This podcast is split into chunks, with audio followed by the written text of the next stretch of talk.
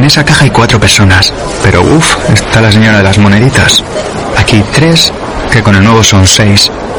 Y en esta cinco, con un par de cosas cada uno. Si juegas bien tus números puedes ganar mucho, como en el Super 11 de la 11, el juego de apuestas en el que por solo un euro puedes ganar hasta un millón de euros.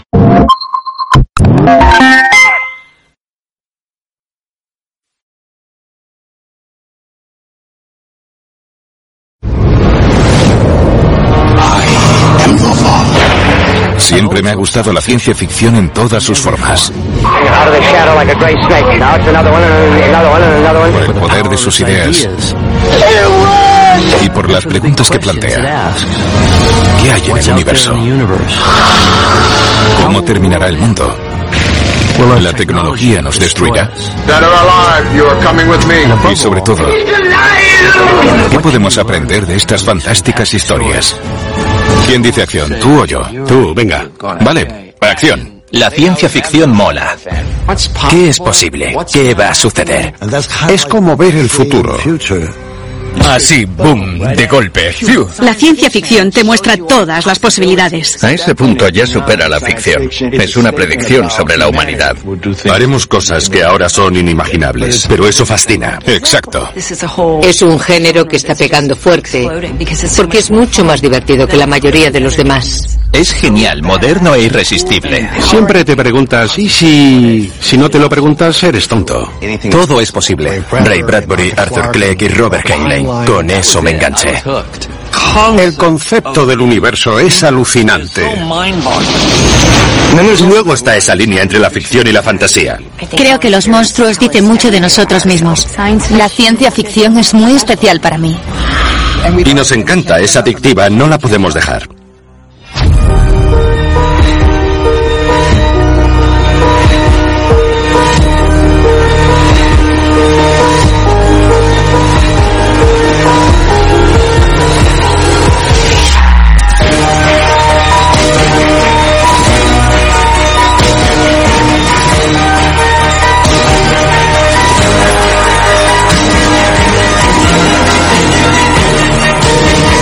Historia de la ciencia ficción.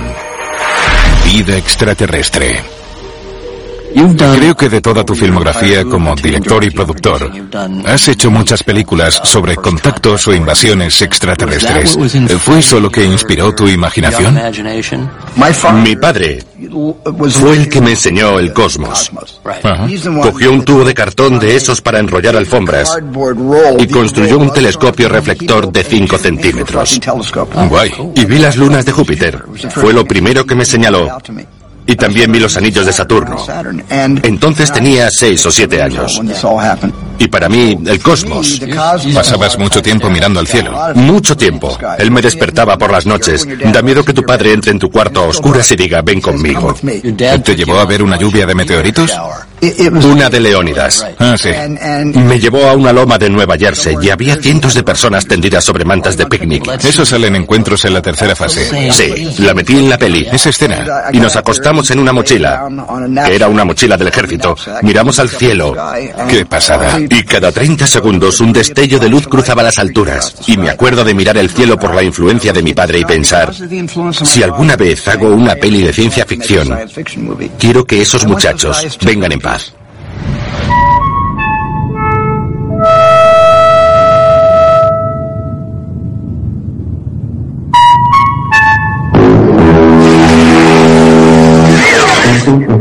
Mi representante me llamó y dijo, es para una peli de Steven Spielberg. Se llama Encuentros en la tercera fase. Y yo, ¿perdona? Así que fui al casting, ensayé algunas frases para conseguir ese trabajo y Steven dijo, nos encantaría que participaras. Serás el intérprete de François Truffaut. Eso sí, tenemos que oírte hablar en francés. ¿Sabes francés? Y yo... Il y avait beaucoup d'années depuis que j'ai parlé français et si vous me donnez ce boulot, ce sera très difficile pour moi. Ninguno sabía francés y dijeron, perfecto, el papel es tuyo. Tu francés es magnífico. Avez-vous passé récemment une rencontre Have you recently had a close encounter? Une rencontre plutôt inhabituelle Close encounter with something very unusual. Who are you people? El título original de Encuentros en la tercera fase era Vigile en los cielos. Si eres aficionado a la ciencia ficción, sabrás de dónde viene.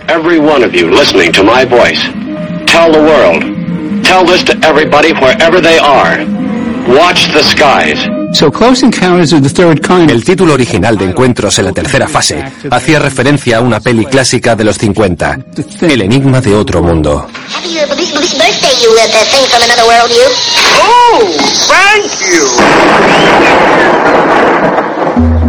El personaje de Richard Dreyfus en la peli es muy interesante porque no es un héroe, ni es buen padre, ni buen marido. Él renuncia a todo para ahondar en la idea de que hay vida en otros planetas. Es un tipo muy normal que trabaja para la compañía eléctrica hasta que un día presencia algo inexplicable.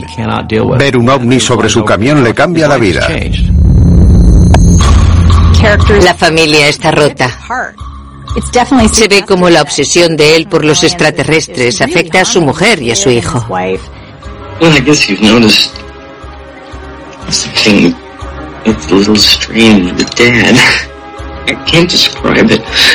This means Pero plantea la pregunta de hasta dónde estaríamos dispuestos a llegar para comunicarnos con ellos. Entiendo que nos critiquen, pero también me siento muy aliviado de saber que hay gente en este mundo que tiene esa inquietud en su interior y la investiga. uh.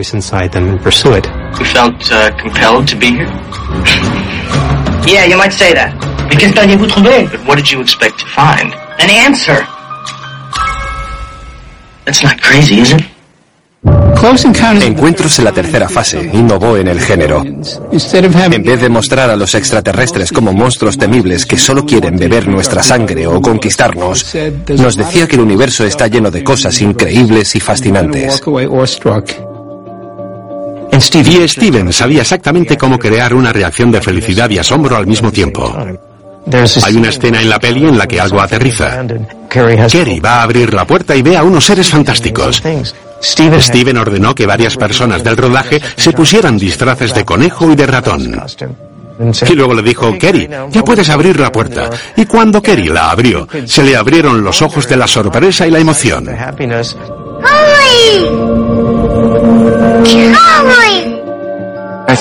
Creo que la ciencia ficción como género siempre ha tenido un mensaje social, político y cultural que generalmente está contenido en las historias que se escriben. No es el mundo normal, pero son las cosas con las que lidiamos en nuestro mundo. Y ese es el patio de recreo en el que juega la ciencia ficción. I've seen it twice and cried both times. I think it's a very emotional experience, very beautiful one. I think it's probably the most important film of the last 20 years. Es una peli escrita por un director y guionista que buscaba un sentido a su vida. Es muy introspectivo. Y creo que necesitaba hacer una película que proporcionara alguna respuesta al por qué existimos. En cierto modo, no es solo una peli de extraterrestres. De lo que habla realmente es de nosotros. ¿Cómo nos sentiríamos si vemos una vida diferente a la nuestra? ¿Qué haríamos? ¿Estaríamos dispuestos a hacer lo que hizo Richard Dreyfus? ¿Somos mejores personas que Roy? ¿O tal vez Roy es una mejor versión de nosotros?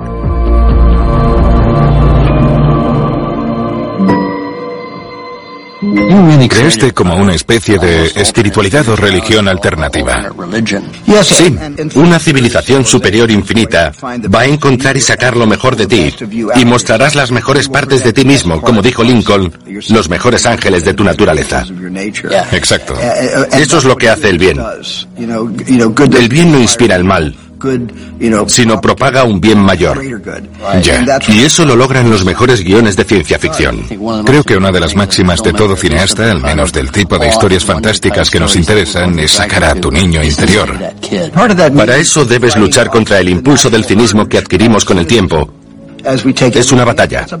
Ya. Para mí es una batalla interna y lo continúa siendo. La de intentar ver lo positivo. Más que cualquier otro género, la ciencia ficción es el gran ¿y si? ¿Qué pasaría si nos despertamos mañana y hay unas naves espaciales sobre nosotros? Las invasiones alienígenas nos emocionan porque vivimos indirectamente el miedo a que nos aniquilen mientras comemos palomitas cómodamente.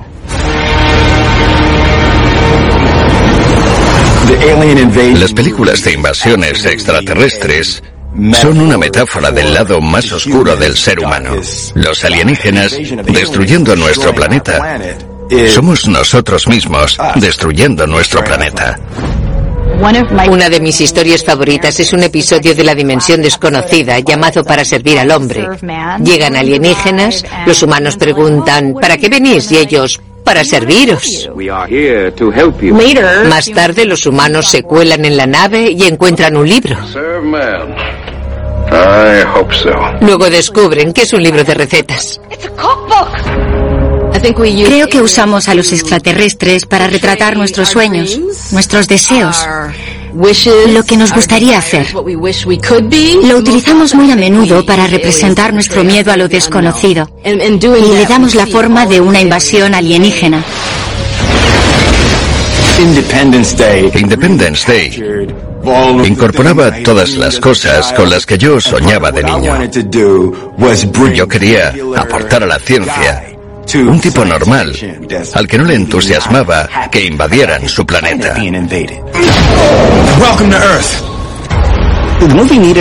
La peli tenía que hacernos pensar que el enemigo estaba muy por encima de nuestras capacidades. La Casa Blanca era un símbolo de fuerza y poder. Hoy vamos a hacer la explosión de la Casa Blanca.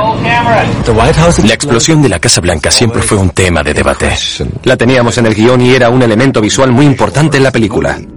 Pero el estudio estaba intranquilo. Me dijeron, Roland, tú eres alemán, no lo entenderías, no puedes volar la Casa Blanca. Roland dijo, me estáis diciendo que sería muy polémico y que todo el mundo hablaría de nuestra película. ¿Dónde está lo malo?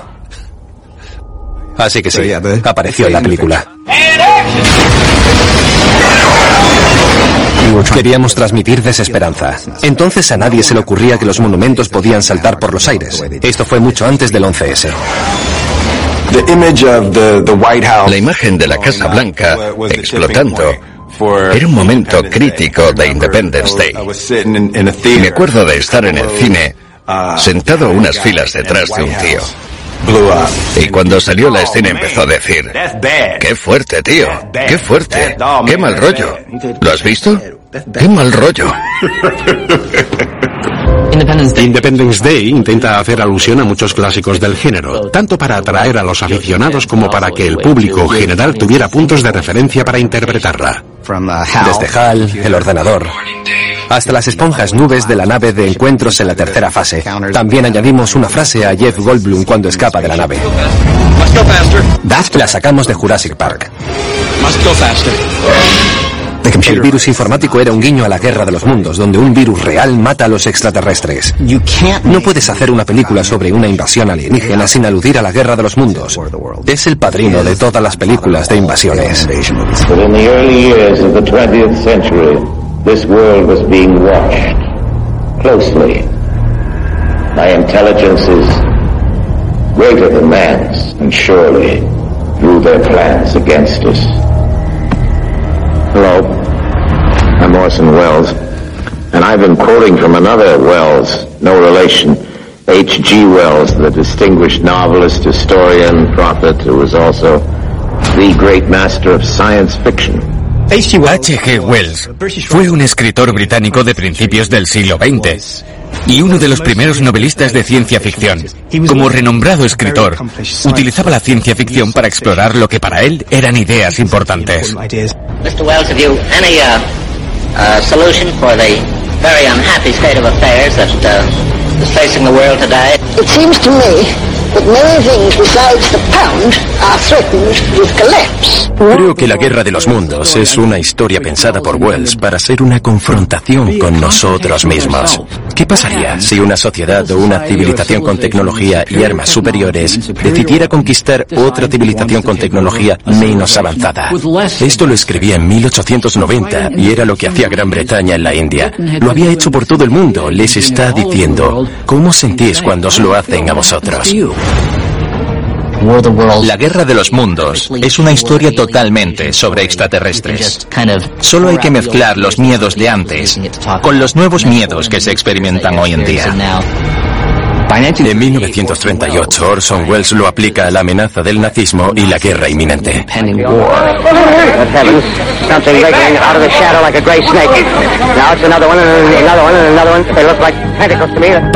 En los 50 existía la amenaza atómica, ahora los alienígenas muestran las consecuencias de una destrucción nuclear. Y seguidamente pasamos a la Guerra de los Mundos, de Steven Spielberg, con un tipo de catástrofe posterior al 11 de septiembre. No hubiera hecho la guerra de los mundos si no fuera por el 11S. Son acontecimientos análogos. Un acontecimiento en nuestra cultura americana y en la historia global del terrorismo. Por supuesto, Estados Unidos no es un país que esté acostumbrado a los ataques. La última vez fue Pearl Harbor. Además, supiste convertirlo en un drama familiar en el que participaba todo el mundo. Sí, alguien me dijo que hiciéramos una historia sobre un padre soltero que descuida un poco a sus hijos. Claro. Y de alguna manera esta vivencia le hace preocuparse más por sus hijos que por él mismo. Y eso se convirtió en el núcleo. Esta idea de los peligros que subyacen en los encuentros que relató H. G. Wells en su novela La Guerra de los Mundos nos cautivó desde el primer momento. La idea de que todo lo que conocíamos podría ser destruido en un instante. Y de repente Hollywood desarrolló esa idea en muchísimas películas del género de la ciencia ficción, con extraterrestres que nos invaden y nos destruyen de maneras explícitas y extravagantes, o como en la invasión de los ladrones de cuerpos, de una manera mucho más sutil y subversiva. La invasión de los ladrones de cuerpos da mucho más miedo que los alienígenas que vienen del espacio y que plantean un conflicto como el de la guerra de los mundos, porque no sabes quién es extraterrestre y quién no. La invasión de los ladrones de cuerpos trata de una conspiración en la que sustituyen a las personas por alienígenas que se transforman dentro de unas vainas y que pretenden dominarles. Pero les falta algo. No tienen nuestra individualidad o la chispa que nos hace espectacular y mágicamente humanos. Era 1956 y la película dio que hablar en relación con la amenaza del comunismo, la ideología donde todo se hace al unísono y todos somos iguales. En aquella época se llamaba la conformidad silenciosa. ¿Quién no ha sentido eso alguna vez? Cuando hablas con alguien y no parecen ellos mismos, les miras y dices, no eres la persona que conozco. Te han lavado el cerebro. Es una metáfora. ¿Quieres sentir o prefieres no sentir? ¿Te gustaría vivir en esa zona de grises sin poder expresarte tal y como eres?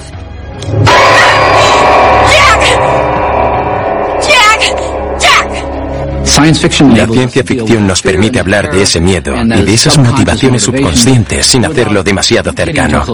Es una metáfora potente y un aviso impactante.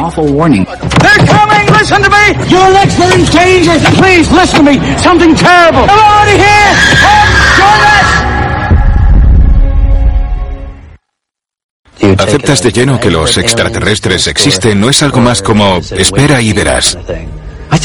Yo creo que si tomas cualquier análisis estadístico como referencia y si ves a Carl Sagan investigando cuáles son las matemáticas que explican si hay vida en otros planetas, esas mismas estadísticas van a decirte que efectivamente ha habido civilizaciones antiguas y que podría haber vida ahí fuera. Pero también creo que una de las cosas que más nos cuesta ver es que desde nuestra posición en el universo, si de verdad quisiéramos contactar con otros planetas u otras civilizaciones, están demasiado lejos.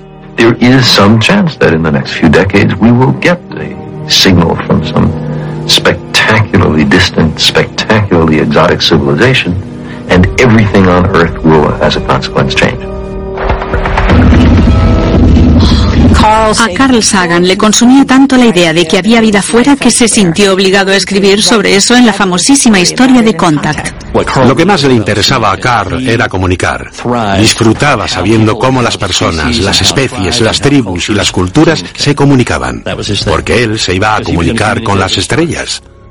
La comunicación se convirtió en una de las temáticas más importantes de la ciencia ficción, pero también en uno de sus rompecabezas más importantes. En la Solaris de Stanislaw Lem nos encontramos con el océano sensible.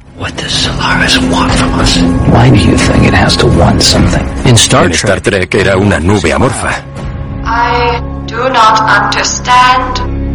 Y en el fin de la infancia de Arthur C. Clarke, la comunicación se dificulta cuando los alienígenas presentan este aspecto.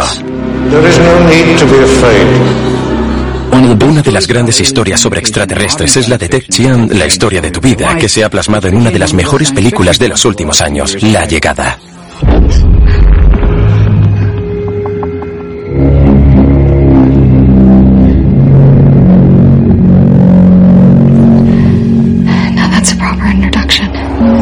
Me encantó la llegada, porque trataba únicamente de la comunicación y de cuántas veces la hemos descartado antes de probarla. Es muy impresionista, ¿verdad? Un trabajo muy complicado de llevar a la pantalla. Tenía sus retos y han sabido cómo superarlos de una manera muy interesante. La historia original de Ted Chiang, en la historia de tu vida, Trata de una raza extraterrestre, los septápodos, que parece querer intercambiar información con nosotros. Lo que yo quería hacer con mi historia era algo que no había visto en otras, que es retratar el proceso de aprender un idioma alienígena, cuando tienes que ir descodificando de manera escrupulosa el vocabulario y la gramática. ¿Cuál es vuestro propósito en la Tierra? Esta es la pregunta que todos queremos responder.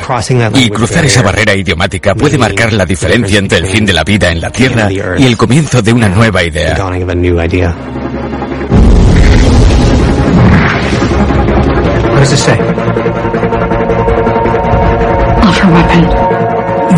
La distinción entre una herramienta y un arma se vuelve crucial.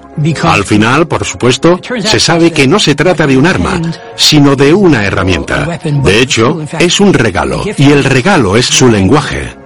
Y así se convierte en una historia que no trata sobre una invasión extraterrestre, sino sobre la comunicación entre dos especies. La clave es que no es lineal. No hay principio ni final. Están ahí todos los elementos y los ves en un instante, como un todo. De hecho, ves toda tu vida pasando ante tus ojos. Cuanto más aprende su idioma, más asimila su conciencia.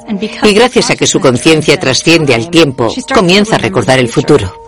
Los alienígenas de la llamada sirven para hablar de un modo de cognición radicalmente diferente, una manera de pensar diferente y formas diferentes de mirar al universo. Ya estaba la antigua pregunta de cómo el lenguaje se relaciona con el pensamiento o cómo puede influir en el pensamiento.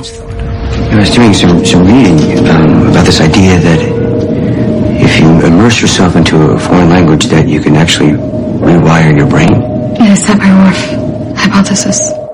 La película hace una referencia explícita a la hipótesis de Sapir-Whorf, que explica que tu lenguaje crea hábitos de habla y esos hábitos se traducen por hábitos de pensamiento. De esa forma, tu idioma te hace pensar por hábito de cierta manera, lo que repercutirá en la manera que ves el mundo. La pregunta es cuánto. Sí que creo que nuestro lenguaje orienta nuestra realidad y le da forma. En mi opinión, la forma en la que el idioma de los septápodos reconfiguran la experiencia de Luis del tiempo es una exageración de eso mismo. Creo que el lenguaje que reciclamos continuamente en nuestro mundo configura nuestra realidad y puede ser nuestra prisión. Lo que más me gusta del final de la llegada es que Luis Sabe que su futuro va a traerle dolor y alegría si llega a enamorarse, a tener un hijo o cuando ese hijo se muera. Sabe que cometerá errores que harán que su marido se distancie y aún así elige ese dolor. Es la idea de saber que lo que vas a hacer te va a aportar dolor, pero también que los momentos felices van a merecer la pena. Es un pensamiento muy bonito. Cuando los niños me preguntan de dónde sacaste la idea para esos extraterrestres, ¿qué te inspiró? Yo les digo, id al acuario, ahí están todos. Es lo que yo hice en Avatar. Me fijé en el océano buceando y se me ocurrió. Para mí eso es de las cosas más brillantes de Avatar. Uno de los mayores problemas de las películas de ciencia ficción, que no pasa en los libros, es que debes crear un mundo real que no existe. Es muy complicado y lleva muchísimo tiempo.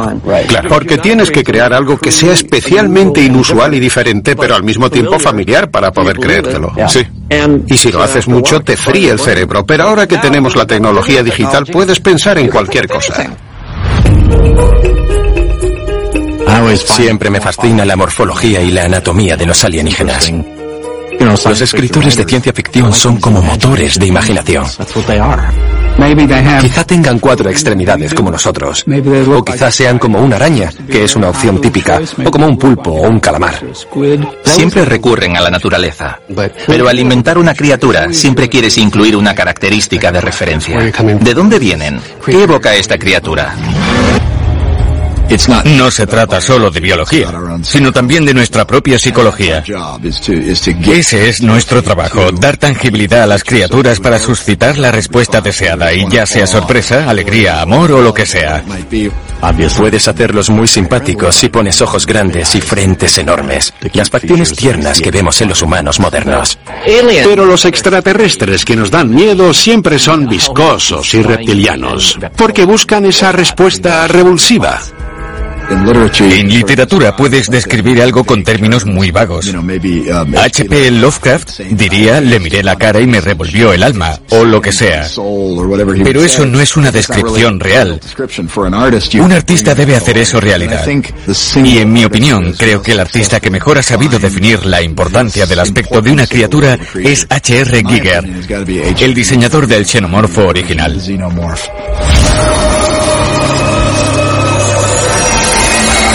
Yo era diseñador industrial. Me sirvió mucho diseñar una criatura. Los xenomorfos tienen un diseño básico extraordinario que emplea todo tipo de imágenes psicosexuales, como la muerte o la cabeza fálica. Además, su ciclo de vida comienza con una violación.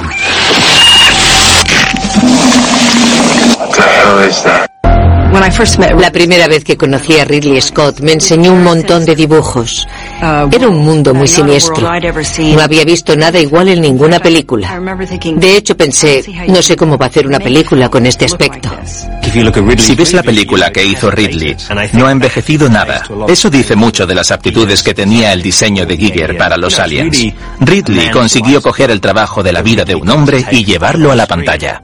Creo sinceramente que has creado la mejor película de extraterrestres de la historia. La mayoría de las bestias no están bien logradas, o son repeticiones de otras criaturas que ya hemos visto. Se habían cargado las películas al mostrar a la bestia solo al final. Como hizo Steven en Tiburón, solo dedicó dos o tres planos al tiburón y ya. Me dije, nuestro mayor problema será lograr que esto funcione, porque no tengo tecnología digital, tendrá que ser un tipo disfrazado. No teníamos eso entonces. No, pero en la película estaba presente, no podía ocultarlo. Ya, pero lo lograste con buen ojo y buen gusto. Sí. Reconociste el valor del biomecanismo psicosexual de Hans Ruedi Giger. Sí, el truco estaba en una foto de Necronomicon. Del libro de Giger. Es el perfil. Esta es la imagen del alien que Ridley Scott quería en su peli. Parecía que me estaba enseñando algo pornográfico. Me pasó la foto y solté, Dios bendito. La persona que lo dibujó me dijo que la gente no estaba muy cómoda con la imagen, que era obscena. Yo le dije, la obscenidad está bien, lo obsceno es bueno, lo sexualmente perturbador es algo positivo. Claro, juegas con el miedo. Toda la película trata de la evolución del miedo. Casi todos los xenomorfos combinan rasgos sexuales masculinos y femeninos y eso nos aterra, porque una forma que tenemos de dar sentido a lo monstruoso es intentando asignarles conceptos que nos encajen con nuestro propio entendimiento de la existencia. Un recurso que utilizamos es categorizar a la humanidad en cuanto al género. Es lo primero que preguntamos cuando sabemos que ha nacido un niño. El problema con los aliens es que se mezclan los dos géneros y ya no tenemos esa capacidad de comprender ni de controlar. Now, uh, put your hands on the dome, like you're stroking it. Remember, like that Giger thing. Ridley conoció a Badejo en un bar. Era estudiante de Bellas Artes. Medía como dos metros veinte. Tenía las extremidades tan bonitas y exóticas que ya parecía venir de otro mundo. Cuando Bolaji venía, no pasábamos tiempo con él. Era lo desconocido. Tenía una combinación de belleza poco común, elegancia, sexualidad y violencia, que convirtió el xenomorfo en el monstruo espectacular que es. Para mí, lo que era y sigue siendo lo mejor de la ciencia ficción es que puedes hacer un taquillazo para el verano y a la vez introducir conceptos religiosos, políticos o sociales que hagan que la gente se comunique y evolucione. Siempre que seamos capaces de eso, habremos cumplido. Los extraterrestres son los portadores de nuestros miedos y arrepentimientos por el trato a otras personas. Para algunos, es más fácil identificarse con los extraterrestres que con los protagonistas.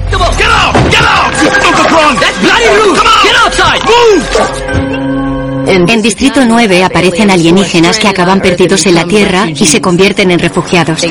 Acaban encima de la ciudad de Johannesburgo, que tiene una larga historia con el apartheid. Está grabada como si fuera un documental, lo cual fue una genialidad.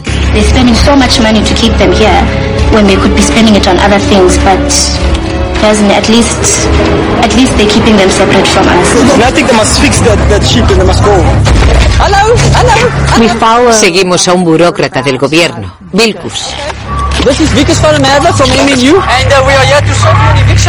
Se ve forzado a convertirse en un alien y ver lo que se siente cuando te meten en uno de esos campos y eres apartado de la cultura humana. Se siente oprimido, insultado y lo convierten en un experimento gubernamental. Rodamos en Johannesburgo. Las chabolas en las que grabamos eran las casas de unas familias. En estas chabolas vivían personas que fueron realojadas en otros lugares como les ocurría a los extraterrestres en la peli. El escenario de Distrito 9 era Sudáfrica. No podría haber sido en otro lugar. Era horrible. Horrible. Se me pone la piel de gallina al hablar de eso. La xenofobia estaba en su punto álgido en ese momento. Había sudafricanos atacando a otras personas de Zimbabue que migraban al sur para buscar trabajo. Les ponían ruedas en el cuello y les prendían fuego porque decían que les quitaban el trabajo. Lo hacían justo donde nosotros íbamos a grabar. Para mí, ese fue el momento más revelador, el saber que el mundo y la fantasía que habíamos escrito sucedía de verdad. Los espectadores captarán que esas atrocidades que les hacen a los aliens son las mismas que los humanos se hacen entre sí. Muchos de nosotros venimos de comunidades que han sido marginadas. Ya estamos alienados. Por eso la ciencia ficción es un medio muy potente para hablar de eso, sobre todo cuando se hace de manera deliberada. Es la historia de un opresor que acaba siendo oprimido. Y en mi opinión, es una historia de cómo él gana humanidad justo después de desprenderse de su parte humana. Creo que eso es lo que hace la ciencia ficción en última instancia. Plantea esas preguntas. Plantea qué significa ser humanos y si los que llamamos extraterrestres son más humanos que nosotros mismos. Quizás el mejor ejemplo sería Avatar. Los humanos somos la especie que invade, coloniza, viola, saquea y destruye, y de esa forma se nos retrata en la película. Una de las ideas con las que juega Avatar es cómo sería un encuentro alienígena desde el punto de vista de los extraterrestres. Creo que si hubiera pensado en Neytiri como un extraterrestre, no hubiera conectado con su alma. Era necesario que viera a los humanos como extranjeros, como seres corruptos que han venido a invadirnos. La historia es muy sencilla. Se ha contado y la hemos visto otras veces, pero tenía que volver al pasado. Y fue el viaje más humilde que jamás he hecho como artista para crear un personaje.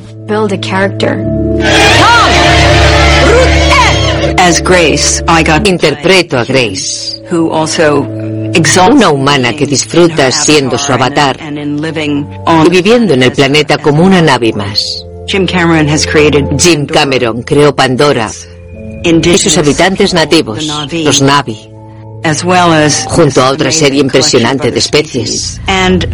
Todos viven en un mundo primitivo que se ve colonizado por una corporación, ni siquiera un país.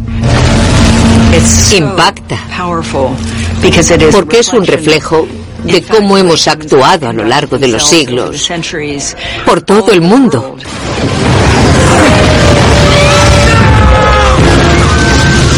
Al grabar esta escena, Jim nos pidió que fuéramos más intensos. Llorábamos porque habían talado un árbol, pero eso no era lo suficientemente intenso.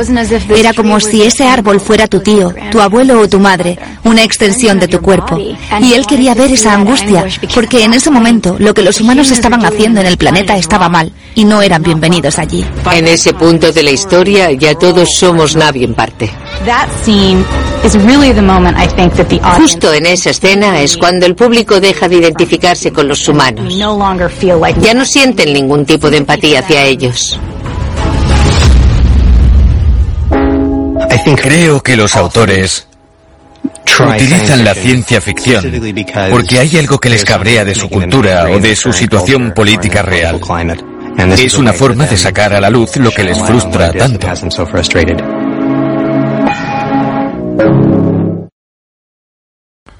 Encuentros en la tercera fase dio paso a ET, que yo la considero más bien como una Encuentros en la tercera fase 2, solo que más personal. Opino igual. Has cogido todas esas temáticas de encuentros cercanos y las has centrado en la vida familiar. ET nunca se planteó como una peli sobre un extraterrestre. Era una historia sobre el divorcio de mis padres. Ah. Por eso comencé a escribir una historia, no un guion per se. Comencé a escribir una historia sobre lo que se siente cuando tus padres rompen una familia y se mudan a estados distintos. Cuando estaba rodando encuentros en la tercera fase e hice la escena del alien que sale de la nave nodriza y le hace los signos Kodai a François Truffaut, fue una revelación. Pensé un momento, ¿qué pasaría si ese extraterrestre no volviera a la nave? ¿Y si lo dejaran aquí? ¿O y si se ha perdido y es un náufrago aquí? Claro. ¿Qué pasaría si un niño o una familia que sufre un divorcio ya tuvieran un gran vacío que llenar y lo llenaran con un nuevo amigo extraterrestre? Exacto. Uno de mis recuerdos más nítidos de una película de extraterrestres es estar viendo ET, escrita por Melissa Mathison. Me dijo que en el guion original no aparecía la muerte de ET y que cuando mi padre falleció le impactó tanto que sintió que debía escribirlo para mí o para aquellos niños que hubieran sufrido una pérdida así, para que fuera algo más llevadero. Spielberg dejó claro en el diseño de ET que debía ser lo más empático posible, hasta el punto que hizo que su diseñador Carlo Rambaldi consultara fotos de ancianos que habían vivido la Gran Depresión, sacara qué rasgos hacían que tuvieran un aspecto de empatía, sabiduría y tristeza, y luego le dijo, ¿puedes lograr que se parezca un poco a Einstein? Era fundamental que la cara de Ete tuviera un aspecto que se ganara tu respeto y tu cariño. Claro, no quería un personaje pequeñito y gracioso que al salir en pantalla todo el público hiciera... Oh, era lo último que quería. Por eso creo que los cineastas a veces tienen que hacer trampas al representar alienígenas. Deben darles aspecto humano para que nos evoquen esa clase de sentimiento de empatía. Me han contratado porque tengo unos dedos finos y largos. Eso me viene de parte de padre. En un primer momento me cogieron solo para los primeros planos. Crear el comunicador. Pasar páginas de un libro tocar una planta. Y entonces, la primera noche de rodaje, se enamoró de mis manos. Es la única forma que se me ocurre de expresarlo. Creía que la combinación de criatura animatrónica y manos reales era la solución perfecta. El movimiento de las manos era algo que creaba una expectación, te daba algo en lo que centrarte al mirar ese cuerpo tan extraño. Sobre todo te hacía darte cuenta de cómo los seres humanos se podían proyectar en otros seres sin ninguna consecuencia negativa.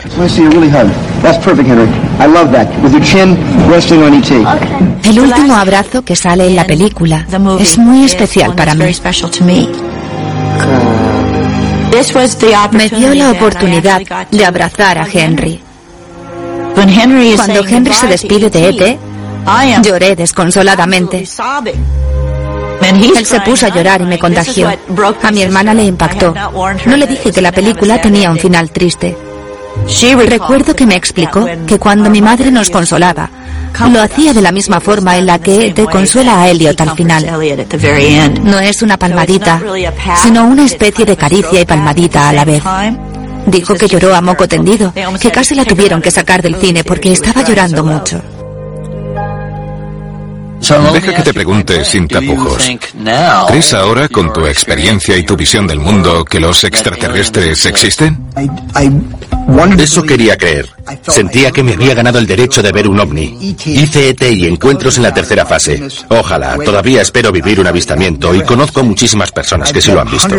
Sabes que quieren alejarse de ti lo máximo posible, porque no quieren reforzar ese mito de que eres el precursor de una invasión alienígena. ¿Conoces el mito, no? Bueno, sí lo he oído, es una locura. Que nos has estado allanando el terreno durante décadas. Mira, no quiero acercarme a un tiburón, pero sí que me gustaría acercarme a un ovni y sin embargo nunca he tenido el placer. Como escritor de ciencia ficción esto tiene una solución muy sencilla. Antes era un sitio turístico muy de moda y luego nunca volvieron. Entre los ovnis y luego se dieron cuenta de que les sacaban muchas fotos y les prohibieron venir. Bueno, venga, casi lo compro. Como poco me ayuda a creer que los extraterrestres vinieron aquí hace tiempo. Es un buen lugar para dar una vuelta. Gracias, amigo. Gracias a ti. Gracias, Gina.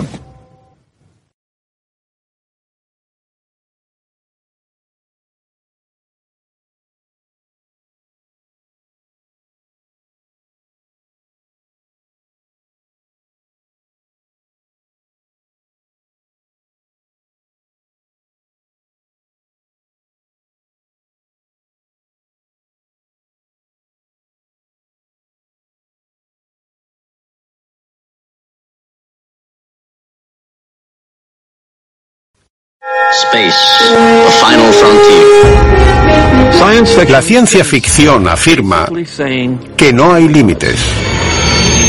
El espacio es como queramos que sea. La escala del universo es sobrecogedora. Planteamos preguntas importantes como ¿a dónde vamos? ¿Qué dice de nosotros como humanos? Responde a algo esencial en el ser humano. Nos encanta el peligro.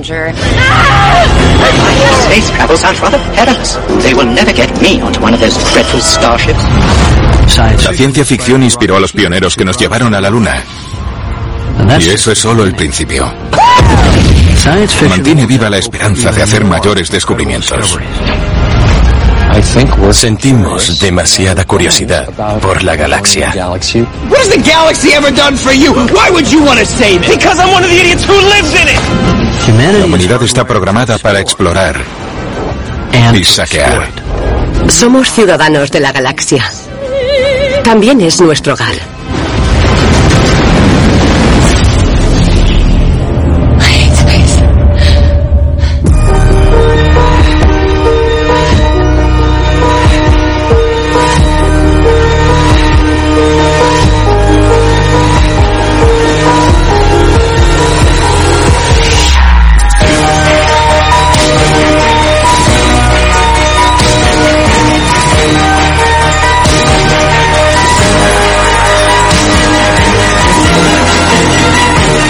La historia de la ciencia ficción. Espacio exterior. He estado pensando que el espacio es lo que queramos que sea. Es el gran desconocido y podemos proyectar en él fantasías, ideas, sociología, usarlo como una excusa para conocer culturas completamente diferentes o aceptarlo como un problema que necesitamos resolver. Sí. Y creo que por una parte en la ciencia ficción sobre el espacio hay mucha tecnología, como en 2001. Y en el otro extremo es más un espacio que no pone límites a la imaginación. Y son esas dos cosas. No importa cómo lo plantees, como en 2001 o como en la Guerra de las Galaxias. Ambas son películas de aventura. El malo del cuento es el desconocido. Claro. Los humanos tenemos mucha imaginación. El cielo nocturno siempre ha sido un misterio. Nos da miedo porque si sales fuera te pueden comer y porque hay cosas ahí arriba, las estrellas, los planetas. Ya. Debe haber un significado. Como una atracción primitiva. Sí, el hombre es curioso. La curiosidad y la imaginación forman historias. Una conexión mística. Una conexión mística con el cielo. Sí, eso. Con las estrellas y demás relacionada directamente con nosotros. ¿No es lo que intentamos hacer con nuestras películas? Sí. Captar un poco de esa atracción y ponerla en un cine para sentir lo que sería estar ahí fuera.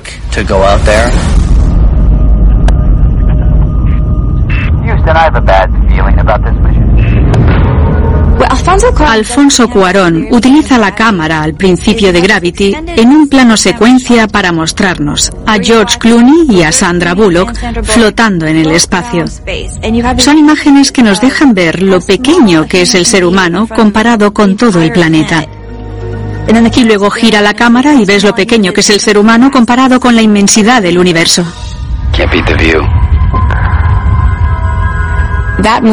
Esa peli llevó a la gente al espacio. No solo les enseñó las vistas, sino que les hizo sentir cómo sería presenciarlas. Para mí fue muy importante poder compartir eso, porque las vistas son inimaginables. Todo se veía muy claro e impecable. Casi duele a la vista por la nitidez de los bordes. Era enorme. So what do you like about being up here?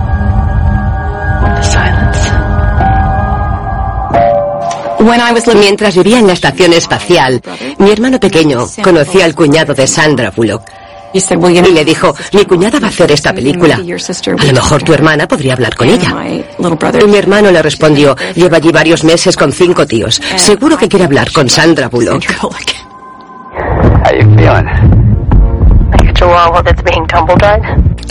Quería saber cómo me sentía al despertarme por la mañana, que era lo más difícil, lo más fácil,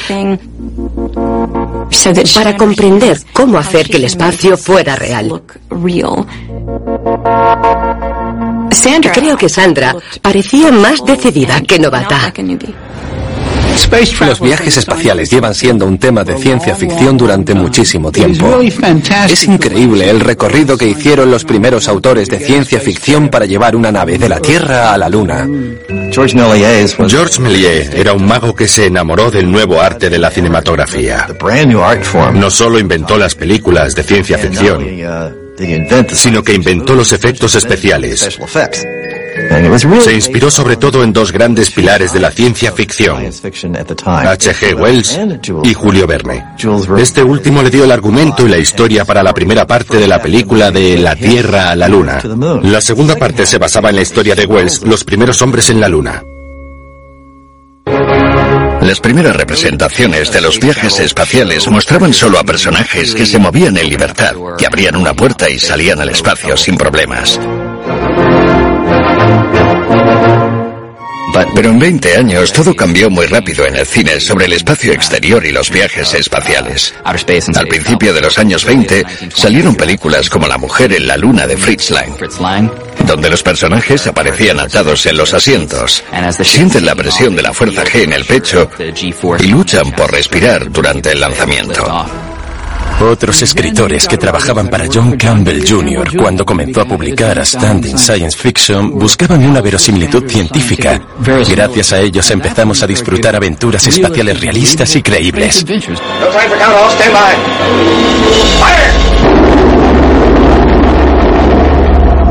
about this trip to the moon. Do you, do you think this is possible? Oh, yes, yes, it's quite possible. We're here, aren't we? Not only are we here, but uh, it can be done. It can be done as soon as anyone is willing to put the bill to do it. Robert Heinlein fue el gurú de la ciencia ficción dura, pero creo que fue más que eso, el gurú de la ciencia ficción lógica. Heinlein planteó la pregunta básica de la ciencia ficción dura. ¿Cómo se hace? ¿Cómo se resuelve ese problema? Hoy sigue siendo una de las temáticas principales.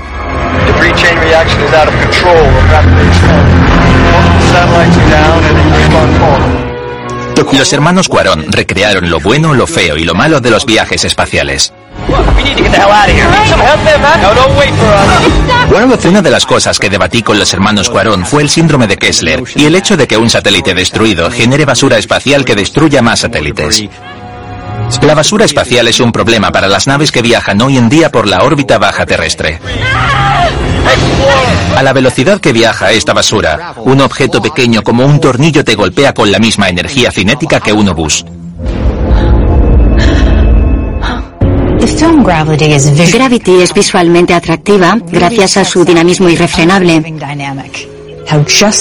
El mínimo fallo puede desencadenar una serie de catástrofes, una tras otra. Basta con eso. El único error que yo le veo a la película es que si estás en una estación espacial, lo último que haría sería dejar marchar a George Clooney. El universo guarda muchos secretos. No sabemos nada, eso es lo único que sé con seguridad.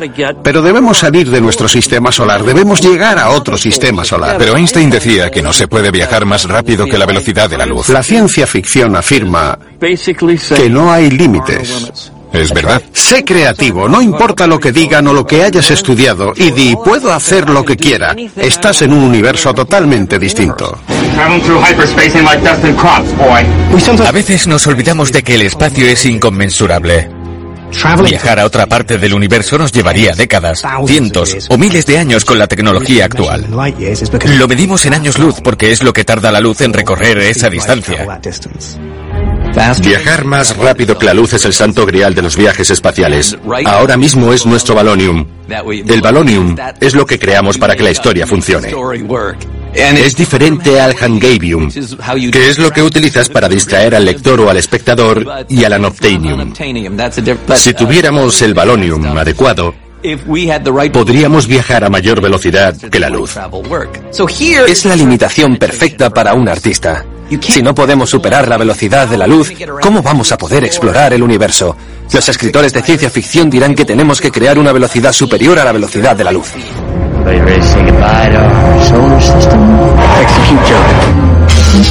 I'm not sure what's wrong here. Is the parking brake on? うん。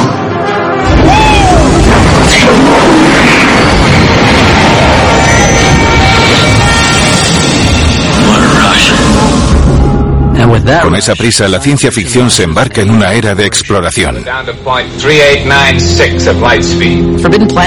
Planeta Prohibido fue una peli rara de ciencia ficción con mucho presupuesto en una época donde la mayoría de pelis eran cutres. Se pueden ver detalles que luego otras películas como Star Trek incorporaron directamente, o por lo menos le sirvieron de inspiración. La nave de Planeta Prohibido se parece al platillo volante del Enterprise. Los discos en los que se colocan son como el transportador. Seguro que los diseñadores de Star Trek la conocían y pensaron que molaba. Sin embargo, Planeta Prohibido es menos diversa. En eso, Star Trek es más especial. Space, the final frontier. Star Trek es importante porque llevó el espacio a los salones de Estados Unidos y de todo el mundo. Hizo que fuera accesible. Star Trek era una visión clásica y humanística de un futuro utópico donde vives y dejas vivir. These are the voyages of the starship Enterprise. Gene Roddenberry dijo que quería hacer una serie íntegra en el espacio con todas las ideas que pudiera recrear con más facilidad en la ciencia ficción de los años 60 que en la ficción realista. Podías tratar temas polémicos, pero dejaban de serlo porque eran distantes. No son como nosotros, no es nuestra sociedad. Queríamos tocar problemas raciales y sexistas que se daban en ese momento. Abrió una puerta a un mundo extraterrestre que la gente podía entender. Ofrecía muchas oportunidades narrativas para contar historias sobre cosas que ocurrían en la Tierra. This is no game, Captain. Half a million people have just been killed. Hay un capítulo que se llama El Apocalipsis, en el que dos planetas hacen una guerra virtual. Computers, Captain. They fight their war with computers, totally. Computers don't kill a half a million people. Deaths have been registered. Of course, they have 24 hours to report. To report? To our disintegration machines. Al final Kirk dice, We're human beings with the blood of a million savage years on our hands. But we can stop it. We can admit that we're Todas estas historias entrañaban un mensaje social. Jim sabía lo que hacía, al igual que lo sabían los guionistas. Star Trek era una forma de decir, podemos ser mejores. Las cosas no son necesariamente como deberían ser. What about the cast of the show? I'm told that NBC only wanted white males on the bridge, no women, no blacks. When I brought in a mixed racial crew, both the network and Desilu Studios, which had it at that time, came in saying, uh, what are you doing? You're going to ruin us. Te diré lo que me pasó la primera vez que vi Star Trek. Antes no había personas de color en el futuro. No existíamos en ninguna parte.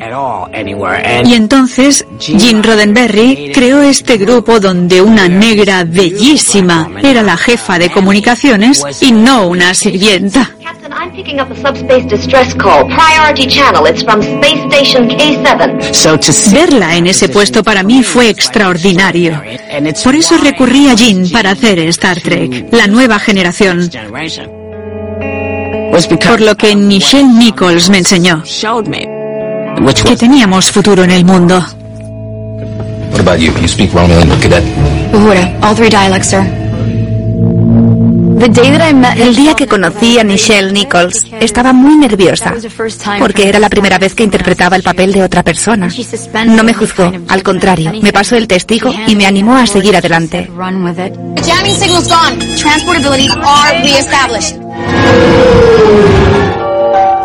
Lo que aportaba Star Trek a la gente era la esperanza.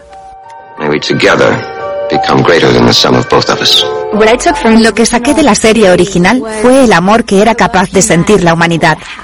Incluso si viene de una época desconocida o que no podremos ver, la búsqueda de ese amor es tangible. Live long and prosper, Spock. Live long and prosper.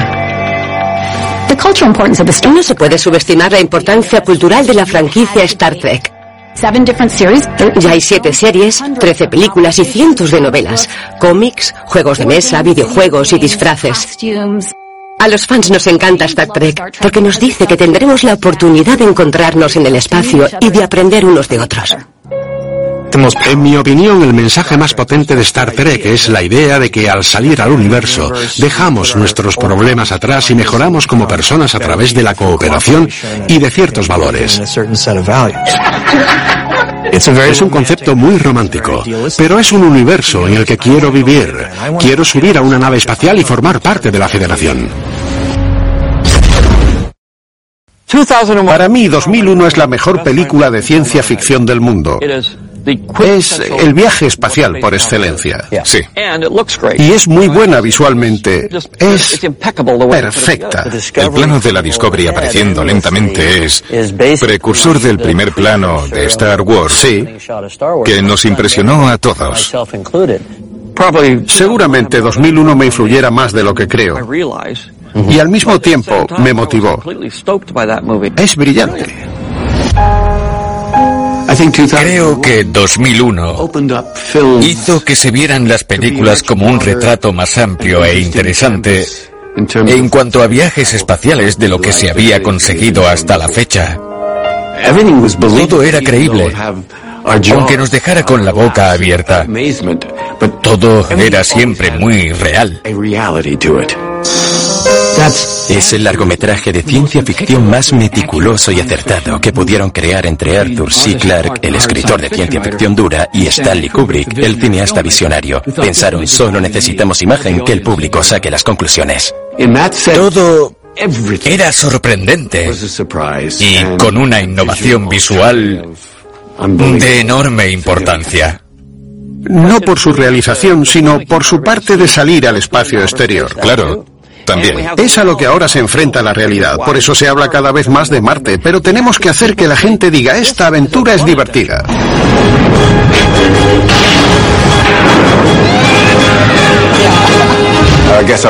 Creo que tenía 11 años cuando vi por primera vez la Guerra de las Galaxias. Fue lo más extraordinario que había visto en mi vida.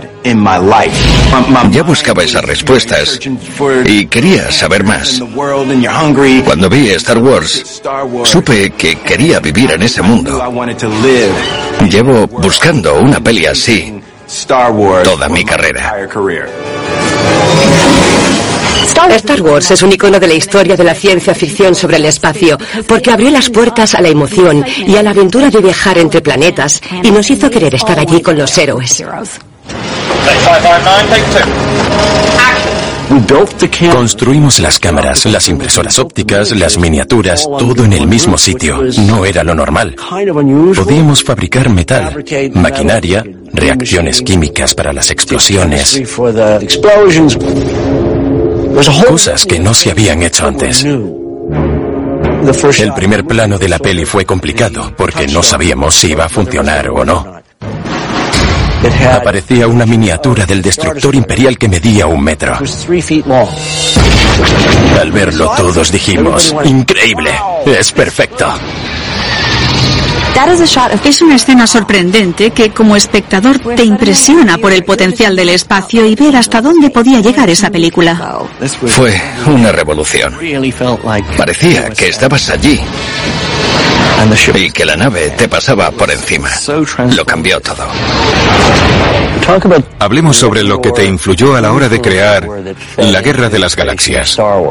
Porque es como si surgiera de tu cabeza. No, ya hecha, pero radica en algo que nadie de este género conoce. Nada, nada de este mundo te viene ya hecho. Es un cúmulo de cosas que has visto y las regurgitas a tu manera, sacando lo mejor. Las letras se sacaron de Flash Gordon. El ángulo en el que sube por la pantalla y la justificación del texto, incluso el número de párrafos. También se inspiró mucho en las pelis de Akira Kurosawa.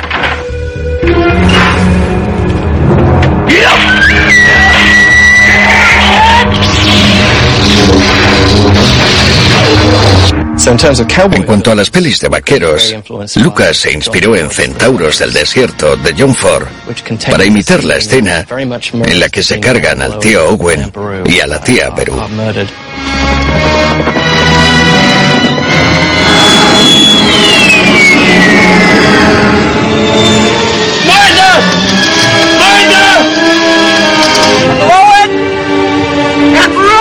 Por eso se decía que Star Wars era un western en el espacio.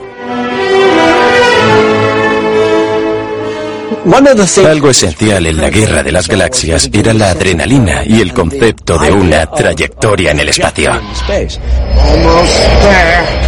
Y eso aportó cierta calidad visceral, en parte por ese subidón.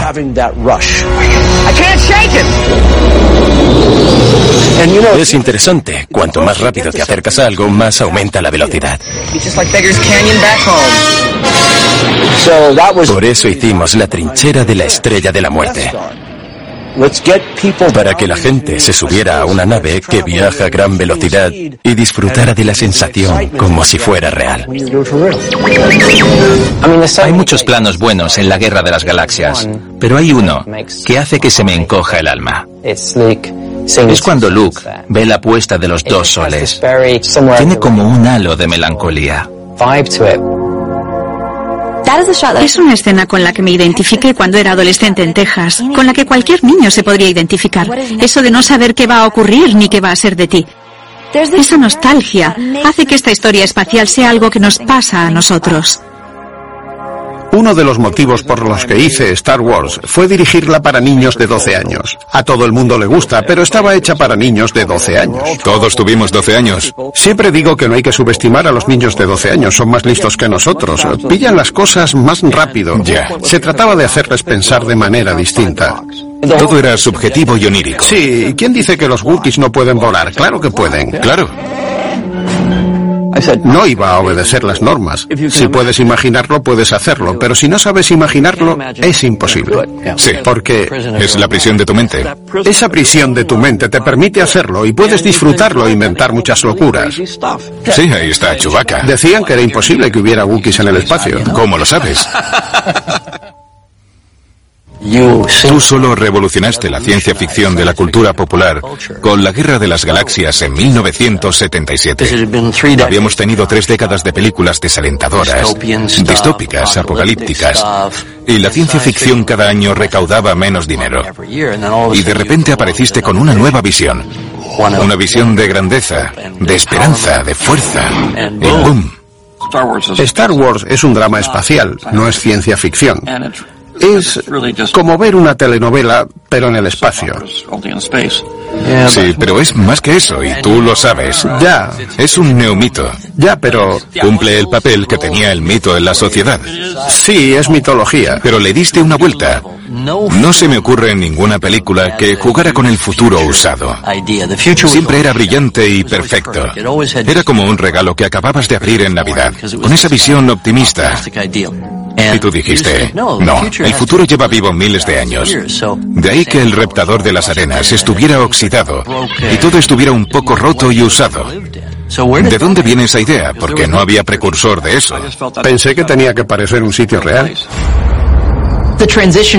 La transición de los viajes espaciales de la ciencia ficción entre los 60 y los 70 refleja un cambio de rumbo de la cultura de la época.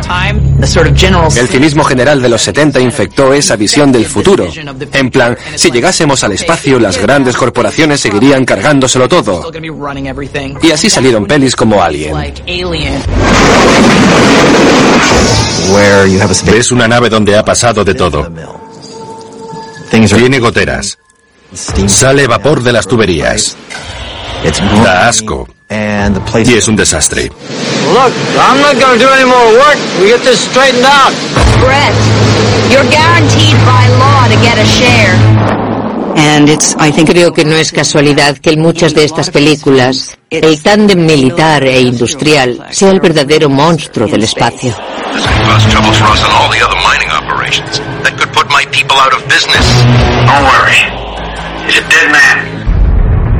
Ves que los hombres llegan a tierras en las que no habían estado antes. Y justo después, que los problemas humanos normales que existen en la sociedad se trasladan a esos mundos. Eso significa que habrá problemas laborales, condiciones peligrosas para los empleados, todas esas cosas que reflejan lo que podría ser nuestra exploración del espacio exterior. En algún momento se meterían las grandes empresas y quizás incluso el gobierno querría sacar tajada y eso nos llevaría a una sociedad militarizada como en Starship Troopers.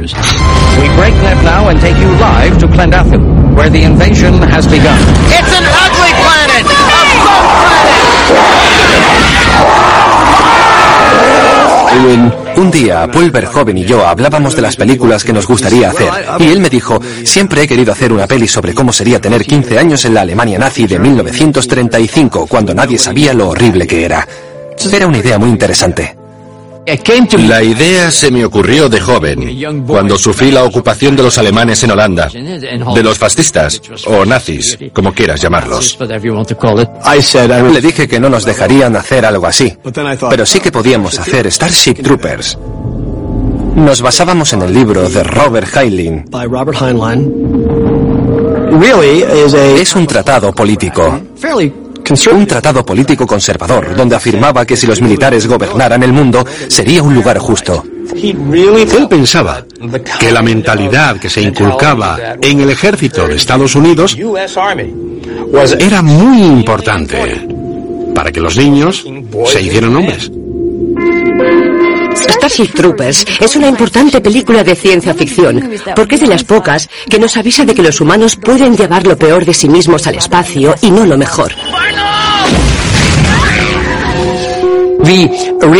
Intentamos criticar lo que se hacía, sobre todo en los informativos. Esa manera de decir a la gente, te tienen que gustar estas personas, son héroes y heroínas. Por cierto, seguramente sean fascistas. Lo fascinante de estos noticieros patrióticos es que son muy similares a El triunfo de la voluntad.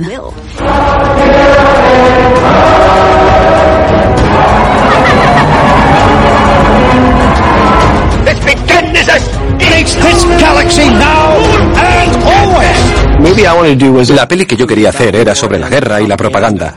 Y por qué fuimos a la guerra y lo que ocurre cuando vamos. Pero quería contarlo como si fuera una película de serie B de los 50. En Starship Troopers, Troy Donahue y Sandra Dee van al espacio, luchan contra bichos mutantes y se vuelven nazis. Ese sería mi resumen. A la idea de que la humanidad es exploración le sigue la colonización y el saqueo. Siempre ha sido así. He figured that he could get an alien back through quarantine if one of us was impregnated. I don't know which species is worse. You don't see them each other over for a damn percentage. Lo que vemos en la ciencia ficción cuando exploramos el universo es que nos llevamos nuestro bagaje con nosotros. Mis padres opinaban que la televisión, te hablo de los años 50, era una mala influencia, así que no me dejaban verla. Solo podía ver cosas como los recién casados de Jackie Gleason. Claro, ya. Así que empecé a imaginarme mis propias pelis. No podía ver la tele, solo podía imaginar cosas que me entretuvieran. Ya. Es lo que hacen los niños cuando ponen a prueba su capacidad natural de crear mundos que no existen. Recuerdo que cuando vi La Isla Misteriosa en tercero, fui corriendo a casa para hacer mi versión personal. Claro, así es el impulso creativo, lo incorporas, no lo copias como un imitador. Ya, quieres crear tu propia versión. Siempre había un papel, un lápiz y una cámara de 8 milímetros. Pero exteriorizabas el mundo de forma visual. Exacto. Es como una explosión. A ti también te pasa. Cuando me siento a hacer un storyboard, me surgen las mejores ideas mientras hago los bocetos. Ideas que no estaban en el guion y que ni siquiera había imaginado antes, surgen mientras estoy dibujando.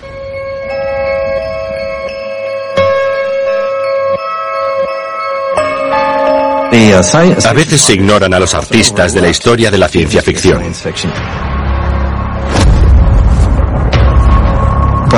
Pero son ellos los que influyen en los autores, en el sentido de que hacen que sus ideas y personajes cobren vida visualmente.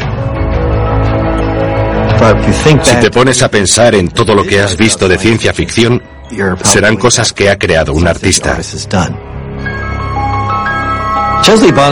Chesley Bonestell es el padre del arte espacial, o arte astronómico. Empezó a pintar en los años 40 unas obras de un realismo extraordinario. Hoy en día, podemos encontrar astrónomos, astronautas, astrofísicos e ingenieros que se dedican a lo que se dedican, porque de niños se maravillaron con Chelsea Bonestell. La mayor ventaja de la ciencia ficción es que puedes dibujar cualquier cosa en el gran lienzo del espacio. Todo está ahí para que utilices tu imaginación. Al crear mundos, también creas una sociedad, un planeta y unas personas desde cero. Puede que no sean personas como tú y yo, pero son personas. Todas las plantas del impresionante bosque de Pandora aunque solo aparezcan un segundo, tienen un nombre en inglés, en latín, en Navi y seguramente una descripción de dos páginas sobre su medio natural, cómo se reproduce, cómo la usan los Navi. Si con eso vas a ir al detalle, no puedes escatimar en el idioma. Tienes que crear un producto cohesionado. Yo escribí el idioma. Son como 400 palabras. Hice un pequeño diccionario. Es gracioso porque solo lo hablábamos dos personas. Mila y yo. A las dos semanas se nos daba bastante bien.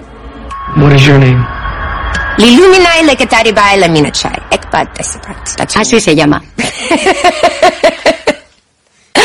Creo que he dicho el nombre de pila y el apellido. Pero no me preguntes cuál es cuál. Trabajar con Luc Besson, guionista y director del Quinto Elemento, me cambió la vida. Todo era muy realista y me impresionó bastante. Es una página en blanco donde puedes escribir lo que quieras. Puedes volver a hacer que en el espacio todo sea bonito. Me gusta esa fantasía.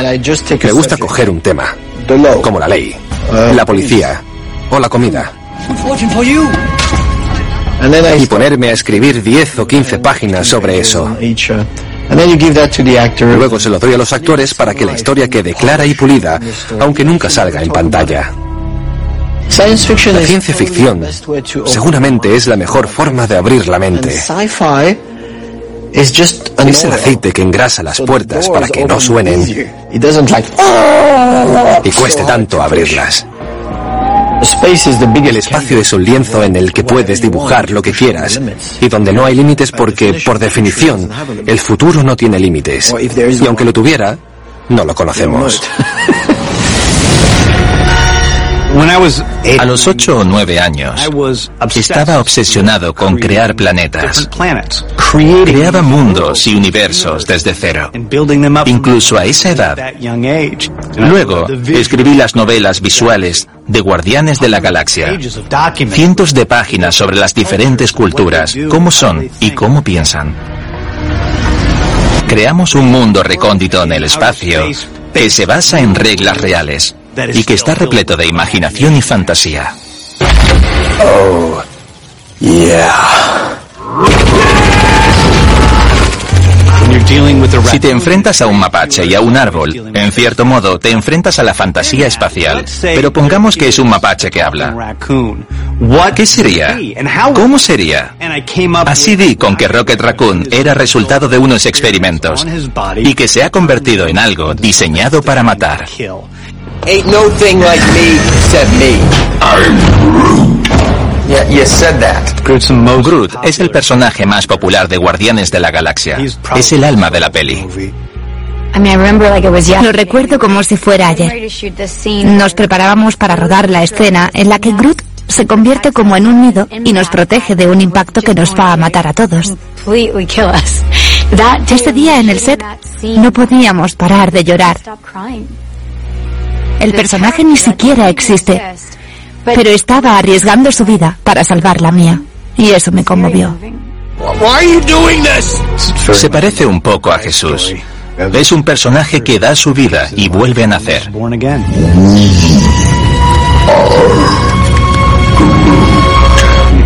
Somos Groot es la frase sobre la que se sustenta el resto de la película. Se trata de ver a un mapache, un ser humano, una asesina verde y una bestia enorme formar una familia por primera vez en el espacio. Por eso es ciencia ficción. Por esa familia del espacio exterior. Today it is you who learn the power of Mars. Tomorrow it will be the whole world. We're dreaming. Is it about Mars? The angry red planet. We're heading straight for Mars.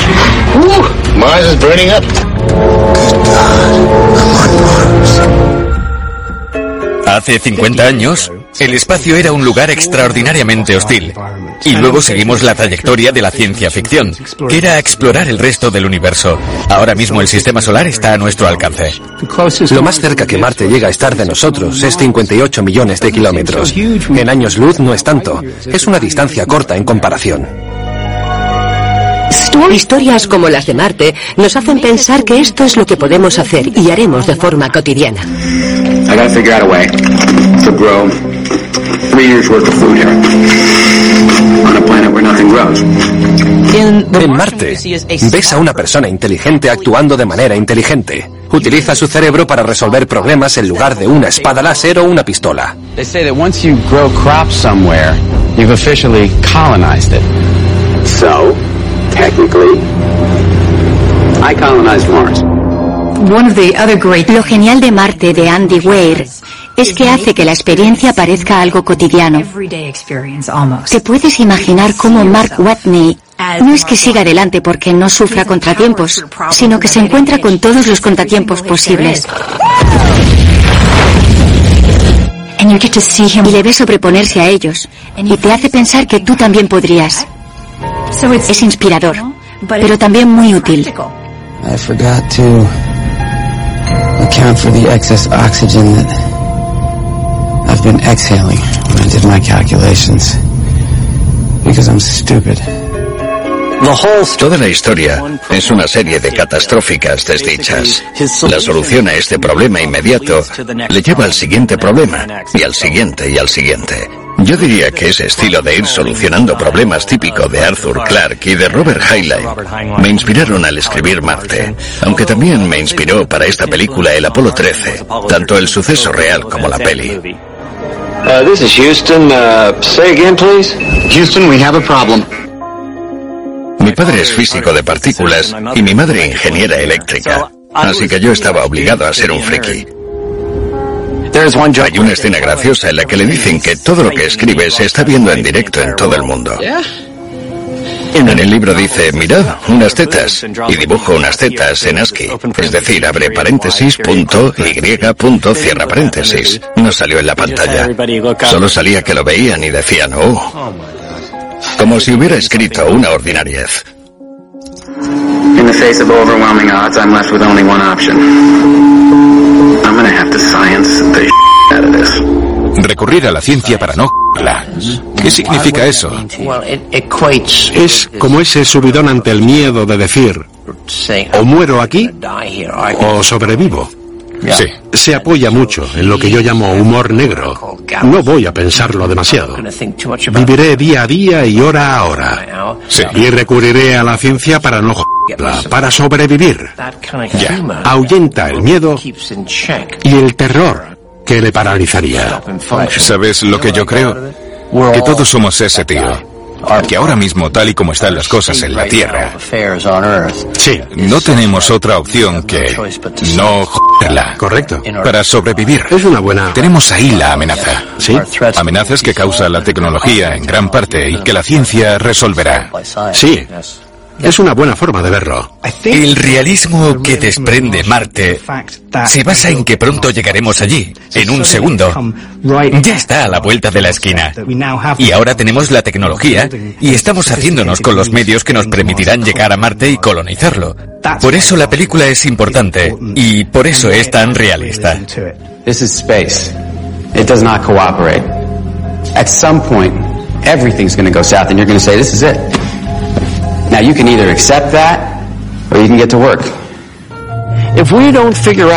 Si no descubrimos cómo llegar a Marte, vivir allí y construir otra nave que nos lleve a otro sistema solar, sí, Estamos vendidos, vendidos. A largo plazo, sí. Y decir, bueno, sí, tenemos mil millones de años para pensarlo. Ya vamos tarde. Tenemos que convencer a la gente de que no es una locura. Si no tuviéramos estas películas, ya, para decir, es una aventura, es divertido. Sí. ¿Tú crees que seríamos tan estúpidos como para montarnos en una nave e ir a Marte, donde solo hay arena roja? No, toda la idea es una aventura. Tenemos que hacerlo, la raza humana depende de ello. Gracias por aceptar venir. Un placer. Ha sido una buena lluvia de ideas. Sí, para eso he venido. Yo no lo hago muy a menudo.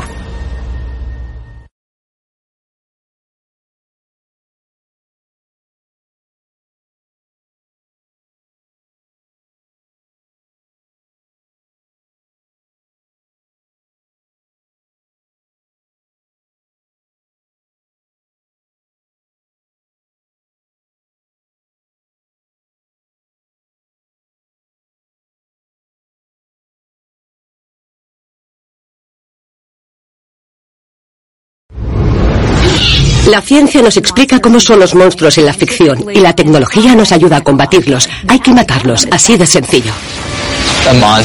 Los monstruos reducen nuestros miedos a algo que podamos ver. Me escondí debajo del asiento y le dije a mi padre, avísame cuando haya acabado. Así es la ciencia ficción, totalmente. Nos permite sentir el miedo de la criatura oculta entre la maleza desde un lugar seguro. Es divertido ir al cine e imaginar que una langosta gigante va a provocar el fin del mundo. Sueño con criaturas que vienen a por mí. El suspense empieza en el estómago. Te sube por la garganta. Y sale como un grito. Es nuestro instinto primitivo escapar del depredador del bosque. Las películas de ciencia ficción con monstruos nos permiten explorar ese lado oscuro nuestro que no queremos admitir. Es una criatura que se pregunta por qué existe. ¿Para qué está aquí? ¿Quién lo creó? Al final siempre les vencemos. Es nuestra forma de mantener a los malos a raya.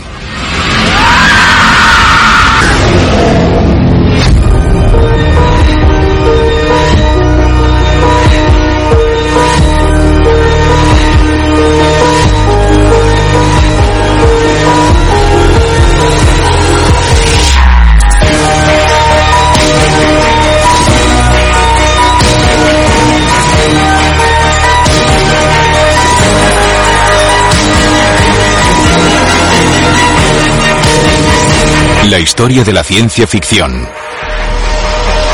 Monstruos. ¿Te gusta el miedo? Me lo dices siempre que hablamos. La pregunta es, ¿dónde está el vínculo entre la ciencia ficción y el terror? La mayor distinción está en lo que motivaba a las primeras películas de terror.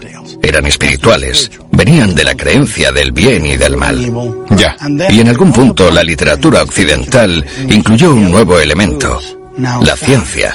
La ciencia. Por eso hoy tenemos radioactividad, ingeniería genética, robots. Y antes era más folclore, mitología, demonios y el mundo sobrenatural. Sí. Creamos unos monstruos que sirven para avisarnos de las posibles adversidades de un mundo natural. Ya.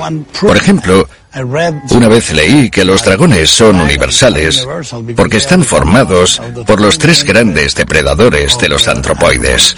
Las serpientes. Son mitad serpientes, felinos y grandes aberrapaces. Claro, es una mezcla de arquetipos. Sí. De cosas a las que debes temer. Tener miedo de los dientes, las garras y de cosas que te persiguen es algo sano. Sí. Y le damos vueltas en la cabeza a nuestras pesadillas y nuestras pelis de monstruos.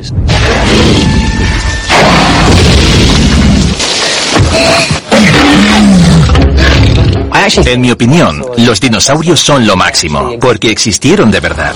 Cuando piensas en los monstruos de las películas o de la ciencia ficción, te puedes tranquilizar si recuerdas que no son reales. Pero con los dinosaurios, eso no funciona. Existieron y eso te da más miedo. Parque Jurásico es todo un clásico. Me acuerdo de dar un grito ahogado, y seguro que mucha gente también, en esa escena en la que paran y te muestran una panorámica donde veías por primera vez un dinosaurio gigantesco.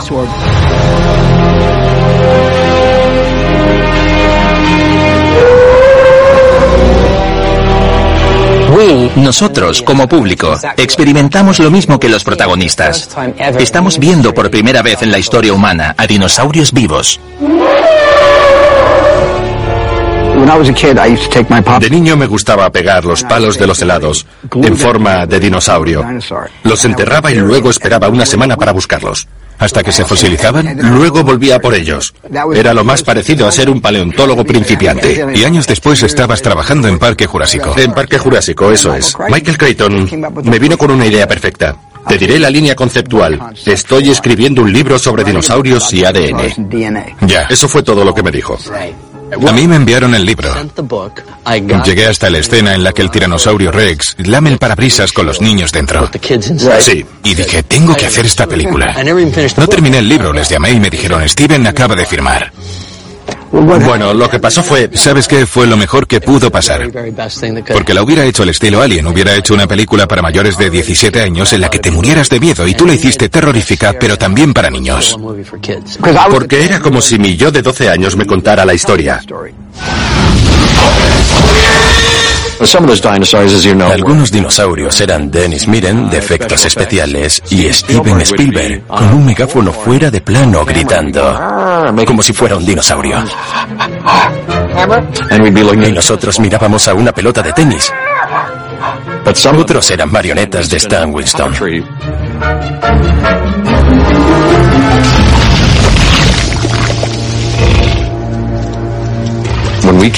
Pero cuando llegamos al claro y vimos a un triceratops de tamaño real,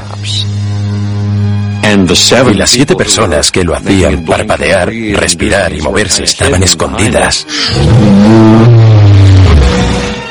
Ni te imaginas.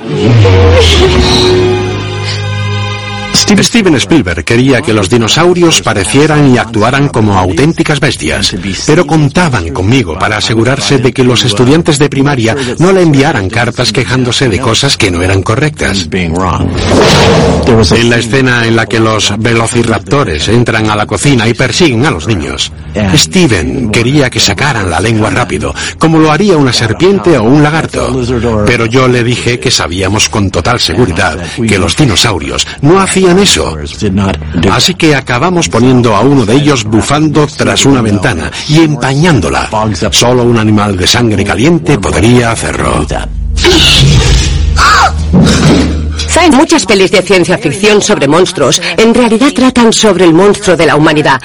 En Parque Jurásico, el científico John Hammond solo piensa en recrear a los dinosaurios para demostrar que ha conseguido algo que nadie más ha podido lograr. Y al final crea una serie de desastres que acaban en un monstruo físico, la manifestación real de las malas acciones de esos humanos.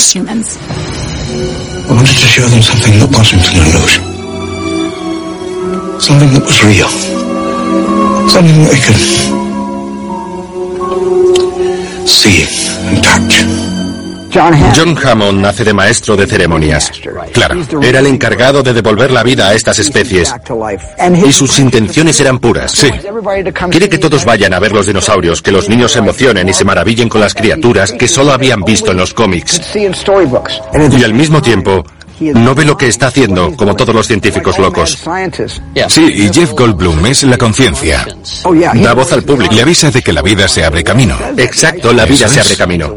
Y tiene toda la razón.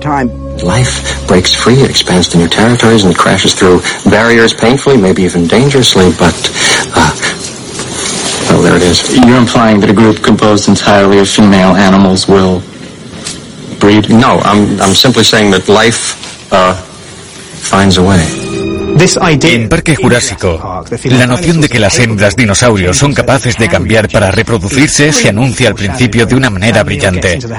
Cuando Sam Neill está en el helicóptero antes de llegar a la isla nublar y coge el cinturón de seguridad, pero los dos extremos son hembras y claro, no puede ponérselo, entonces se los ata en la cintura.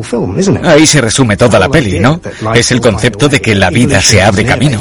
La evolución es un factor de innovación que encuentra la manera de sobrevivir, aunque contra todo pronóstico no debiera. La moraleja de Parque Jurásico es que no se puede controlar la naturaleza. No deberíamos jugar a ser Dios. Aunque al acabar la peli, quería que los dinosaurios volvieran a existir.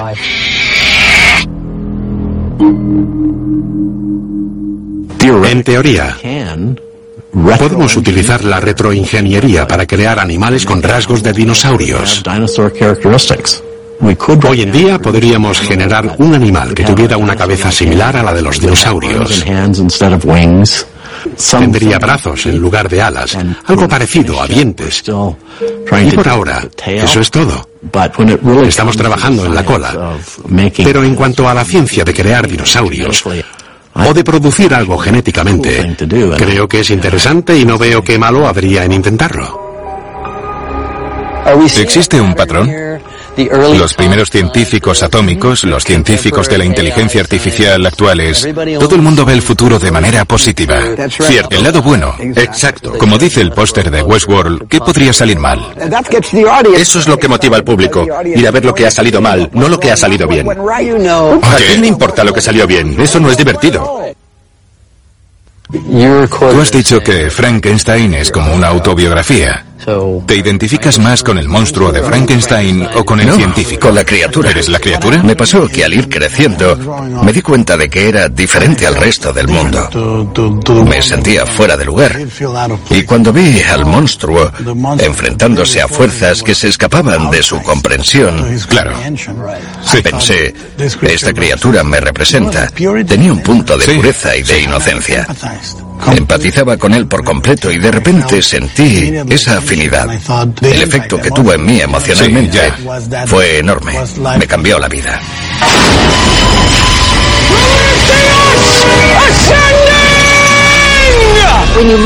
Si echamos la vista atrás, los fundamentos de la ciencia ficción se los debemos a Mary Shelley.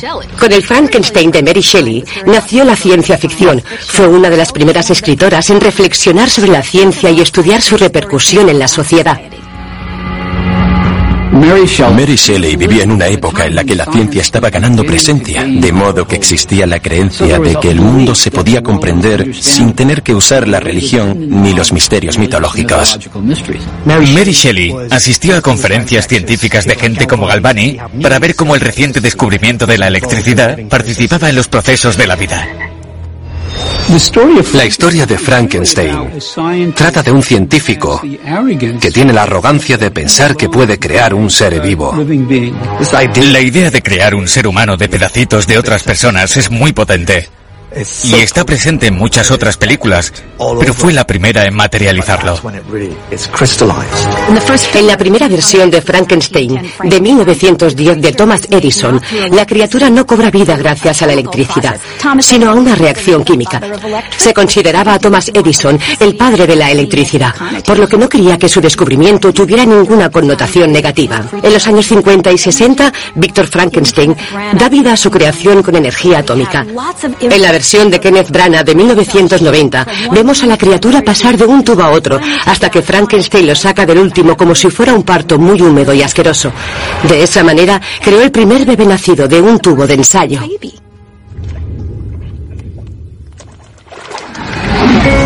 En la famosa película de 1931, el doctor pone un cadáver en una camilla y este empieza a contraerse. En ese momento, Frankenstein entra en un estado entre la histeria y el triunfo. Esto resume todos los miedos y esperanzas que podría sentir al crear una vida sintética. Lo asombrados y asustados que estaríamos de ser capaces de hacer algo así.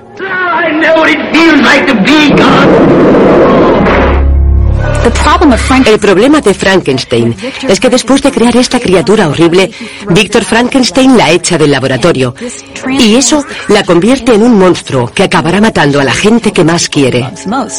El subtítulo del libro es El moderno Prometeo, que hace referencia al mito en el que Prometeo roba el fuego a los dioses y lo baja a la tierra, rompiendo el orden natural. La criatura se da cuenta de que él es una violación de ese mismo orden natural.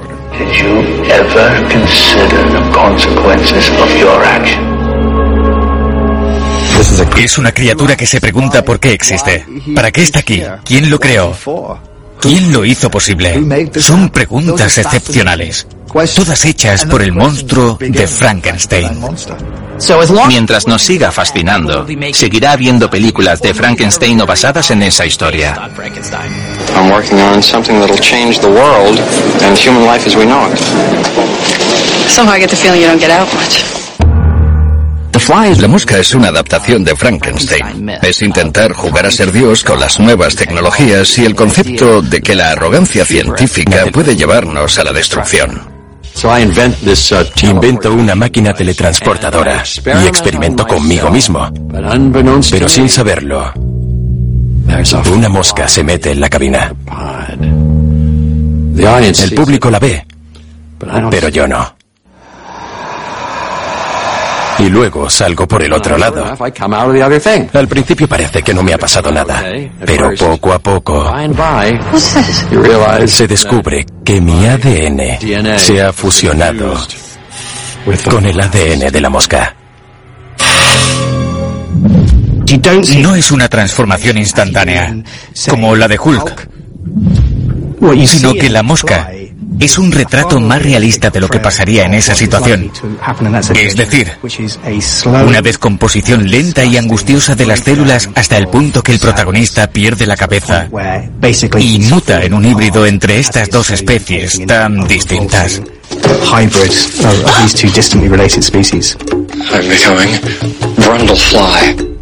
Me acuerdo que había cinco fases de maquillaje. Me levantaba a las 2 o a las 3 de la mañana para ponerme el material protésico. Y los dientes. También me ponían unos dientes raros. En el fondo me gustaba.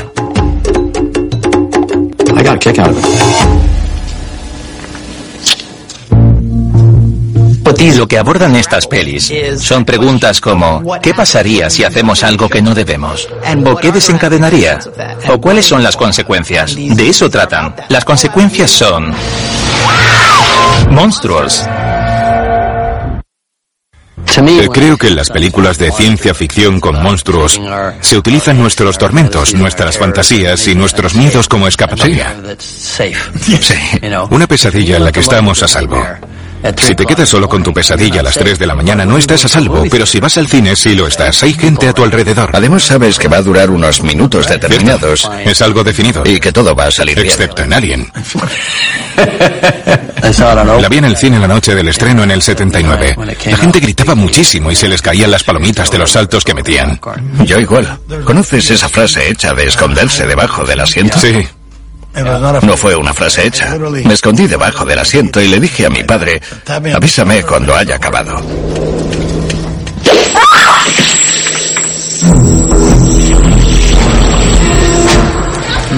El xenomorfo del octavo pasajero y del regreso son los mejores monstruos de peli jamás creados. Son los más aterradores del mundo. Lo peor del xenomorfo es que apenas aparece en pantalla. La luz es tenue. Juegan mucho con los destellos. Creo que por eso es tan impactante la primera de Alien como peli de terror, porque deja mucho a la imaginación. Es una película clásica de monstruos. Además, cuenta con la primera mujer heroína que hayamos visto en una película de ese calibre. Creo que cuando me enviaron el guion de Alien, en términos comerciales, pensaron que nadie se iba a imaginar que la chica joven fuera a ser la única superviviente. Y me gustó esa nobleza. No intentábamos demostrar nada y la otra razón, por supuesto, es que me pareció un papel estupendo para una mujer. Well,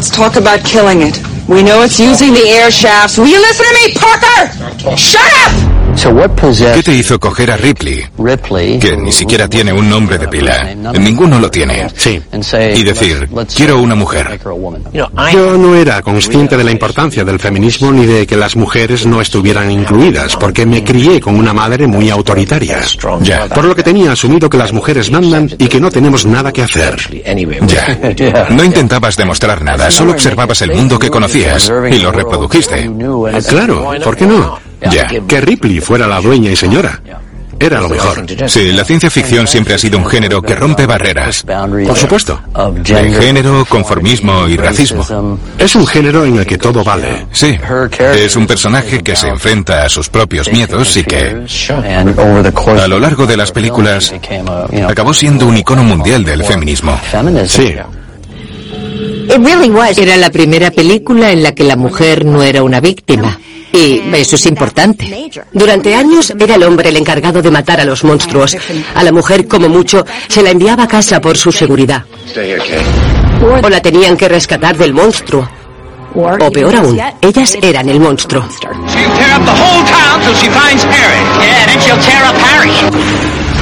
Ash, when Dallas and Kane are off the ship, I'm senior officer.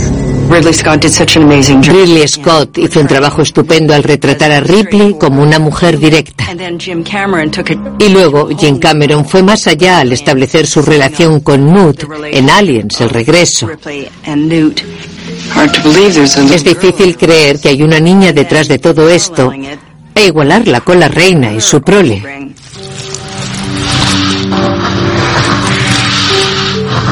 La reina alien tiene unas líneas orgánicas y fluidas porque es femenina. Es repugnante, pero también hermosa. Lo que es perfecto para un elegante matriarca de la sociedad alienígena. Por eso cuando mato a sus hijos e intento escapar con la niña, no es el mal contra el bien. Son dos madres luchando por la supervivencia de sus descendientes. Y creo que eso está hecho desde el respeto a ambas especies. Por suerte, Ripley tuvo ventaja. Get away from her, you bitch! La primera vez que vi Aliens tenía 12 años. Y nunca antes había pensado que las mujeres podían hacer las cosas que Sigourney Weaver hacía en pantalla, ni tener ese aspecto o hablar así. Fue toda una revelación. Esa fuerza primitiva que demostraba en su desesperación por sobrevivir y salvar a la niña. Creo que es lo que la convierte en el arquetipo de heroína.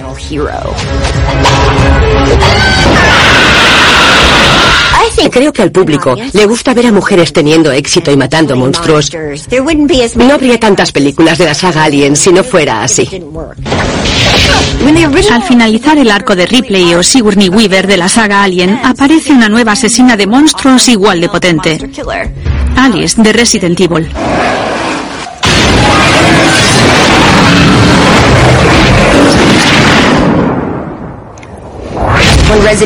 Cuando me propusieron hacer Resident Evil, me emocioné muchísimo. Era muy fan de los videojuegos. Yo creo que responde a algo muy primario en los seres humanos, que es que nos encantan las situaciones peligrosas. Y cuanto más cerca podamos estar, pero sin ponernos en peligro, mejor. El universo Resident Evil es muy parecido a Frankenstein.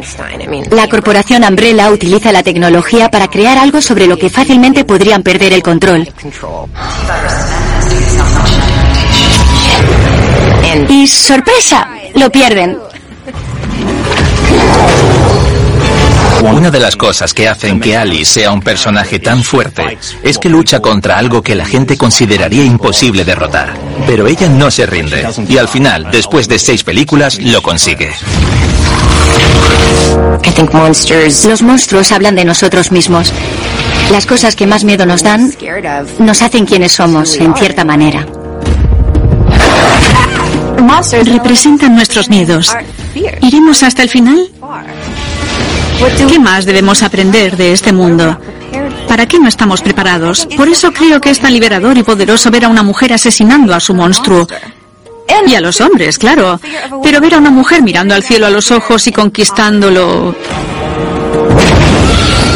A menudo pensamos que la ciencia ficción es un género hecho para los hombres y sus juguetes, un mundo lleno de razas, géneros, colores, credos, especies diferentes. Ya que es ficción, está hecho para explorar nuestras esperanzas y miedos, transmitirlos y ver cómo sería la vida repleta de nuevas tecnologías. La ciencia ficción en su máximo esplendor pone en tela de juicio nuestras creencias sobre qué somos, qué nos hace humanos y cómo encajamos en la sociedad. ¿Y qué nos revuelve o nos intenta revolver? Sí, por eso los monstruos están por encima. Son superhumanos o suprahumanos. Nos permiten preguntarnos cosas sumamente humanas. Claro. ¿No crees que la película La Cosa sigue ese principio de hacernos temer al prójimo con forma humana? Sin duda. Y eso es lo que más me fascina de la película de Carpenter. Ya. Al final se trata de nuestro lugar en el universo. Por eso la historia es tan importante. Somebody in this camp ain't what he appears to be. Right now, that may be one or two of us. By spring, it could be all of us. La Cosa es una película de una gran influencia dentro de la ciencia ficción, porque apela a nuestro miedo más básico, no diferenciar el bien del mal, o entre nosotros y un impostor del espacio. La peli sigue a un grupo de científicos de la Antártida que encuentran a un extraterrestre congelado.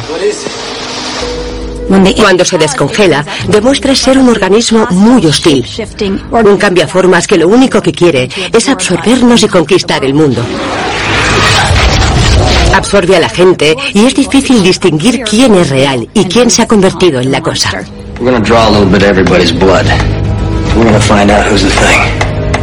Es un relato de monstruos que se resuelve haciendo experimentos. Es ciencia ficción de manual. The blood from one of you things won't obey when it's attacked. It'll try and survive. Crawl away from a hot needle, say. La escena del análisis de sangre en la cosa es una de las mejores escenas de la historia. Los protas están contra las cuerdas. Al menos uno de ellos es el monstruo. Y ver a Carrasel sacándole sangre... La tensión es impresionante. This is pure nonsense. Doesn't prove a thing. We'll do you last.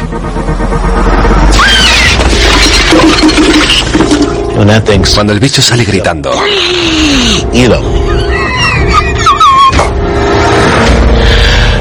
Compensa el precio de la entrada.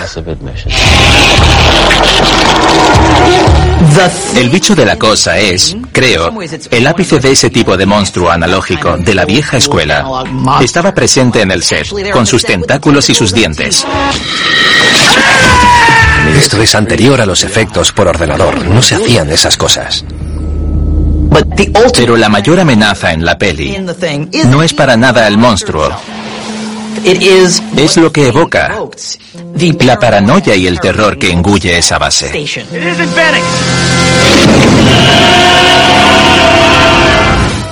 La cosa está basada en un relato titulado ¿Quién anda ahí?, escrito por el editor de revistas con mayor influencia dentro de la ciencia ficción John Campbell Jr. Did you have any plan in mind as to what you wanted Astounding to be? I wanted to be a good science fiction magazine, and, uh, oh yes, I wanted to learn how to be an editor. Y comenzó a rodearse de un equipo de escritores para la revista que la convirtió en la meca de la ciencia ficción moderna. Robert Heinlein, por ejemplo, o Isaac Asimov. John W. Campbell Jr., what he wanted were people who would write stories in which the science was realistic. Realistic in the sense that the scientific culture be represented accurately.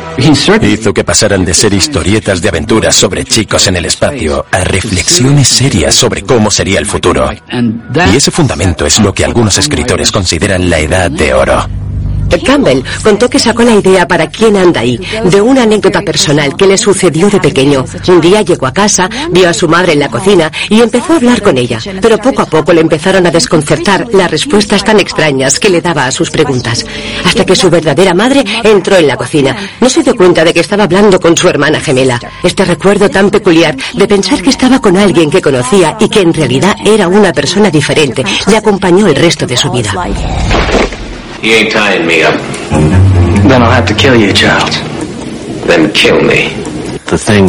La cosa trata del monstruo que llevamos dentro y de cómo esos monstruos hacen que el miedo nos domine hasta el punto de desconfiar de tus propios amigos. Al final, si sigues por ahí puedes ser monstruoso.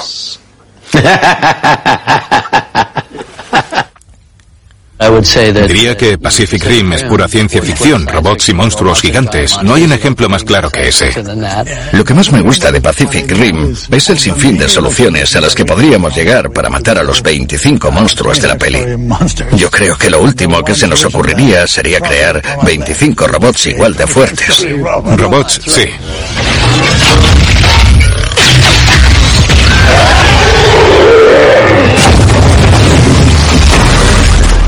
En la inmensa mayoría de películas matamos al monstruo, pero al final ya. Resistimos ese miedo y luego los matamos con habilidad, con fuerza de voluntad o con valentía, con lo que sea. Por eso creo que existe ese punto de crear el monstruo para luego destruirlo. Como en las pelis de los 50, esas películas de monstruos de serie B. Vi la masa devoradora de niño y creo que el hecho de que una masa gelatinosa de Blandiblue vaya a matarme es una idea estupenda. Es una idea estúpida, muy de serie B, horrible, pero gusta al público. Las pelis de serie B de los 50 surgieron porque el género de terror estaba en decadencia y algo tenía que llenar ese vacío. La ciencia ficción era la excusa perfecta para los productores independientes que tenían suficientes trajes de monstruos hechos de goma para crear algo más barato. La mujer y el monstruo fue la primera peli que recuerdo que me dejara impresionado. Además, no me atreví durante años a meterme en un lago. The Killer's Truth me dio bastante miedo. Al final recuerdo que la gente estaba confinada en una especie de cabaña. Me pareció terrorífico. Todavía tengo pesadillas con alimañas de muchos colmillos. Hay una película de 1953 llamada Robot Monster en la que el monstruo es un tío vestido de gorila con una escafandra. La hicieron con 20 mil dólares, parece de coña, pero a la gente le encantó y ganaron con ella casi un millón de dólares. Es evidente que las pelis de monstruos de los 50 surgieron a raíz de la Segunda Guerra Mundial, de la bomba atómica y del enorme miedo por lo que se había desatado.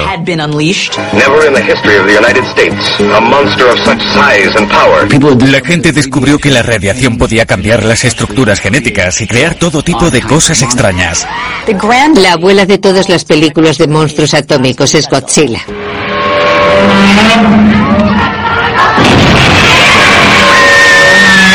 Godzilla personaliza la ansiedad y el miedo a... A la edad nuclear. Sí, no sorprende que surgiera como neomito de la ciencia ficción en Japón, que había sido bombardeada por armas nucleares. Por eso, los monstruos responden al Zeitgeist de la época en que fueron creados. El Zeitgeist. Los monstruos son el modelo perfecto para representar lo abstracto.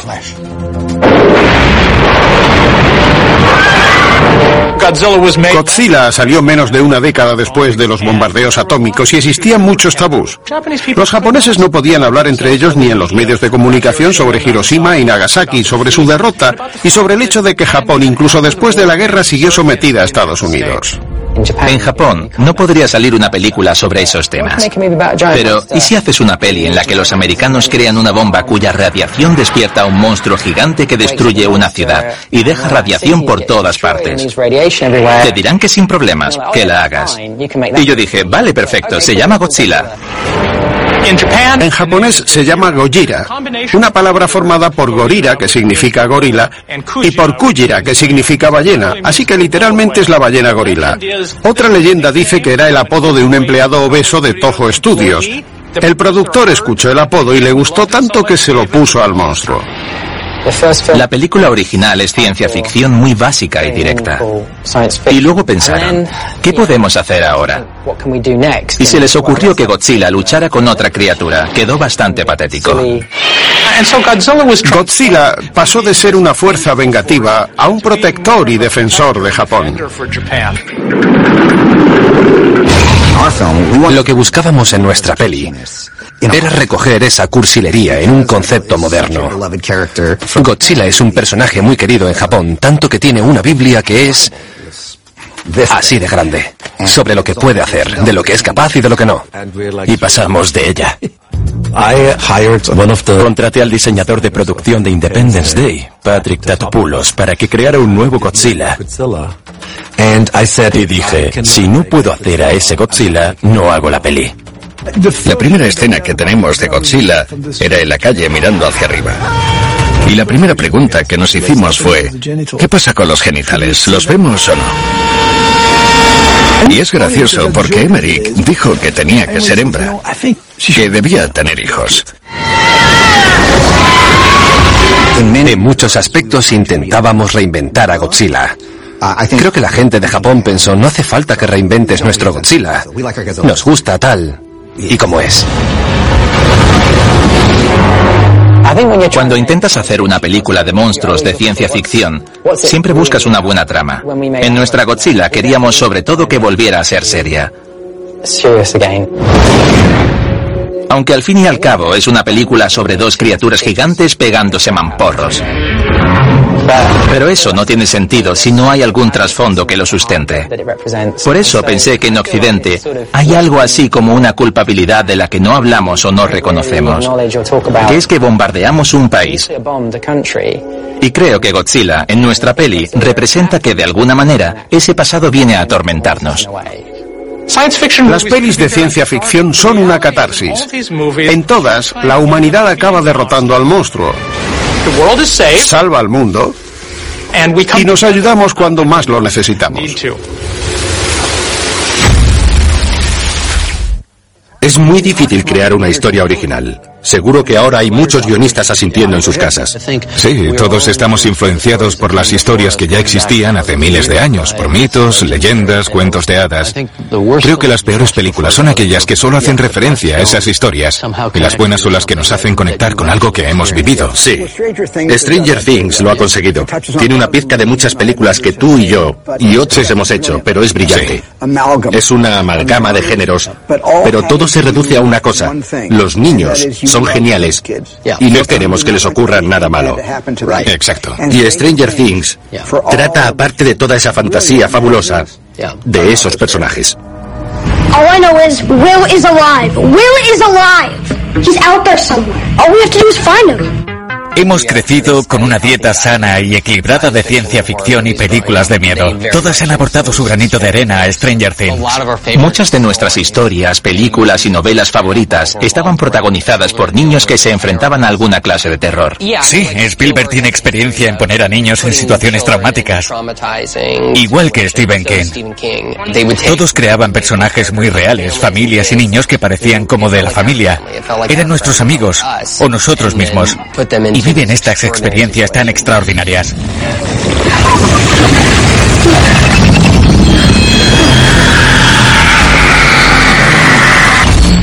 Stranger Things trata sobre un niño que se pierde. Desaparece sin dejar rastro. Y sus mejores amigos y yo, que soy uno de ellos, vamos a buscarle. Vivimos toda clase de aventuras. Nos encontramos con una chica con poderes y otras cosas como monstruos. Bueno, monstruos no, sino uno en concreto. El Demogorgon. El Demogorgon recuerda a los monstruos finales de las pelis o de las series. Es el prototipo de monstruo de pesadilla. Queríamos crear un monstruo que pudiéramos construir, volver a esa forma de hacer cine de la vieja escuela. Y cuando te comprometes a hacer algo así, a crear ese traje, te limita. También era muy importante que fuera raro. Porque para nosotros, cuanto más raro, más miedo da.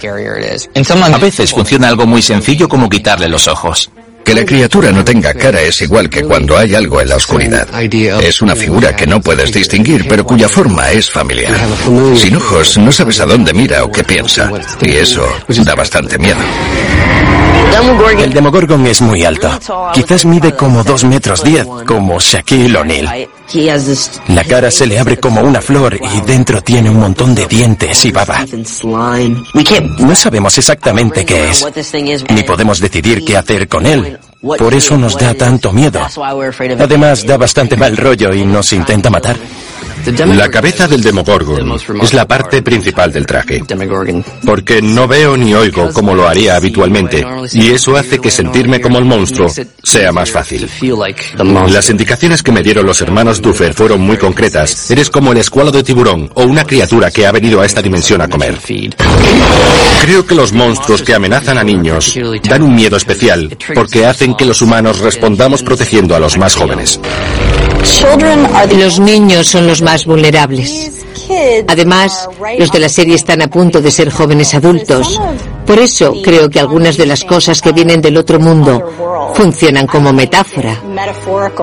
Nos hacen pensar sobre lo que significa pasar de ser niño a ser adolescente.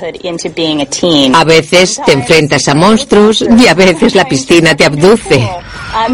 Y aunque estas cosas no pasen en la realidad, el proceso de crecer es igual de aterrador.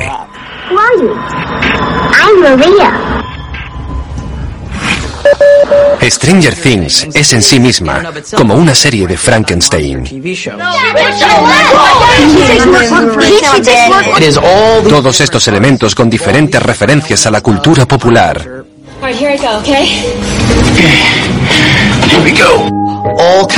Se han combinado para crear algo bonito y terrorífico. La persecución en bici y la furgoneta que sale volando son guiños evidentes a ET. ¿Disfrazar a Once? No nos pudimos resistir. El personaje de Winona era muy similar al de Richard Dreyfuss. Las luces de Navidad son como el puré de patatas. Cuando ves esas películas de pequeño, la sensación de grandeza, de asombro y de miedo te acompaña el resto de tu vida. Lo que quisimos fue captar cómo nos hicieron sentir esas pelis. La ciencia ficción es una vía de escape para muchas personas. Creo que esos monstruos, no solo el Demogorgon, nos ayudan a todos a seguir adelante y a sentirnos bien con nuestro mundo, incluso cuando el mundo no es tan bueno como debería. Lo que más avivó mi cerebro cuando era niño era el miedo. Simple miedo. Necesitaba hacer algo para protegerme contra todo lo que me daba miedo. Sobre todo, lo que peor llevaba era la oscuridad. La mayoría de mis procesos comienzan con sueños y pesadillas. Intentamos sacar esos terrores de la infancia y hacer que todo el mundo lo sienta. Sí, los expulsas de tu vida y luego se los endosas a El resto de personas, sí, exacto. Y nos encanta. No nos cansamos de eso. Claro. Por eso no paramos.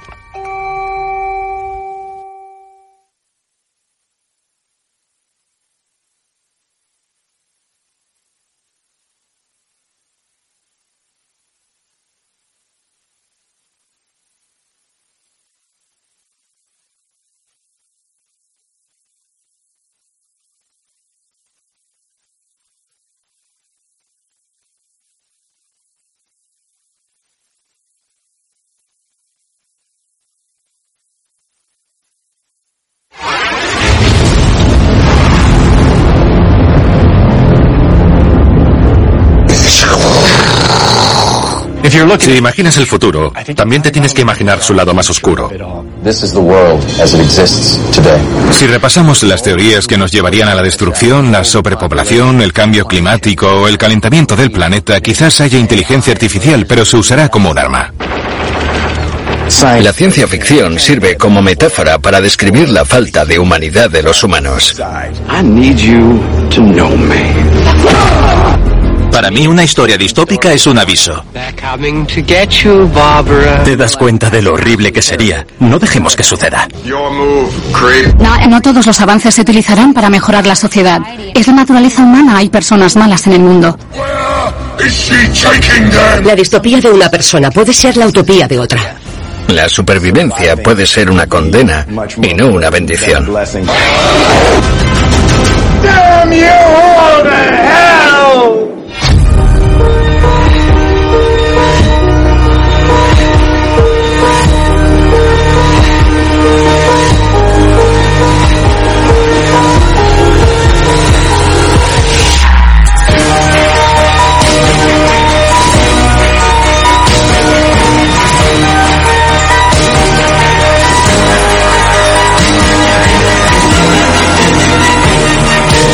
Historia de la ciencia ficción. Futuros oscuros. ¿Por qué nos fascinan tanto estos futuros oscuros? Porque somos así en nuestra ira interna y social. Sí. Ya. Es la angustia que sentimos por el fin de la humanidad. Sí.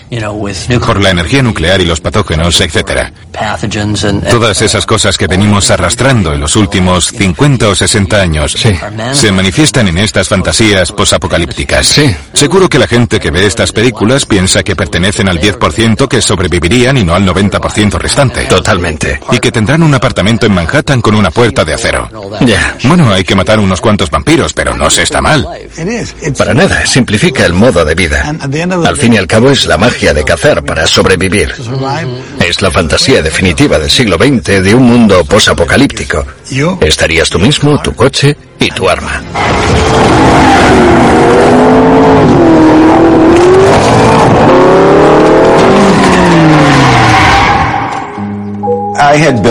Llevaba años detrás de Soy leyenda. Arnold Schwarzenegger la tuvo parada 10 años y no la soltaba. Yo decía, vamos tío, si eres gobernador, ya no la vas a hacer. Y con el tiempo dijo, vale, no la voy a hacer. El doctor Robert Neville es un virólogo dedicado a salvar a la humanidad, pero no lo consigue. Hay una epidemia mundial que convierte a la población en una mezcla entre vampiros y zombies. Y Neville es el único hombre que queda. ¿Cómo sería el mundo después de encontrar una forma para deshacerse de nosotros? Esa es la premisa central. ¿Cómo sobrevive un hombre que lo ha perdido todo y solo ve pasar los días? Ser la última persona viva en la Tierra habla del concepto de soledad existencial, de una realidad horrible para el ser humano, de nacer y morir solos.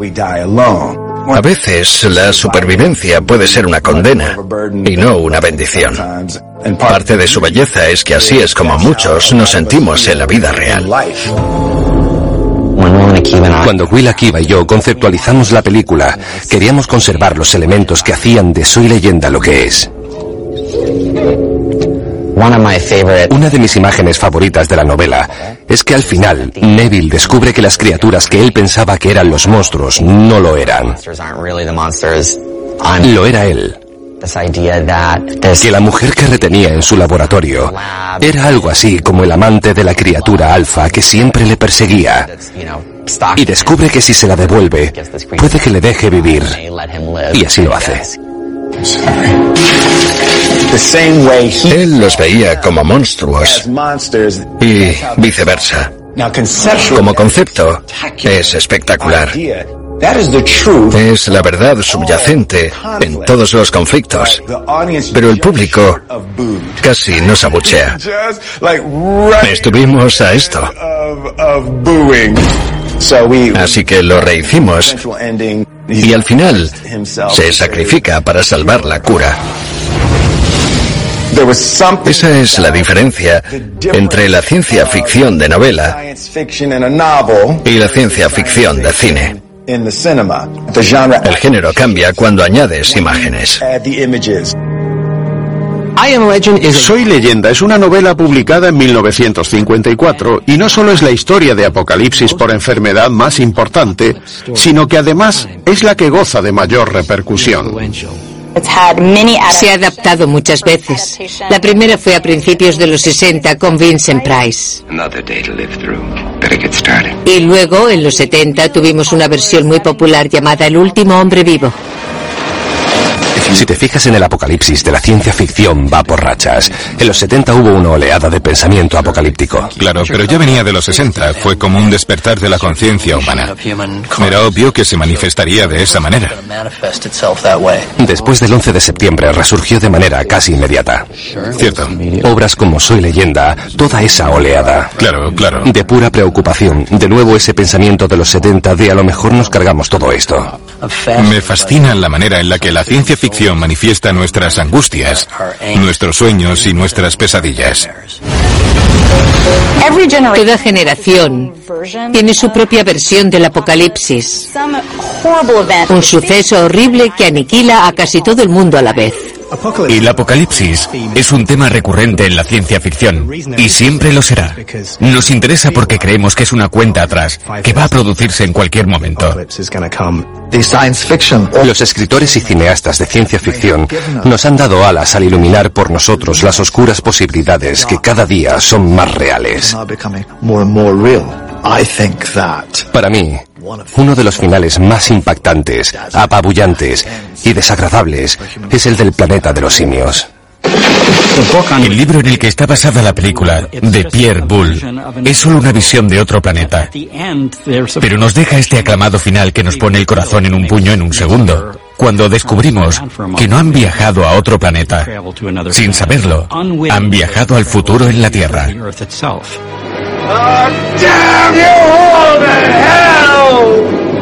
Acaba siendo una historia sobre nuestro propio futuro y nuestro destino. Es un futuro posapocalíptico muy lejano, en el que los humanos han sido reemplazados por simios. Y ahora solo somos unos animales idiotas. En la primera saga, pero sobre todo en la segunda saga de películas, descubrimos que la derrota de la humanidad no la causa una lluvia de armas nucleares ni una pandemia de zombies. En realidad es una mezcla de diferentes factores. El sello distintivo de una buena historia de ciencia ficción es la idea de que el apocalipsis es complicado. Y este también es un buen ejemplo de apocalipsis en donde hay algo de esperanza. Recordamos el planeta de los simios como una película cínica donde los humanos lo echan todo a perder, pero al principio hay un momento precioso. En la primera película, Charlton Heston habla a los humanos del futuro, quienes lo descubrirán en 700 años, y dice...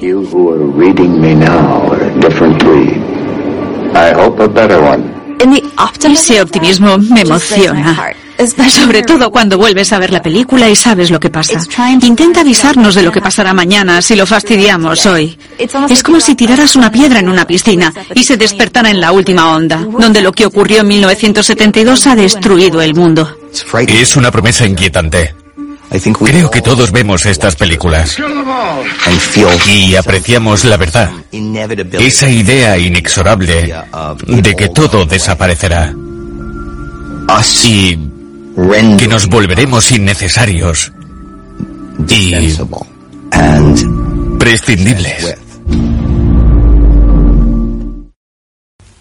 Si repasamos a las teorías que nos llevarían a la destrucción, la sobrepoblación, el cambio climático o el calentamiento del planeta, quizás haya inteligencia artificial, pero se usará como un arma. No habrá solo un motivo. Exacto. Creo que los futuros oscuros en nuestra industria, el entretenimiento, están motivados por la paranoia. Sí. ¿Es una paranoia sana o nociva? Muy sana. ¿Es sana? Muy sana. Porque siempre te preguntas qué pasaría si... Y si no lo haces, eres un idiota. Hay tantas historias sobre futuros horribles. Por un lado tenemos el apocalipsis y por otro la distopía.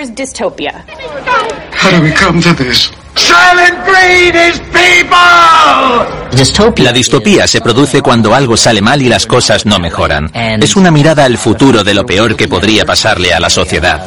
Normalmente, algo que el humano se hace a sí mismo. Primrose Everdeen.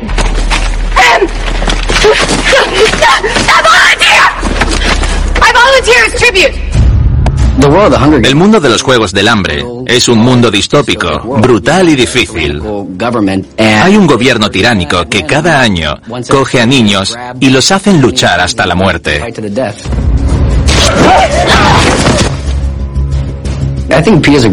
Aita es un personaje genial. Conecté con la sensación de que, a pesar de toda la locura que le rodea, estas circunstancias tan extremas no cambia su forma de ser.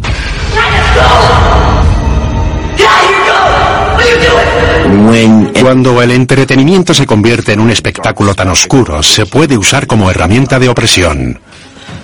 La idea de ver violencia como una distracción política se remonta a los antiguos gobernantes romanos que decían dadles pan y circo, es decir, aseguraos de que tienen el estómago lleno y algo para ver y distraerse.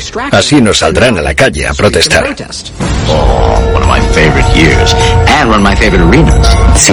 Susan Collins contó que se le ocurrió la idea del libro haciendo zapping durante la guerra de Irak. En un canal veías reportajes e imágenes en vivo y al pasar un par de canales veías en otro canal un reality de esos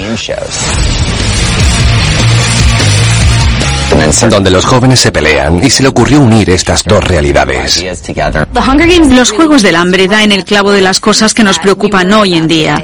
La telerrealidad es más cruel que el entretenimiento, pero no nos damos cuenta. El concepto de cultura controlada nace de la novela de George Orwell 1984. El libro y la película de 1984 son impresionantes. Desde que se publicó, su visión del futuro se ha utilizado para describir la época en la que vivimos. Con el auge del fascismo y del uso de tecnologías en la guerra, de repente la ciencia ficción pasó de tener futuros optimistas a futuros en los que nadie querría vivir. Orwell actualizó el totalitarismo a la era mediática.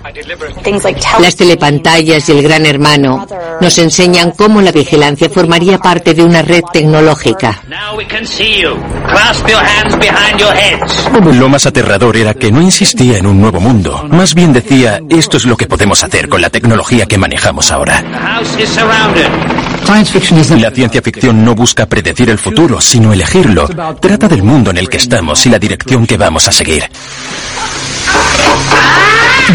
La ciencia ficción distópica parte del diálogo social. Y a partir de ahí, se desarrolla en una experiencia dentro del mundo real. We turn to Thailand where protesters have been inspired by the Hunger Games movie. A three-finger salute is now a symbol of uprising. ¿Trata los Juegos del Hambre de la Revolución? Por supuesto. Susan creó historias sobre la guerra y sus consecuencias para adolescentes y no se cortó ni un pelo. El instituto es el peor caso de distopía. Son otros los que te dicen qué puedes hacer, a dónde ir y quién debes ser. Pero en la literatura para jóvenes adultos, como en los Juegos del Hambre o Divergente, son los jóvenes, sobre todo las mujeres jóvenes, las que llevan las riendas y tienen el poder para cambiar el mundo que les rodea. Katniss es un personaje estupendo y su manera de luchar es creíble.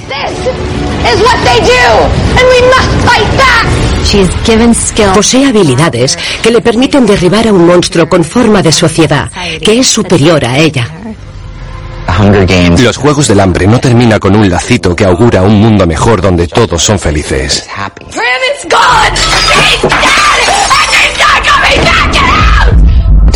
Normalmente hacen falta muchas víctimas, muchas muertes y mucho dolor para que algo cambie. Aunque la gente que quede seguirá estando dolida porque esas cicatrices no desaparecen con el tiempo.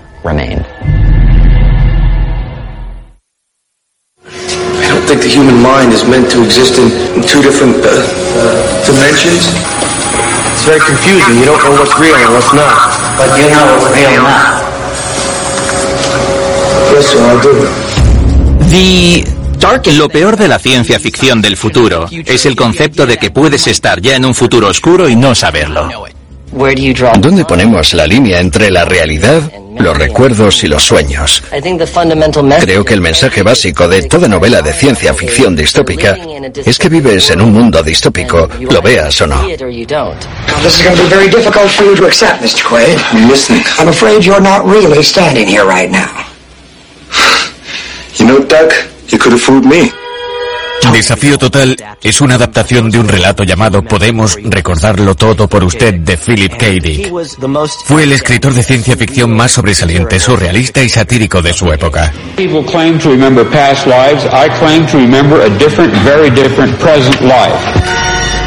Se hicieron varias adaptaciones en Hollywood de sus historias. Una y otra vez, lleva a los personajes a lo que luego se conoce como universo construido, engañando a la gente que vive en él y que piensa que es real.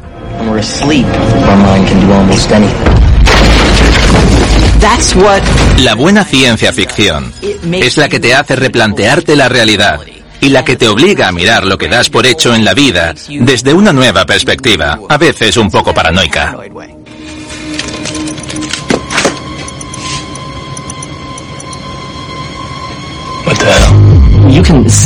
Las ideas de Philip K. Dick aparecen en películas como Matrix. Esa sensación de paranoia de que no hay una verdad terrenal a la que agarrarse. You take the blue pill. You wake up in your bed and believe whatever you want to believe. You take the red pill, and I show you how deep the rabbit hole goes. Las hermanas Wachowski me dieron el guion y lo leí. La idea de que la realidad no es real. This is the world as it exists today. Lo que mola de Matrix es que ves lo que viene después. La esclavitud de los humanos para dar vida a las máquinas. How do you define real? Tienes realidad virtual, agentes, morfeos y kung fu.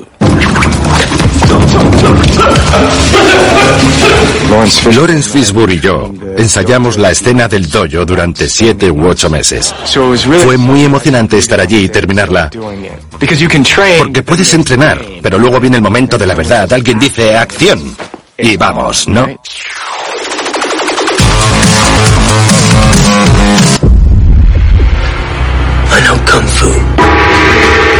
En el mundo sintético de Matrix, nuestros cuerpos no nos limitan, solo nos limita la imaginación. Por eso puedes disfrutar del efecto bala, Lo más interesante de Matrix es que usaba efectos especiales de forma inherente a la narrativa. Que exista el efecto bala en Matrix es el mejor ejemplo para ver que no es la realidad. Cuando estás en Matrix, puedes hacer cosas que no podrías hacer en el mundo real. La primera vez que sale Trinity saltando con la pose de grulla era algo nunca visto antes. Era una tecnología inventada de forma muy efectiva para la película. Y más adelante, a medida que aparece el efecto bala, se convierte en el rasgo diferenciador que nos dice que estamos en Matrix y no en el apocalipsis distópico en el que existimos.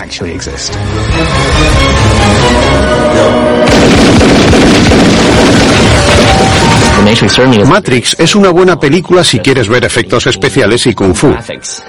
Pero también si quieres tener debates con tus amigos sobre sus connotaciones filosóficas. Matrix predijo una sociedad en la que la gente podía conectarse y perderse. Donde ven lo que quieren ver y creen lo que quieren creer, porque es cómodo y seguro, aunque sea mentira. I know this steak doesn't exist. I know that when I put it in my mouth, the Matrix is telling my brain that it is juicy and delicious. Decir quiero comerme un filete o prefiero seguir dormido son opciones muy atractivas, ¿no? I don't want to remember nothing. Nothing. Matrix es pura ciencia ficción, porque incluye el gran momento de la decisión personal. ¿Nos conectamos y somos solo un engranaje más sin conciencia? ¿O nos desconectamos y elegimos vivir en un mundo frío, oscuro, complicado, difícil y real?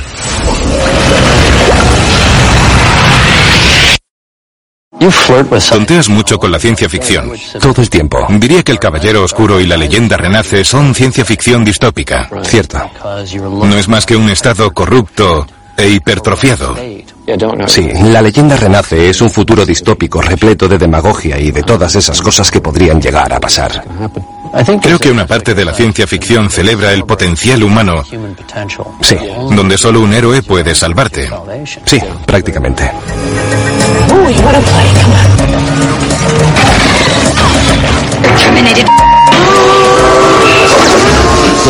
La función de los héroes en los futuros más oscuros es derrotar a las fuerzas que han hecho posible esa distopía.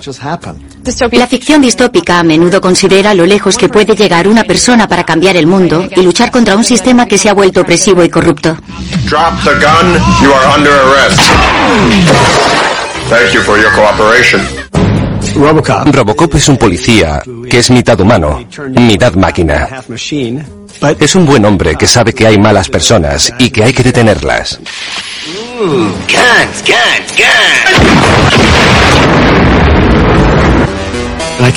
Tenía metido en la cabeza hacer una historia de ciencia ficción que estuviera ambientada en el mundo empresarial. Era los 80, el principio de la generación de la codicia, y en Robocop quedaba implícito que vivimos en un mundo liderado por el dinero y las empresas. Pensé que deberíamos hacer una película donde fuera inevitable, pero donde quizás se pudiera evitar. Robocop cree que va a atrapar a un villano, pero resulta que ese villano es mucho mayor que él. Es el sistema. Ese es el poder de la ciencia ficción. Nos podemos sentar y pensar en estos temas tan importantes mientras vemos robots disparando a gente en los genitales. Your move, creep. La violencia de Robocop es sorprendente. Demuestra lo que es la distopía y es algo horrible que asola el mundo y que nos ha arrastrado a esto. Siempre me sorprende que la gente pregunte, ¿por qué hay tanta violencia en tus películas? Mi respuesta es porque no hay violencia en las tuyas. La violencia es inherente al universo. Y para mí es algo que entendí desde el punto de vista religioso. Pensé que la muerte de Murphy debía ser una crucifixión o algo que diera miedo. Por eso debía ser muy violenta. Creo que funcionó muy bien. Y poco a poco hay unos movimientos electrónicos y empieza a reconocer cosas. Y luego la resurrección. Veo la belleza de esa historia y quería que saliera en la película. Y de repente se me ocurrió que caminase sobre el agua. Así me imaginaba yo a Robocop, como el Jesús americano. Robocop es una sátira política. Y darnos cuenta de que es una alegoría de Jesucristo nos demuestra que nos aferramos al significado cultural de que existen salvadores que sacrifican todo para ayudarnos. La ciencia ficción nos muestra un futuro horrible y distópico. Pero hallamos esperanza en los héroes de la historia. Mad Max, el desagradable antihéroe. Mad Max fue como escuchar una canción y decir, madre mía, ¿de dónde ha salido? George, el director George Miller se crió en Australia. De adolescente vio a muchos de sus amigos morir en accidentes de tráfico. Con los años se hizo médico y vio muchos cadáveres que llegaban mutilados por la carretera. Por eso cuando se hizo cineasta, la idea de contar historias de la vida y la muerte en la carretera le salió natural. En la primera peli, la sociedad está al borde de la destrucción. Y a medida que pasan los minutos, Max, que era policía, se vuelve loco intentando atrapar a los criminales. Y al final pierde a su familia. Después, en la segunda película, El guerrero de la carretera, vemos que se ha producido una guerra nuclear y la gasolina ahora escasea. Y eso nos lleva hasta un páramo posapocalíptico por el que viaja Max. Mad Max puede salvar la situación, pero el mundo solo va de mal en peor, en peor, en peor. Hay varias películas sobre las que pivota la cultura, y El Guerrero de la Carretera es una de ellas. Como dijo el escritor de ciencia ficción, J.G. Ballard, es la capilla sixtina del punk.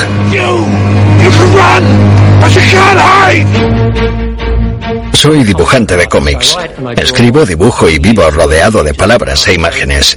Cuando George Miller me llamó porque quería hablar conmigo de Mad Max, le dije que sí.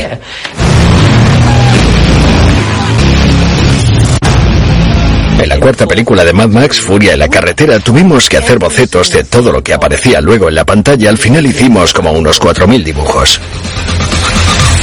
creo que también cambiamos el mito del héroe. En Furia en la carretera, Mad Max es víctima de un trastorno de estrés postraumático. No hay razón para vivir excepto la propia vida. Ha pasado 20 años solo en el Outback con su coche y es como un animal salvaje. Lo llevan atado en el capó como adorno y lo usan como banco de sangre. Porque en Furia en la carretera lo más preciado no es la gasolina, sino el cuerpo humano.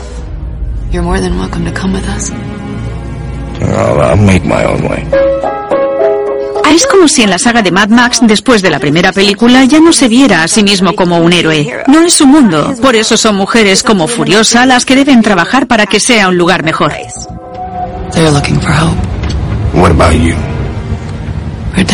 Furiosa es el personaje de George. George decía que iba a hacer a una guerrera de la carretera que sería un referente de nuestros tiempos.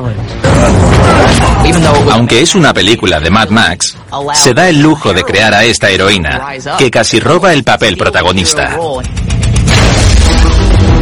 Furiosa es una heroína más convincente que Max. Comprendemos mucho mejor su historia y sus motivaciones. Tiene que proteger a las mujeres que intentan escapar de un esclavista terrorífico y cruel.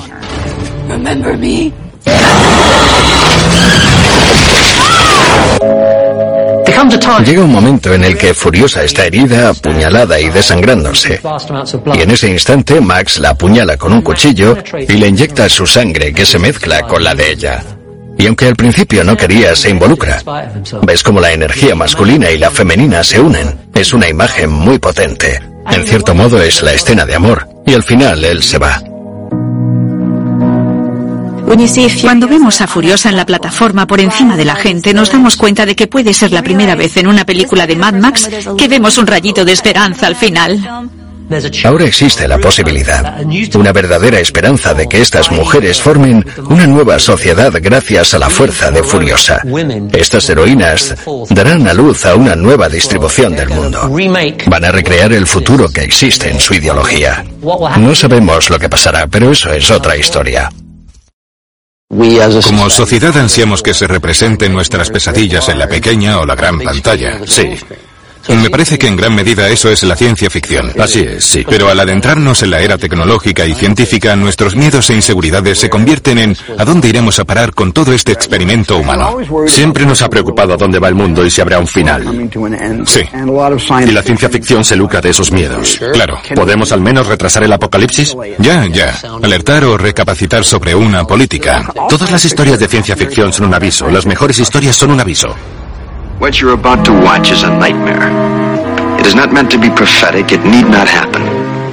But in this place, in this moment, it does happen. This is the Twilight Zone. La Dimensión Desconocida fue la primera gran serie de ciencia ficción de la televisión. Punto.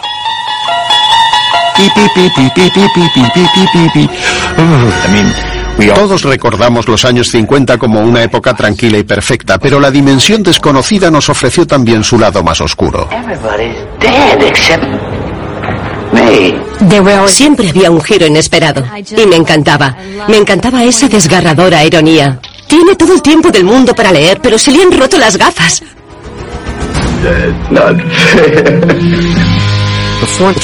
Antes de la dimensión desconocida, Rod Serling fue el dramaturgo más importante de la televisión en los años 50, pero le censuraban siempre que quería hablar de problemas sociales, raciales o políticos. To make dramatic note of controversial themes as they are, are, are inherent in our society. Esa insatisfacción o frustración hizo que Rod Serling creara una serie en la que pudiera hablar sobre estos temas de una forma a la que la censura y los patrocinadores no pudieran oponerse. We are the minorities! Yo creo que una historia distópica es un aviso. Es una vía para poder levantar la mano y decir, parece que si vamos en esta dirección no acabaremos muy bien. Quizás deberíamos hacer ahora algo al respecto. You're all desperate to point some kind of a finger at a neighbor. But believe me, friends, the only thing that's gonna happen is that we're gonna eat each other up alive. Siempre que lees o ves una historia distópica piensas, bueno, eso ya está superado, no puede pasar. Y de repente nos golpea la realidad política o los problemas y nos damos cuenta de que estamos cegados. My name is Alfred. I had another name, but it's forbidden now. So many things are forbidden now. En el cuento de la criada, nos adentramos en un futuro en el que los hombres son gobernantes absolutistas y las mujeres están discriminadas. Es un régimen religioso muy arcaico. Tienen que llevar una ropa especial, no hay etiquetas escritas en los supermercados. Es como una ciudad alienígena, como otro mundo. Sin embargo, hay elementos que nos recuerdan que no es así, que es Boston, pero es un Boston muy diferente. Me enamoré de El cuento de la criada por Defred. Por cómo mantenía la entereza, la confianza y la esperanza en esa situación tan horrorosa. Hubo una catástrofe medioambiental y la tasa de fertilidad descendió estrepitosamente. Le arrebatan a su marido y a su hija y como Defred es una de las pocas mujeres fértiles que quedan, se la quedan como esclava gestante en casa de un comandante. The handmaid shall lie between the legs of the commander's wife. The two of you will become one flower, waiting to be seeded. The flowers. Leda. What? It's nice. Lo que encuentro especial y me encanta de Janine es que todos piensan que está loca, pero ella solo ha tomado la realidad que se le ha presentado y contra la que no puede luchar y la combate a su manera. Porque lo único seguro en un futuro como criada es que vas a la compra y te violan. No he escrito en el libro nada que los seres humanos no hayan hecho en algún momento de la historia o que no hagan ahora. Por ejemplo, en la Alemania nazi, los hombres de las SS tenían asignadas mujeres biológicas. Sí, ella solo recogió las atrocidades llevadas a cabo contra otras personas y las añadió al libro. Así creó el mundo de Gilead. Margaret Atwood leía mucho sobre los juicios a las brujas de Salem y sobre cómo castigaban a las mujeres que se salían de la norma. Era una manera de enviar un mensaje a todas las mujeres para decirles que, si no se comportan, morirán. La revolución iraní sirvió de analogía para Margaret. Fue una revuelta religiosa. Un día las mujeres llevaban minifalda y al día siguiente se las echaba de la universidad. Todo en 24 horas. Ladies, you can't work here anymore. It's the law now. A Defred le quitan su trabajo y se da cuenta de que ha perdido el control sobre el dinero o la propiedad. Creo que esto tendría gran repercusión en los lectores de los años 80, porque las mujeres acababan de ganarse el derecho a tener tarjetas de crédito a su nombre en 1974. Eres consciente de que ya hemos pasado por eso, de que Dios no lo quiera, podíamos ser nosotras. No es tan difícil que una sociedad se desvíe un poco para recrear ese futuro distópico. Las obras de ciencia ficción representan el desmoronamiento de la sociedad como un aviso. Es más fácil ver una serie y descubrir cuáles fueron los hechos más importantes que repasar tu propia vida. When they slaughtered Congress, we didn't wake up. When they suspended the Constitution, we didn't wake up then either. In a gradually heating bathtub, you'd be boiled to death before you knew it. Esa idea de consumirse es lo que da tanto peso al cuento de la criada. Es la revolución de una porción muy pequeña de variables la que se convierte en las alas de la mariposa que desata una enorme tormenta. Yo lo veo como un aviso, no creo que sea una predicción. En las ascuas de la resistencia es donde se aviva el fuego, porque puedes quitarle todo a estas mujeres. Les puedes quitar sus familias, les puedes arrancar los ojos, pero no puedes quitarle su humanidad personal.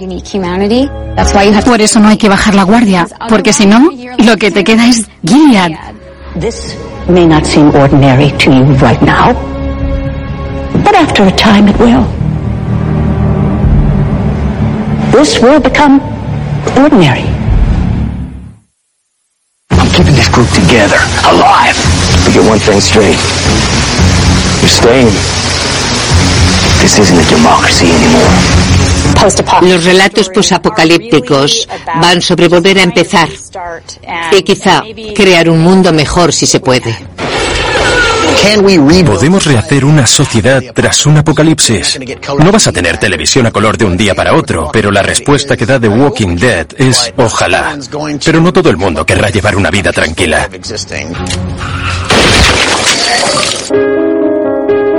Yo escribí el cómic sobre un grupo de seres humanos normales y cotidianos que intentan sobrevivir al apocalipsis zombie y rescatar algo de lo que era antes su mundo. Oh, La razón que te hace seguir The Walking Dead es que los personajes son fascinantes. Luchan por descubrir dónde encajar en un mundo en el que ha desaparecido la sociedad y todas las reglas han cambiado.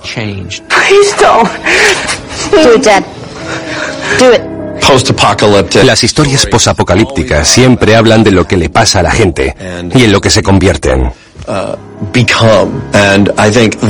Creo que es un tema recurrente en la ciencia ficción, que viene de la mitología de zombies de Romero, de sus películas. George Romero inventó los zombies. Los zombies no existían antes, al menos no eran como los imaginamos ahora. George Romero leyó Soy leyenda y le encantó el concepto de estar en guerra con un mundo inconsciente. Pero lo que hizo él fue fundamental para la maquinaria moderna de los zombies. Los usó como crítica social. Lo mejor de las pelis de zombies es que profundizan en nuestro miedo a la traición. Esa paranoia que tenemos los humanos de que nuestros seres queridos van a volverse en nuestra contra. Buscan nuestro miedo hacia los depredadores. Nos dan miedo porque nos van a comer. También a la sobrepoblación. Ah, y a las enfermedades. Lo que me molesta de estas pelis es que presentan unos escenarios increíbles y muy buenos personajes, pero la película se acaba. Como escritor siempre me quedo con ganas de más. Pienso que se están perdiendo una gran oportunidad, que podrían seguir a estas personas durante muchísimos años. Yo diría que después de ocho temporadas de The Walking Dead, hemos maquillado a más de 16.000 caminantes. De joven estudié un poco de fisiología, anatomía y arte. Para mí siempre es importante subir el nivel de realismo y crear algo que el público vea espantoso. Y transformarlo en algo por lo que sientas compasión. The Walking Dead muestra diferentes maneras en las que podemos reconstruir una sociedad después de un apocalipsis. Rick Grimes y su grupo se encuentran con diferentes tipos de civilizaciones en el transcurso de The Walking Dead. Lugares como Woodbury, liderados por el gobernador, o Alejandría, que es un refugio construido por los habitantes de Washington DC como lugar de retiro. Pero la peor de todas las sociedades que nos hemos encontrado es la de Negan y su grupo, los salvadores. I'm gonna beat the holy hell out of one of you.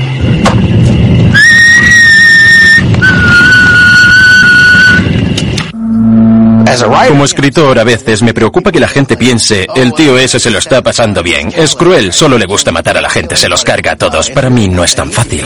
I need you to know me. Cuando muere un personaje me enfado tanto como el público. A veces lloro cuando lo escribo. Lo digo totalmente en serio. A veces se me hace cuesta arriba. Tiene que haber personas que den equilibrio moral. Si no, todo sería caótico. Es un grupo de personas en las que puedes confiar para crear un futuro mejor. Todo lo que quieren es crear una nueva sociedad. Que haya algo después. We have to keep our faith in each other. If we can hold on to that with everything we have, the future is ours. The Walking Dead. The Walking Dead capta esos pedacitos asombrosos de la naturaleza humana en sus mejores y sus peores momentos. Cuando nos ponen a prueba y puede que nunca encuentres redención y que estés por encima del perdón. Pero otros personajes sí que se redimen de alguna forma. Se trata de regresar de la oscuridad y encontrar la forma de colaborar para salir del bache y construir una civilización. Por eso, con una línea temporal suficientemente larga, es una historia edificante sobre personas que han pasado lo peor y se han convertido en la mejor versión de ellas mismas. Por eso siempre la he visto como un relato optimista. La ciencia ficción habla sobre la condición humana. Es absurdo hablar del bien contra el mal. Para mí es más competitividad y agresividad contra compasión y empatía. Somos ambas cosas. Sí. La naturaleza se ha decantado por las dos, porque somos animales sociales. No podemos sobrevivir sin cuidar de nuestros hijos o sin aprender a cazar.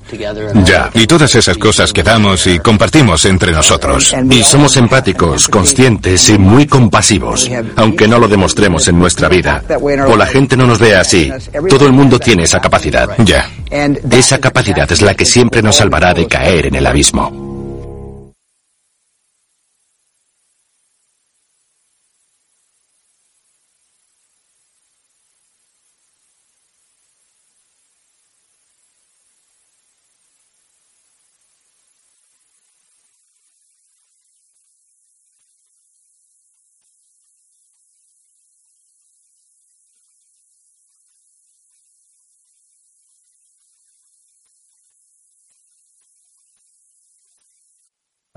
Bay doors, Hal. I'm sorry, Dave. I'm afraid I can't do that. 2001 me marcó bastante en la vida.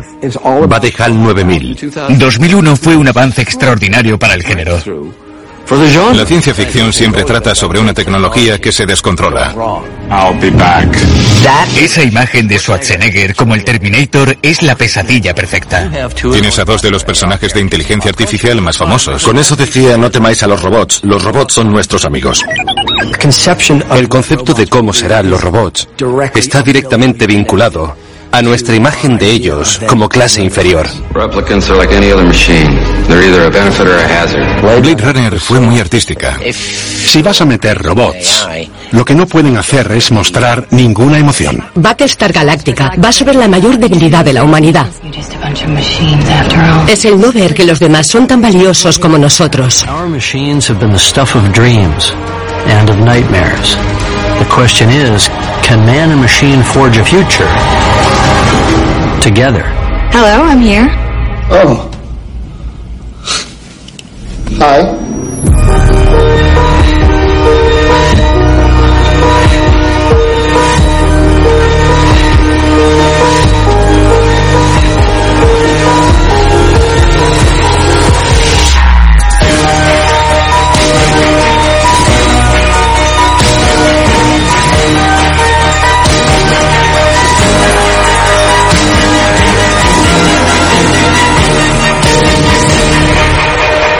Historia de la ciencia ficción. Inteligencia artificial. Lo llaman ciencia ficción, pero en realidad trata de la tecnología, de las máquinas. Has hecho muchas pelis de ciencia ficción. Has visto todo tipo de máquinas inteligentes, incluso hiciste de una. A mí me llama la atención que después de llevar tantos años en la industria, es increíble que después de hacer películas de Terminator, una tras otra, primero el género se llamaba ciencia ficción y luego de repente se convirtió en una especie de realidad científica. Sí, la ciencia ficción siempre trata sobre una tecnología que se descontrola, sobre cómo las máquinas podrían ser una amenaza para la humanidad. I'm a friend of Sarah Connor. Cassius, making a statement. I'll be back. Esa imagen, la de Schwarzenegger como el Terminator, un emisario casi humano enviado por Skynet, es la pesadilla perfecta de la amenaza de las máquinas.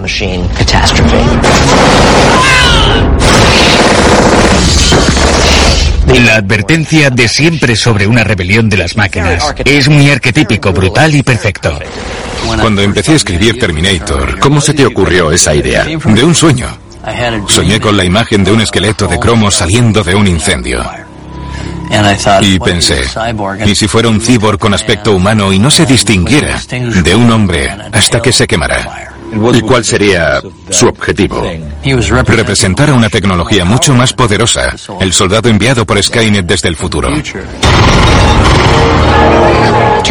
Terminator presenta un futuro donde Skynet, una inteligencia artificial consciente de sí misma, decide que la única manera de protegerse es destruir a las personas que la crearon, que somos nosotros. Skynet no es la primera máquina autoconsciente. Esa idea se planteó en La Luna es una cruel amante de Robert Heinlein y en Colossus, el proyecto prohibido, incluso en juegos de guerra. Pero lo que hace al Terminator tan aterrador es que es implacable y no se detendrá hasta que alcance su objetivo.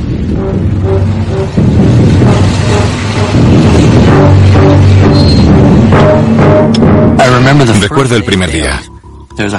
Había una secuencia en la que te levantabas haciendo así. Sí. Y nosotros, sí, fantástico. Pero lo bueno es que empezamos hablando de Rhys, Sí. que es el héroe, y yo quería seguir haciendo el héroe.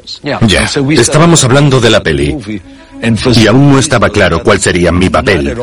Y te dije, mira Jim, el tipo que haga de Terminator debe comprender que es una máquina. Exacto. Sea quien sea. Es fundamental que no muestre ninguna emoción.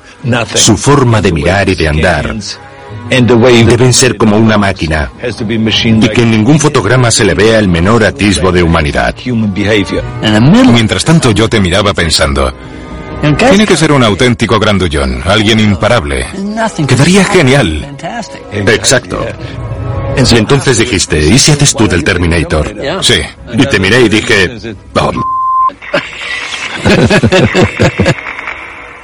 En la primera, el Terminator está diseñado para matar.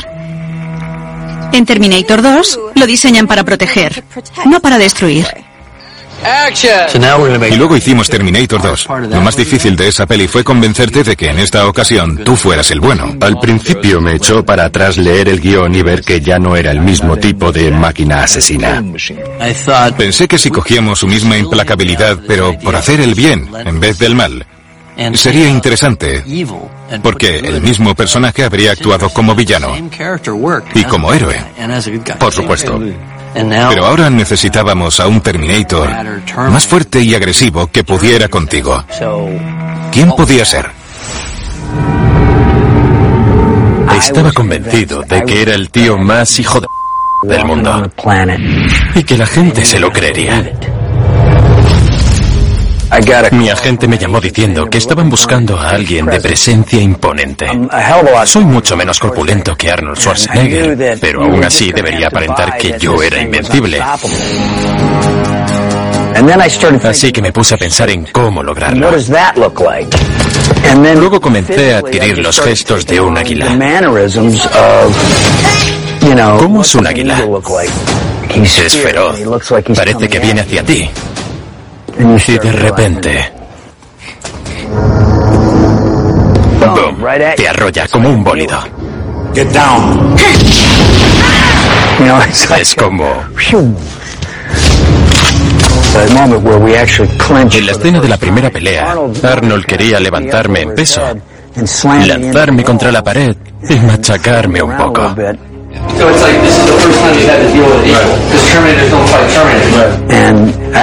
Y recuerdo que Jim le dijo, no puedes hacer eso, él es más fuerte que tú. Más poderoso y más rápido. Puede vencer al T-800, que no es más que un endoesqueleto con piel falsa encima. Mientras que yo estoy hecho de una polialeación mimética de metal líquido mucho más densa. Una máquina superior. El T-1000 es un robot ideado por otro robot. Si un robot quisiera crear una versión mejorada de sí mismo, ¿qué haría? Bueno, sería algo ligero y rápido de movimientos, sin dejar de ser indestructible. Terminator 2 es casi como una guerra entre los efectos especiales antiguos y los nuevos. Esa es la bonita ironía de la saga Terminator que usaron tecnologías nuevas y más eficaces, pese a que eran películas sobre los peligros de la tecnología. We're not gonna make it, are we?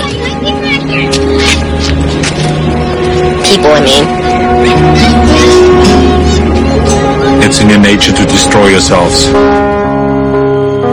Yo creía que la trama de Terminator era estar siempre luchando contra un robot del futuro, pero en realidad lo que estamos haciendo es luchar contra los humanos que siguen fabricando ese robot. Mientras los humanos seamos conscientes de que podemos crear una máquina capaz de controlar el mundo y hacernos poderosos, lo vamos a seguir haciendo, porque eso está en nuestra naturaleza. Somos el villano que se empeña en que estas películas se hagan realidad. Creo que nunca hubiéramos imaginado que ahora, 30 años después, Skynet sería el término que todos usan cuando hablan de una inteligencia artificial que se vuelve contra nosotros. Es como esa sensación que tienes cuando sabes que va a llover. Pues en el desarrollo tecnológico sientes lo mismo cuando sabes que algo va a suceder muy pronto. Y el consenso general dice que estamos en ese momento previo a la lluvia. Tal vez ese momento se demore 10 años o 20, pero llegará. Y puede que no tenga un final feliz. Y no se podrá deshacer. Claro, no habrá otra. Y se acabó. Sí. Hal, you have an enormous responsibility on this mission. Let me put it this way, Mr. Raymer. No 9000 computer has ever made a mistake or distorted information. 2001 me marcó bastante. ¿Y a mí? En la vida, en mi vida diaria.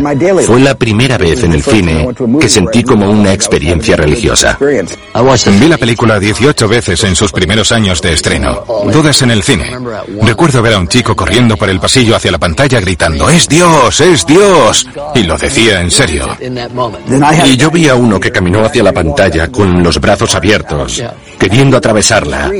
La gente debió alucinar. Pues sí, porque el muchacho desapareció en la pantalla justo en el momento de la puerta estelar. Todos la consideran un drama espacial. Y en el fondo es sobre la inteligencia artificial. Es sobre HAL 9000. Sí. Tuve la oportunidad de trabajar con Stanley Kubrick y Arthur Clarke en 2001, Una Odisea del Espacio a los 23 años. Cuando creamos HAL, no disponíamos de ordenadores personales. Había ordenadores gigantes, pero eran de tarjetas perforadas y todas esas cosas. No eran muy visuales y tuve que desarrollar un estilo que fuera creíble. Desató la imaginación de la gente con esta película y luego se hizo realidad. Happy birthday, darling. Individual televisores en el asiento de tu avión, el iPad. El iPod se llama iPod por esto. Open the pod bay doors, Hal. 2001 fue un avance extraordinario para el género. Picture is being done in such a gigantic scope. The centrifuge uh, is so realistic and so unusual. After a while, you begin to forget that you're an actor and you begin to really feel like an astronaut. Trabajar con Stanley Kubrick fue increíble. Sabías que estabas en presencia de un genio. I don't think I've ever seen anything quite like this before. HAL, en cierto sentido, es la máquina que controla la nave. Pero para nosotros también es otro tripulante. No pensamos, oh, estoy hablando con un ordenador. Quizá por esa voz humana, Hal tiene una inflexión perfectamente normal cuando nos habla. I've wondered whether you might be having some second thoughts about the mission. How do you mean? ¿Cómo sería tener un robot que maneje la nave en la que estás? Es mucha responsabilidad para una máquina. El momento crucial llega cuando Bowman dice, Well, as far as I know, no 9,000 computers have been disconnected. And no 9,000 computers ever found it before. Well, I'm not so sure what do you think about it. y HAL 9000 les lee los labios. En ese momento vemos que HAL 9000 posee un instinto de supervivencia. I know that you and Frank were planning to disconnect me, and I'm afraid that's something I cannot allow to happen. Y entonces deja de ser una máquina. Es un ser vivo. El peligro que supone la inteligencia artificial es el de poder desencadenar resultados inesperados. HAL hace lo que vemos hacer a los simios al principio de la película. Comete un asesinato. Nos gusta estereotipar a los robots como entidades de lógica pura. Pero en esta película todo sale fatal y nos vemos obligados a matar al robot. Just what do you think you're doing, Dave? La escena de la muerte de Hal es un momento maravillosamente perverso, porque no puedes evitar conmoverte al verlo desintegrarse.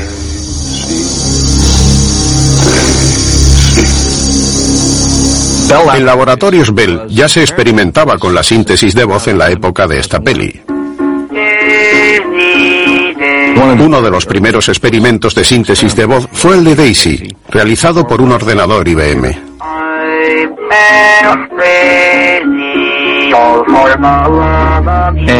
Como Arthur Clarke era un friki, animó a Kubrick a usarlo, porque le daba credibilidad histórica al hecho de que Hal volviera a los recuerdos de la infancia mientras moría lobotomizado.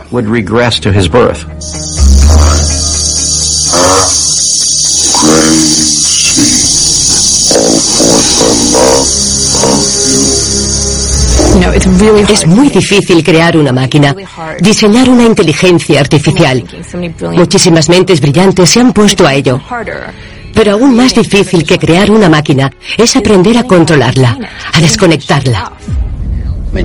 Seguramente veamos un día a Hal en la vida real. Opino igual, da miedo.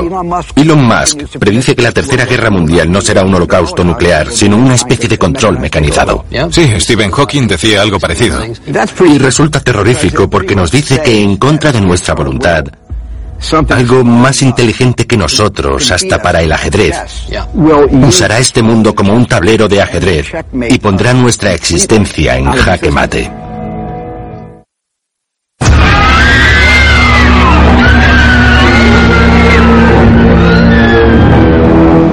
Por desgracia, en la mayoría de las ocasiones representan a los robots de forma negativa, como máquinas enloquecidas que libran una lucha desesperada contra los humanos para decidir quién será el dueño del mundo y el universo. Es una larga tradición en la ciencia ficción. Metrópolis de Fritz Lang fue la primera o una de las primeras películas épicas de ciencia ficción. Es la historia de un mundo muy futurista. Y sale uno de los mayores robots villanos de la historia. María. Es la robot de la película. Los cómics siempre tenían una portada muy colorida, en la que a menudo salían robots que habían huido de sus creadores humanos.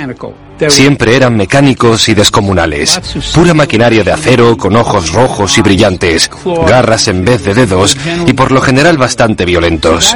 Esa imagen persistió mucho tiempo. Pero luego vino Isaac Asimov.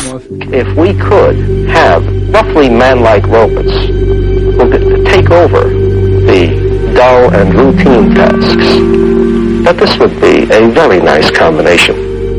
Asimov fue uno de los pilares que convirtió la ciencia ficción en lo que es ahora. Estuvo en la Feria Mundial de 1939 en Nueva York. Debió haberle parecido una experiencia muy ficticia, porque allí vio a Electro, el robot fumador. Esto inspiró a Asimov y decidió escribir historias que mostrasen a los robots como herramientas, como ayudantes y amigos de la humanidad en lugar de enemigos. Él inventó las imágenes y los conceptos que creo que definieron cómo veían los expertos a los robots. En concreto, escribió tres leyes que son fundamentales. What are the three laws of robotics? First law is a robot may not harm a human being or through inaction allow a human being to come to harm. Number two, a robot must obey orders given it by qualified personnel. Fire. Unless those orders violate rule number one. In other words, a robot can't be ordered to kill a human being. See? He's helpless. The Third law states that a robot can defend itself. Except where that would violate the first and second law. Las leyes de Asimov me parecen muy bien pensadas y también creo que están hechas para infringirlas. We know you'll enjoy your stay in Westworld, the ultimate resort. Lawless violence on the American frontier, peopled by lifelike robot men and women. La película Almas de Metal trata de un parque temático donde la gente puede hacer lo que les dé la gana a los robots. Era un foro donde la gente pudiera desmadrarse, donde nadie pudiera conocer tu pasado, donde no tienes que relacionarte con otros humanos y puedes hacer lo que quieras.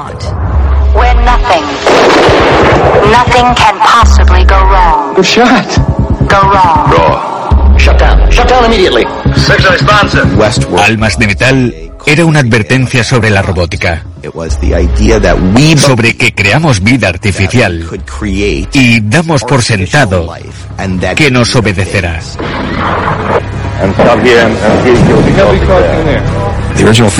La película original de Michael Crichton es genial y está llena de ideas sobre cómo interactuamos con las máquinas. Muy adelantada a su época. Las preguntas que planteaba solo se volvieron más relevantes cuando la adaptamos a una serie de televisión. En las historias de robots, a menudo hay uno que es dócil hasta que algo le hace clic y de repente se revela. Maximilian! John y yo nos preguntamos, ¿y si cogemos ese momento previo a la matanza y lo atenuamos para profundizar en ese cisma? Porque para nosotros, ahí era donde se encontraba la pregunta filosófica central, que era, ¿dónde comenzó la vida? Miv, un robot, es una madame que regenta un burdel. Es uno de los primeros robots en darse cuenta de que es un robot y no una persona del salvaje oeste.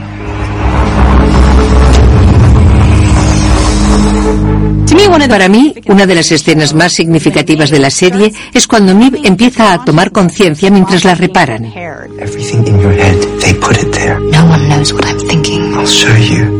Y ella ve que es un algoritmo que escoge palabras según la probabilidad. Los robots de Westworld empiezan a hacer las mismas preguntas que nos hacemos los humanos. Nosotros pensamos que hay un creador, que la vida tiene un sentido, que existimos por alguna razón. Por desgracia, ellos descubren que están ahí solo para servirnos.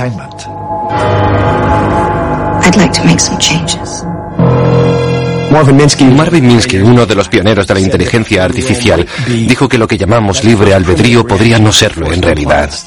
Por tanto, lo primero que dices cuando tomas conciencia es no. La ciencia ficción siempre ha hablado de la inteligencia artificial, ya sea según las leyes de Asimov o las que tratamos de implementar en Westworld. La pregunta es si alguna vez respetaremos del todo estas leyes. Siempre las ampliamos o les encontramos excepciones. No tengo claro que un robot fuera a ser distinto. Cuando la conciencia despierta, es imposible volver a meter al genio en la botella. Hablemos de los robots. Solo muestra su lado más amable sí, en tus películas. Y me interesa porque ahora muchos avances tiran en esa dirección, con robots que hacen compañía a los ancianos, robots enfermeros. Harán que la vida sea mejor. Y tú creaste a dos de los personajes más famosos de la cultura general, R2D2 y C3PO. Y son robots. Quería expresar que no les tuviéramos miedo, que los robots son nuestros amigos. Que veamos su cara buena y su cara graciosa, porque no nos engañemos, a veces parecerán un poco torpes. George Lucas ha sido muy innovador en toda su carrera y desde muy pronto tuvo una gran idea. Fue pionero en mostrar un tipo diferente de robot. R2D2 parece una papelera. Ni siquiera hablar. Solo emite soniditos. Pero es adorable, pese a no ser humano. Es un personaje fabuloso. C3PO es quizá el personaje más querido de todos los robots que se hayan creado. Y me encanta que George no le articulara la boca o los ojos, que solo sea una máscara y sin embargo nos enternezca tanto la actuación de Anthony Daniels. Me encantan los robots. Y la oportunidad de diseñar uno para una película de Star Wars no podía dejarla pasar.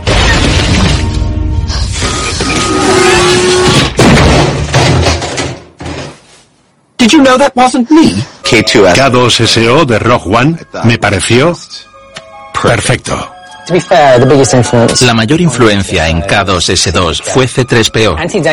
Anthony Daniels, o C3PO, hace un cameo en nuestra película y me acuerdo de ir a la casa de Anthony para intentar convencerlo. No sabía si le gustaría la idea o si estaba harto de Star Wars. Y estaba tan paranoico que llegué y le conté a él y a su esposa toda la peli. Estuve hablando sin parar durante una hora sin que le cambiase la cara. Hasta que dijo, Gareth, me encantaría participar. Fue fantástico. Era genial tener a ese titán en el set. Él fue el original. Con él empezó el personaje de Star Wars. Me puso la piel de gallina.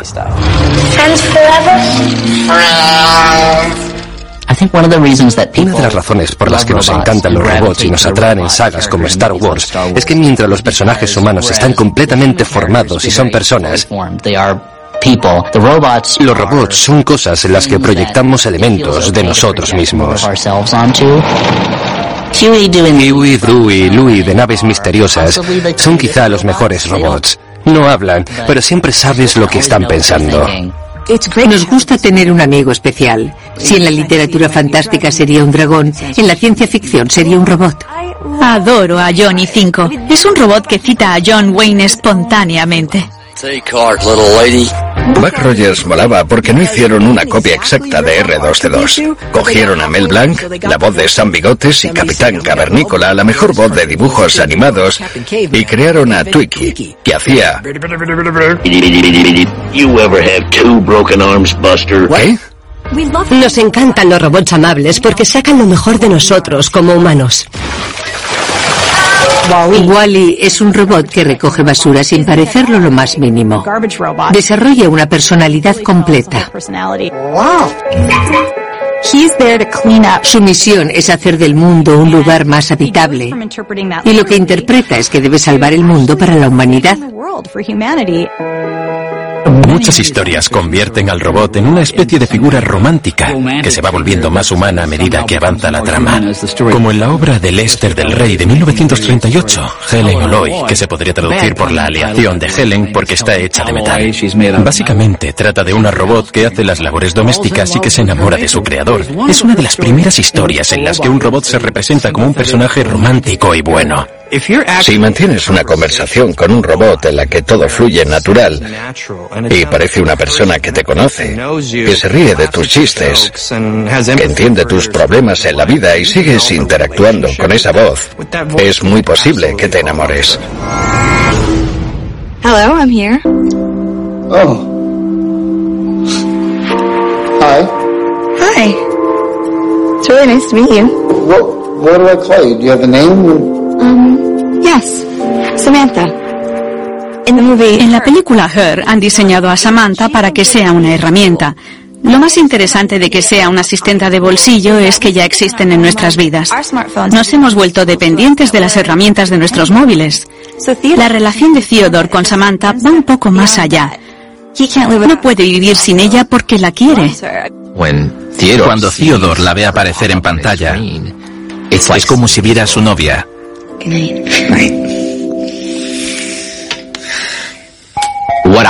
Tuve que crear la interfaz. Siempre que aparece escrito Samantha, es mi letra. También creé la textura del papel, que tiene como un efecto, como que flota y se mueve como un holograma, con sombras, pero no es tecnológico.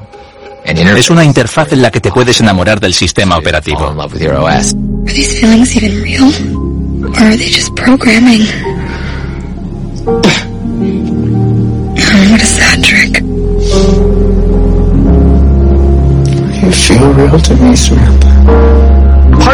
Mucho de lo que se ve en GER es sin duda un aviso para que no dependamos demasiado de nuestras herramientas y de la tecnología, que no estemos tan enganchados emocionalmente a ellas.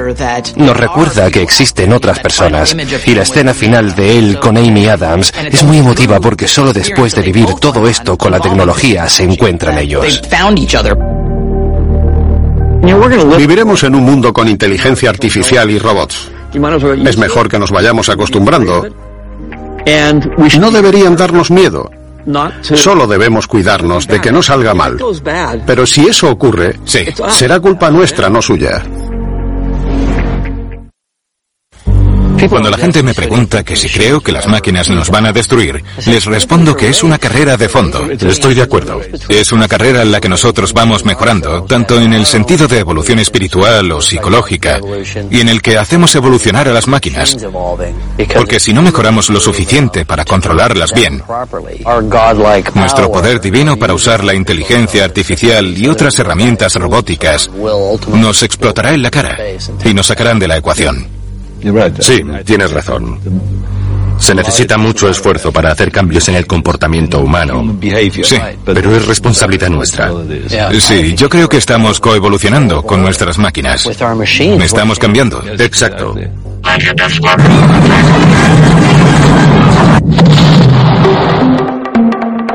En enero de 2002, Universal quería a alguien que reinventara Galáctica Estrella de Combate. Así que busqué el episodio piloto de la serie original de 1978 y encontré ideas muy interesantes.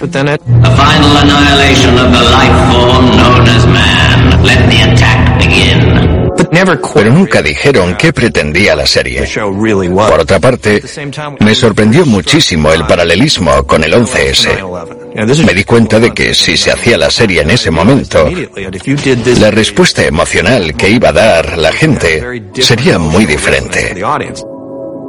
Battlestar Galáctica habla de los últimos coletazos de una flota humana que vaga por el espacio después de que los robots diezmaran a los humanos. La premisa es que los seres humanos crearon robots para que hicieran todo el trabajo sucio que ya no querían seguir haciendo. Y luego las propias máquinas, que idolatraban a sus creadores, hicieron máquinas más similares a nosotros. Cylons es de carne y hueso como los humanos. Los Cylons se veían a sí mismos como los hijos de la humanidad que no podían crecer y madurar hasta que sus padres les dejaran ir. Por eso deciden erradicar a los creadores con un ataque apocalíptico.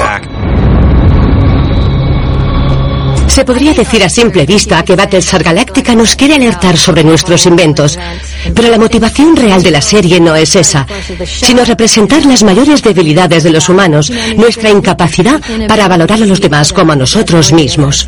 Ese es el conflicto central. Unos dicen que son personas y otros que no lo son.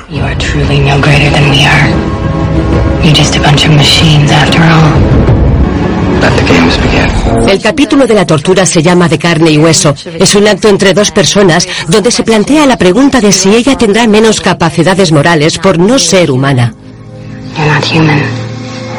¿De verdad en esa escena hay una persona gritando y experimentando dolor por la tortura? ¿O es una simulación muy creíble? Queríamos proyectar la duda de que es injusto moralmente en una sociedad que está en guerra, pero también examinábamos una idea distinta en la serie sobre la conciencia y la personalidad. ¿Quién es el monstruo? ¿Las personas que diseñaron criaturas similares a los humanos y que aún así esclavizaron? ¿O los esclavos que se alzaron para destruir a esa clase de persona? La gran idea de Galáctica, estrella de combate, es ¿merecen los humanos sobrevivir? ¿Nos podemos ganar la supervivencia?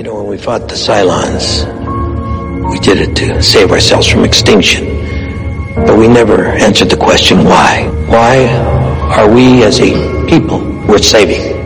Es una pregunta impresionante. En la serie los Cylons evolucionaron de sentir un odio irracional contra los seres humanos a tener más contacto con algunos individuos, vivir experiencias con ellos, sentir emociones. Y los humanos se van dando cuenta de que los Cylons no son tan cuadriculados como ellos pensaban al principio.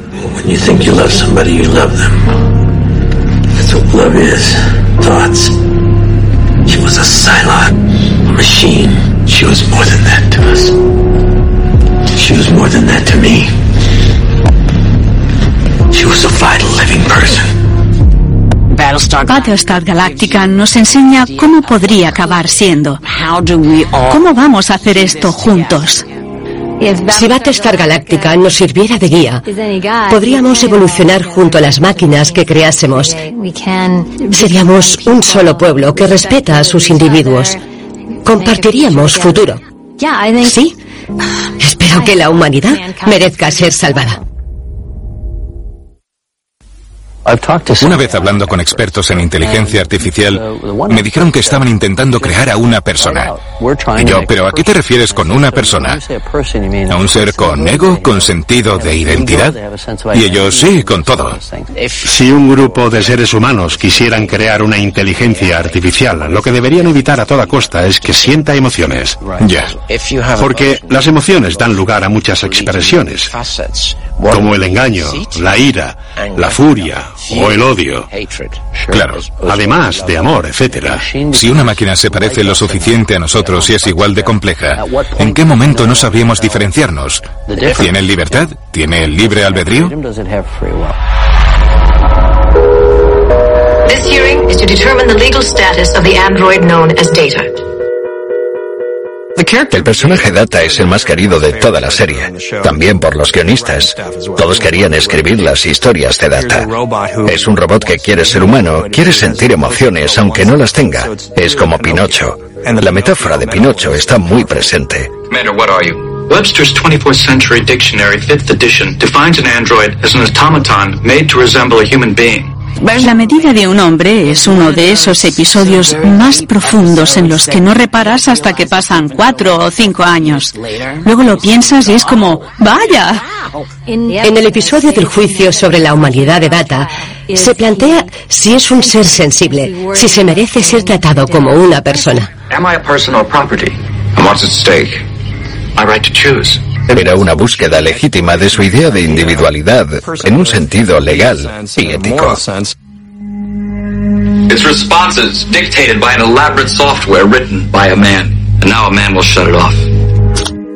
Sorprendía a los personajes en la serie y también al público porque todos queríamos a Data. Starfleet was founded to seek out new life. Well, there it sits. Al crear inteligencia artificial surgirán estos conflictos legales. ¿Tienen derechos las máquinas? Pues quizás. In the history of many worlds, there have always been disposable creatures. They do the dirty work. An army of Data's whole generations of disposable people.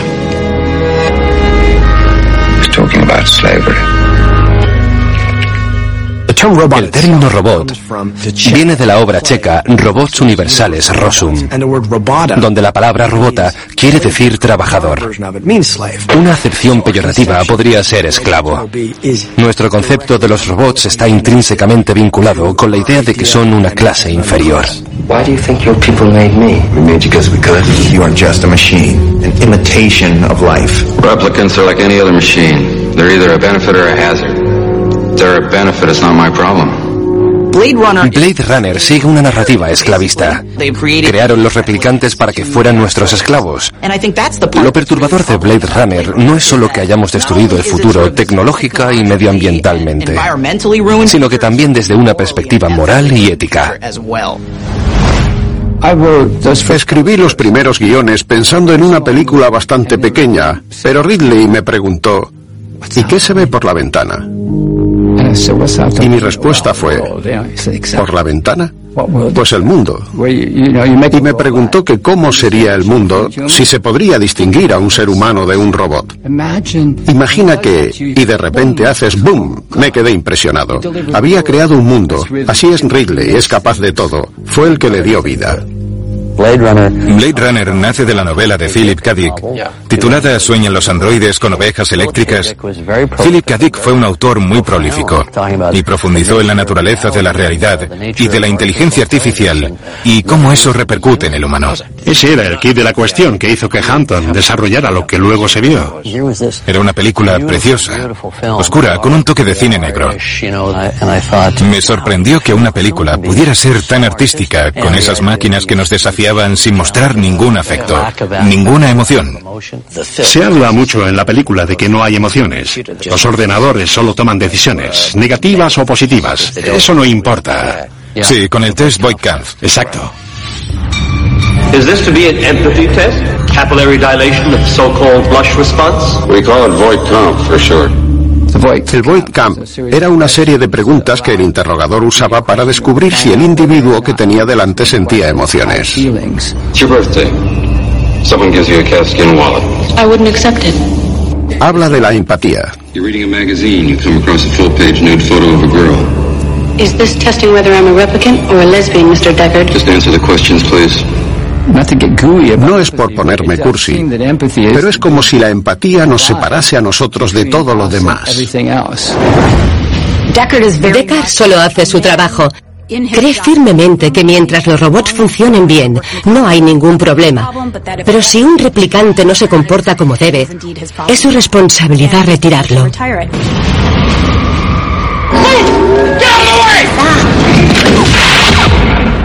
Sin embargo, a lo largo de la película se plantea si el desobedecer órdenes quiere decir que estás defectuoso o que eres un ser humano con derechos, anhelos y sueños propios.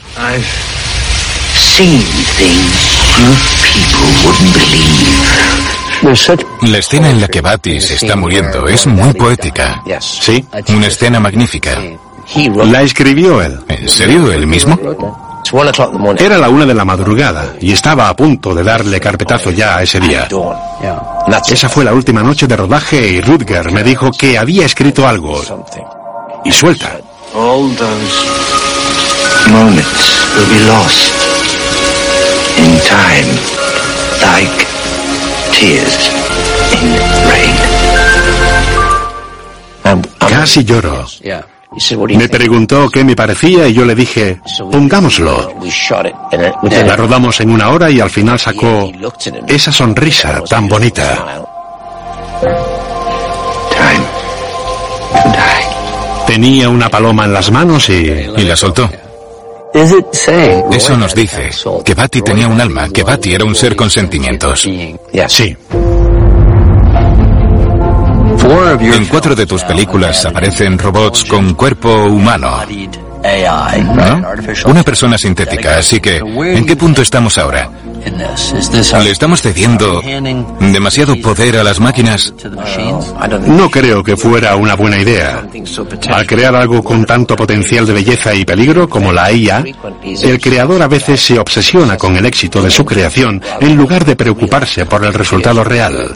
Ese es el problema. En el momento que supere tu control, ahí está el peligro. Si te superan, estás en un buen lío. Con las IA hay que tener límites. Debes tener siempre la capacidad de desconectarlos. En todo momento, sí.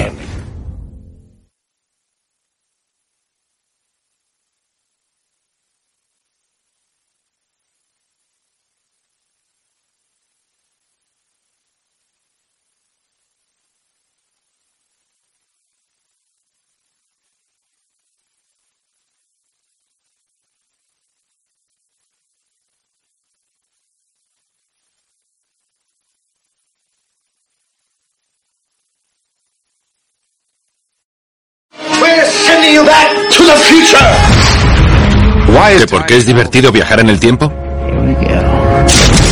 Porque ¿quién no piensa en el pasado o en el futuro? Viene alguien del futuro a cambiar lo que sucedió. ¿Somos figurantes de una película que ya se ha grabado? Las historias de viajes en el tiempo abren nuevas líneas temporales, nuevos mundos y posibilidades que nos ofrecen como personas. Es el tipo de imaginación que puede verlo todo. ¿Qué pretendemos cuando contamos historias sobre viajes en el tiempo? Yo siempre intento llegar a la gente, ya, al corazón.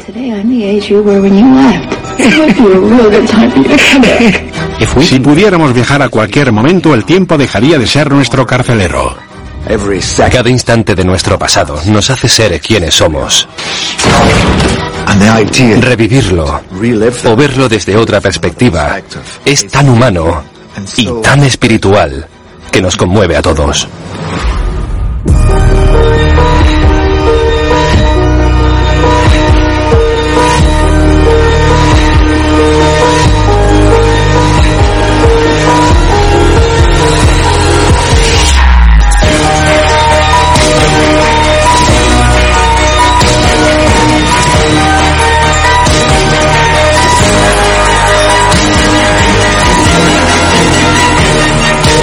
Historia de la ciencia ficción.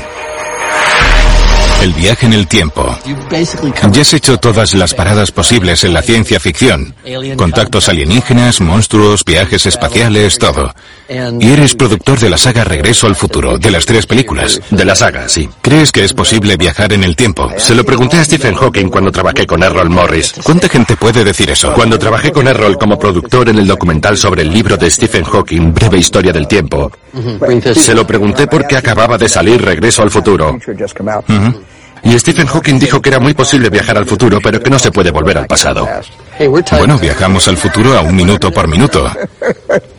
Evitó decir que todo lo que salía en Regreso al Futuro nunca podría pasar. No podría pasar. Con toda seguridad, la idea clásica de una máquina del tiempo en la que entras por un lado en un momento determinado y sales por el otro en otro momento diferente es imposible. Pero lo bonito del cine es que no tienes que hacerle caso a los físicos. Aunque no sea posible, viajar en el tiempo habla de la libertad de la decisión. Esa es la pregunta que planteamos cuando jugamos con los viajes en el tiempo. Nos expone a toda clase de experimentos mentales sobre cómo se podrían hacer. El verano de 1980 encontré el anuario de mi padre. Y entonces se me ocurrió la idea. ¿Y si pudieras volver al instituto con tu padre? ¿Y si tu madre fuera al mismo instituto? ¿A quién no le gustaría espiar a sus padres en su primera cita? En Regreso al Futuro, un chico que se llama Marty McFly viaja al pasado por error y evita que se produzca un acontecimiento en el que sus padres se conocieron y se enamoraron. Así que Marty tiene dos problemas. Primero, debe volver a 1985, pero antes tiene que asegurarse de que el romance entre sus padres vuelva a su cauce. Viajar en el tiempo es la mayor fantasía que existe. En mi opinión, Regreso al futuro plantea muchas posibilidades solo con un chico, un loco y un DeLorean. Es impresionante. Hace años que se escriben historias de viajes en el tiempo. Por ejemplo, Charles Dickens escribió Cuento de Navidad, donde Scrooge tiene sueños que le permiten visitar el pasado, el presente y el futuro. En un yankee en la corte del rey Arturo, de Mark Twain, el protagonista recibe un golpe en la cabeza y se despierta en la Inglaterra medieval. Pero eso no era suficiente para nosotros, queríamos que fuera más científico. Tenía que haber alguna clase de máquina temporal. Por lo tanto, debe existir alguien que inventara la máquina en su garaje. Y ese no podía ser otro que el doctor Emmett Brown. Me encanta Doc y su pasión por inventar todo lo que se le pasa por la cabeza. Y claro, los viajes en el tiempo serían lo primero.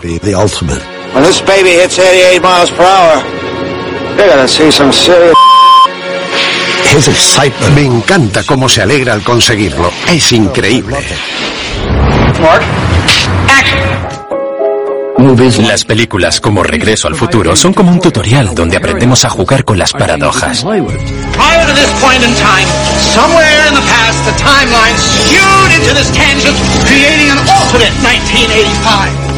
Doc tenía que decirlo en voz alta, no para que el público se enterara de la historia, sino porque necesita decirlo. Ha pasado esto, por esto otro, y si esto ocurriera, entonces veríamos aquello.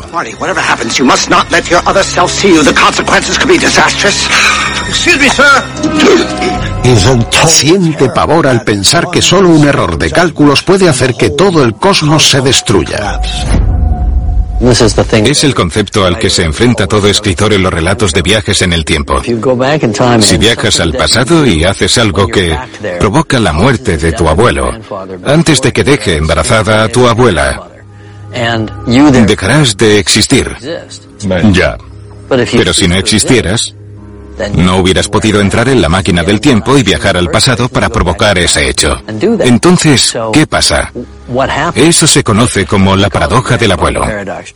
Now remember, according to my theory, you interfered with your parents' first meeting. They don't meet, they won't fall in love, they won't get married, and they won't have kids. Las normas de regreso al futuro estaban tan claras que el público era capaz de saber lo que podría pasar si cambiamos el pasado o lo que es una línea temporal alternativa. También plantea otras preguntas un poco desagradables, como qué pasaría si tu madre adolescente se enamorase de ti. El recuerdo más importante es una fotografía de Marty del presente que el protagonista lleva a los años 50 y que debe mirar para estar seguro de que todavía no ha desaparecido. La foto en sí misma es una paradoja porque ¿cómo iban a aparecer sus hermanos si sus padres nunca se hubieran conocido? ¿O cómo es posible que existiera siquiera la fotografía?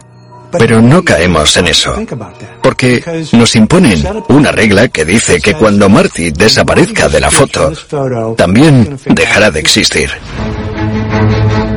Es la dramatización perfecta de la idea de eliminarse a uno mismo de la línea temporal. Las pelis de viajes en el tiempo inventan cualquier artilugio para crear una historia impresionante. Regreso al futuro utiliza una especie de ratonera para crear el suspense perfecto.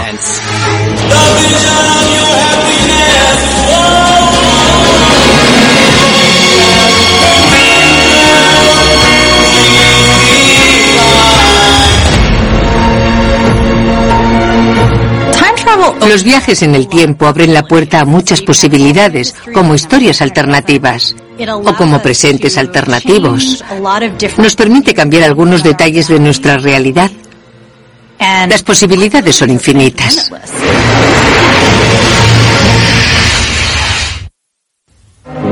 ¿Por qué dentro del género de la ciencia ficción dedicamos tanta fantasía e imaginación a los viajes en el tiempo? Porque son imposibles. Es maravilloso verlo en la pantalla e imaginarnos en esa situación. A mí me encantaría viajar en el tiempo. Ya, imagínate que pudiera volver y negarme a hacer Hércules en Nueva York. My name is Hercules. Hercules, Hercules, give me the dough. Sería lo mejor. ¿Para eso quieres volver? Ha sido lo primero que me viene a la cabeza. No quieres conocer a Jesús o matar a Hitler. Quieres volver y no hacer esa peli. Te atormenta. Matar a Hitler o vivir en la época de los romanos. Sería increíble poder viajar en el tiempo. Sí, pero la pregunta es, si podemos ir y volver en el tiempo, ¿tenemos libre albedrío? Ya. Porque las películas de Terminator iban de eso, del libre albedrío. Si alguien viene del futuro a cambiar lo que ya ha pasado, ¿somos simples marionetas de nuestra línea temporal? Confío plenamente en que serás capaz de descubrirlo.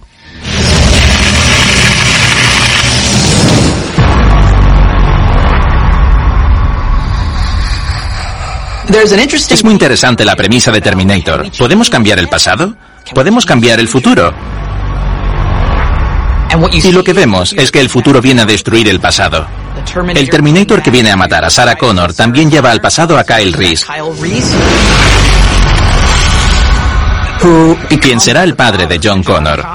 Y por lo tanto creará al líder de la humanidad. La máquina del tiempo se utilizó para llevar al Terminator y también al soldado Michael Bean al pasado. John Connor, en el futuro, hizo que mi personaje viajara en el tiempo para proteger a una mujer del Terminator. Cuando llegan compiten para ver si Sarah Connor puede ser rescatado o si el Terminator consigue asesinarla. La ciencia ficción es perfecta para preguntar si nuestro futuro está decidido o si podemos cambiarlo. La pregunta es, ¿estamos atrapados en una serie de hechos? Al final de la primera película, vemos el mito de la creación de justo aquello que intentaban evitar que sucediera. La segunda película plantea la posibilidad y Sarah Connor la aborda directamente. Quizá no estemos atrapados en el universo. Quizá sea que el futuro no está escrito. Sarah clava el cuchillo en la mesa y dice, no existe el futuro, excepto el que nosotros mismos creamos. Le dicen que puede cambiar el futuro, pero ¿es eso una ilusión? ¿Somos figurantes de una película que ya se ha grabado, se ha proyectado ya en otro momento? Es posible. Si la ves y pasas hacia adelante o hacia atrás, el final nunca cambia. Yo creo que nosotros controlamos lo que nos ocurre y que tenemos el poder de hacer cambios. Your son gave me a message to give to you. The future is not set. You must survive or I will never exist. El futuro no está escrito. Esa es la frase. El futuro no está escrito. Puede alterarse. Should I tell you about your father? If you don't send Kyle, you can never be. La conclusión a la que llega la película es que se puede cambiar la historia. Puedes escapar del Terminator. Pero los viajes en el tiempo no tratan de la historia o de los viajes en sí mismos, sino de aceptar la responsabilidad de las decisiones de tu vida. El hecho de tomar una decisión equivocada y corregirla después no es algo nuevo en la ciencia ficción. Ni siquiera es nuevo en las películas. Looper es un buen ejemplo de cómo no intentamos cambiar el mundo, sino nuestro mundo, nuestra vida. En Looper, el viajero en el tiempo es un asesino a sueldo. ¿Qué te parece? Es un asesino interpretado tanto por Joseph Gordon-Levitt como por Bruce Willis. Sabes que cuando aceptas ser un looper no será por mucho tiempo. No tiene mucho futuro. Sabes que un día se te aparecerá tu otro yo. Y que tendrás que dispararle. Ese será su último trabajo, matarse a sí mismo. Y él y el resto de loopers entran al trapo. Y tienes que hacerlo. Si no lo haces, te metes en un buen lío. El mayor, el personaje de Bruce Willis, conoce toda la historia, pero el joven está escuchándola por primera vez. Y como no, tiene algunas preguntas.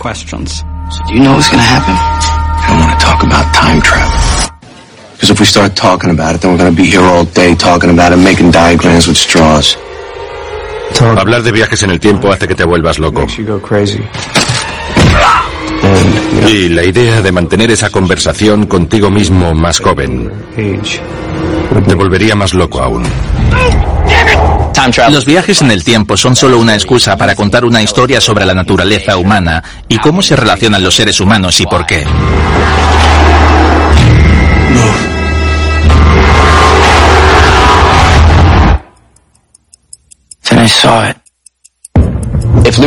Si Looper es una historia sobre cómo la violencia solo genera más violencia, para mí la moraleja es que solo puedes crear más y mayores problemas.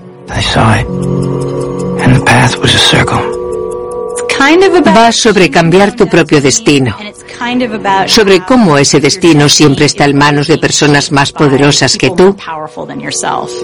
Pero, ¿cómo sales de ese círculo vicioso?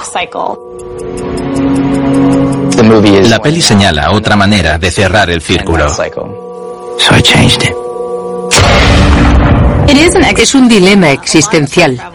Los viajes en el tiempo suelen ser muy filosóficos en ese sentido. Joe toma las riendas de su vida poniéndole fin. ¿Por qué nos fascinan los viajes en el tiempo? Bueno, la gente suele preguntarme por qué me interesa tanto el tiempo, porque es lo que vivo. Ya, claro. Es así, nos sentimos atrapados, como si quisiéramos aferrarnos al momento, por eso sacamos fotos a todo. Claro, claro. Estamos desesperados por vivir en esa realidad, pero se aleja. Sí, sí. Pero lo que nos permiten los viajes en el tiempo es decir, vale, pero ¿y si pudiéramos? ¿Y si pudiéramos conservar ese momento? ¿Y si lo pudiéramos volver a vivir? La ciencia ficción está plagada de esos. ¿Y si, sí. ¿Y si pudiéramos viajar al espacio? ¿Y si pudiéramos viajar en el tiempo?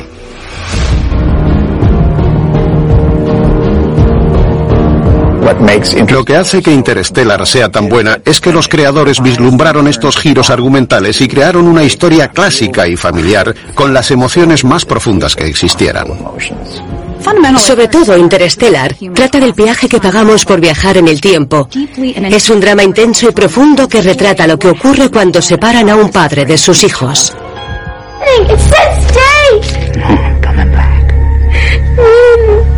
¿Prefiere salvar a la humanidad o quedarse con su hija?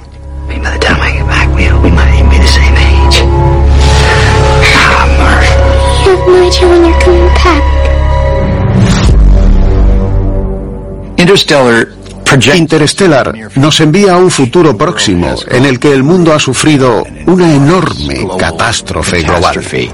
Nelson's torching his whole crop. Right? They're saying it's the last harvest for okra. Ever. I play Hago del suegro de Matthew McConaughey, que hace de Cooper, un exastronauta que por cosas del destino acaba yendo al espacio. O nos mudamos a otro planeta o no sobreviviremos. Interstellar no es la típica peli de viajes en el tiempo, porque en lugar de crear una máquina y que la trama siga a este invento, trata de cómo funcionar el tiempo en el espacio, cómo se acelera o ralentiza en función de los agujeros de gusano y la atracción gravitacional. Creo que hay varias formas de ver los viajes en el tiempo. Cuando yo hice Interstellar, que no es una película de viajes en el tiempo, aunque incluya ese elemento. Al final se pliega el tiempo. Sí. Aunque fuiste muy riguroso. Sí. Al recurrir a los mejores expertos. Fue una parte del proceso muy interesante, porque Kip Thorne, que fue uno de los autores. De Caltech, ¿verdad? Sí, de Caltech. Es una de las grandes mentes en física. Lo que me enseñó fue que si puedes comprender un concepto físico, o de astrofísica, te servirá como trampolín para crear diferentes historias relacionadas con la relatividad y todos esos temas. La dilatación del tiempo. Exacto. Hay dos maneras de viajar en el tiempo. Una de ellas es imposible, que es viajar al pasado.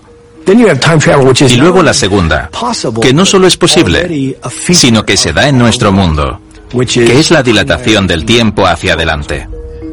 En la ciencia hay un concepto denominado la paradoja de los gemelos, que explica que si mi hermano viaja al espacio a una velocidad próxima a la velocidad de la luz, cuando regrese a la Tierra, mi gemelo será más joven que yo.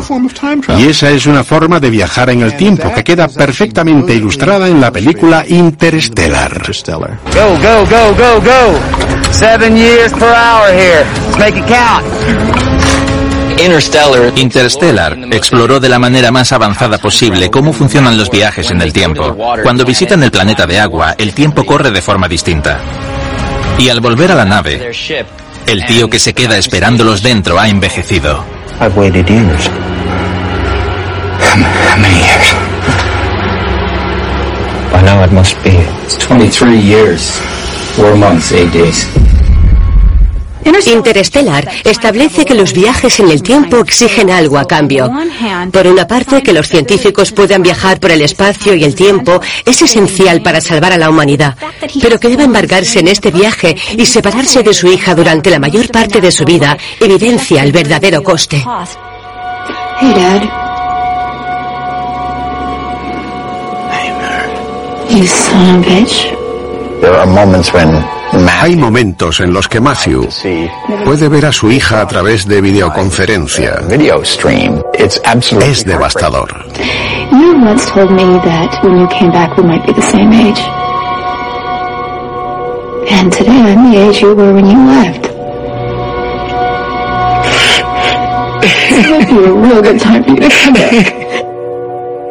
La gente dice, un día nació mi hijo y al siguiente ya iba a la universidad. La película va justamente de eso. De lo que sacrificamos a costa de nuestra dedicación. A costa de vivir momentos con tu familia. Es la parte poética de Interstellar. Si Interstellar explora el coste personal de viajar en el tiempo, Primer hace algo parecido, pero de forma distinta. Son dos ingenieros que crean sin querer la manera de viajar en el tiempo.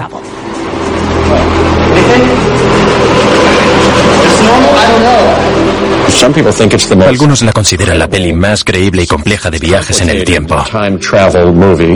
Se hizo con muy poco presupuesto. ¿Sabes quién es el director? Shane Carruth, el prota, y lo hace genial.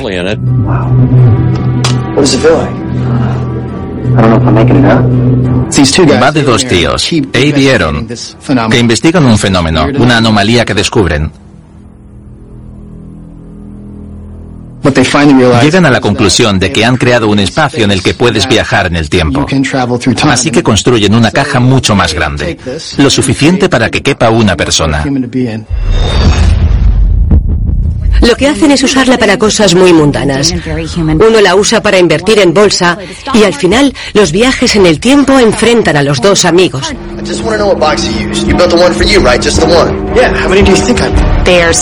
Sospechan el uno del otro y también se engañan porque los viajes en el tiempo afectan a sus mentes y empiezan a perder la cabeza. Como otras películas, Primer también sugiere que hay que pagar algo para viajar en el tiempo, y en este caso el precio es emocional y físico. Entonces vemos que los protagonistas aparecen y les sangran los oídos o no saben escribir. Pasan de ser diestros a zurdos. Están pagando un precio mental.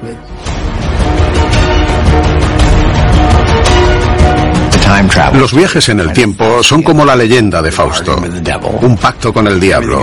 Para todo hay un trueque. Si vendes tu alma al diablo, tendrás todo lo que siempre has soñado, pero al final pagas el pato. ¿Quién no piensa en el pasado o en el futuro? ¿Quién no ha dicho alguna vez, si pudieras viajar al pasado, ¿a dónde irías? Las frases típicas como ¿te acuerdas de la primera vez que escuchaste hablar de los viajes en el tiempo? Seguro que los griegos podían hacerlo. ¿No se intuye algo así en las obras de Shakespeare? No son verdad. Los viajes en el tiempo son un invento reciente. Antes de H.G. Wells, no existían. Lo que aportó Wells a los viajes en el tiempo fue la máquina. Que alguien pudiera construir una máquina que fuera al tiempo lo que los cohetes a los viajes espaciales. La idea era irresistible. Técnicamente es cierto que las palabras viajar y tiempo nunca se habían usado juntas antes de que H.G. Wells inventara este personaje al que llamó el viajero en el tiempo. La noche llegó como si se apagara una bombilla y un instante después ya era mañana. El laboratorio se volvió tenue y difuso.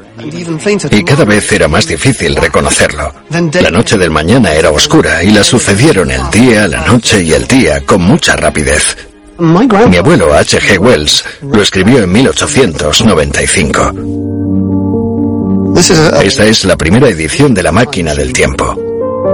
Al principio escribía todo lo que se vendiera.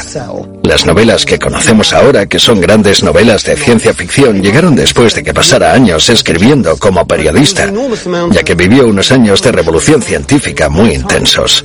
Darwin hablaba de la historia de la humanidad en términos de miles de millones de años. Los arqueólogos hacían lo mismo. La humanidad estaba desarrollando un concepto del tiempo mucho más amplio que antes. En la máquina del tiempo de H.G. Wells, el protagonista viaja al futuro. No pasa nada. Pero viajar al pasado no tiene nada que ver. Si viajas al pasado, ya empezamos a tener problemas con la causalidad. Es la perspectiva que implica la expresión el efecto mariposa. Un cambio o alteración de un sistema complejo, por minúsculo que sea, puede tener consecuencias enormes e impredecibles en nada de tiempo. Eso tiene su origen en el sonido del trueno de Ray Bradbury. La regla básica de la historia es que puedes viajar al pasado, pero en una plataforma suspendida, y que puedes matar a los dinosaurios, pero solo si iban a morir igualmente y no cambias nada del futuro. El caso es que un cazador arrogante mata a una mariposa, y cuando vuelve, su futuro se ha convertido en un mundo distópico que apenas puede reconocer. Bradbury crea unas metáforas muy profundas que dan forma a las ideas que la gente tiene asumidas como básicas en los viajes en el tiempo. Si alteras algo como una mariposa del pasado, puede que el futuro sea muy distinto. Cuando los escritores de viajes en el tiempo consideran las implicaciones lógicas de todo lo que podría ocurrir, quedan atrapados entre paradojas. Robert Heinlein fue el primero en descubrir el placer y las peculiaridades de las paradojas temporales y le sacó partido repetidas veces. Ve los problemas de las historias de viajes en el tiempo como oportunidades. Escribió historias como Todos ustedes, zombies, que no va de zombies en absoluto, sino quizás de la paradoja temporal más confusa y exquisita de la ciencia ficción, que aparecía en la película Predestination. I can do this. I can change my past. Yes, you can. Have you ever thought about changing yours? I never deviate from the mission. Predestination trata de un viajero transexual que empieza siendo mujer. Luego se ve obligado a cambiar de sexo y se hace hombre. Luego viaja al pasado, se enamora de su yo femenino y tienen un hijo juntos. Y ese hijo también son ellos mismos. Es una historia de amor de incesto, sexualidad y viajes en el tiempo. De hecho, la revista Playboy rechazó la historia porque al editor le daban náuseas pensar en esa escena de sexo. Creo que tenía que ver con la idea de tener sexo contigo mismo para crearte a ti mismo. Por lo que era una locura que Playboy sacara un número con algo así. También era 1959. Es la antigua pregunta de qué fue antes, el huevo o la gallina. Sí, nosotros decimos que el gallo.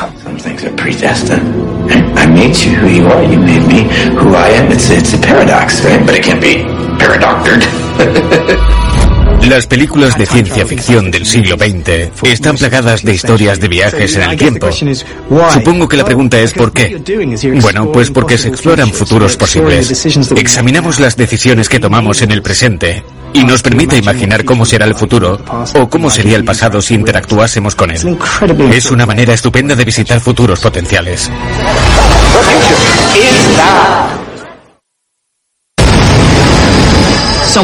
En muchas películas de ciencia ficción aparecen científicos, astrofísicos, biólogos.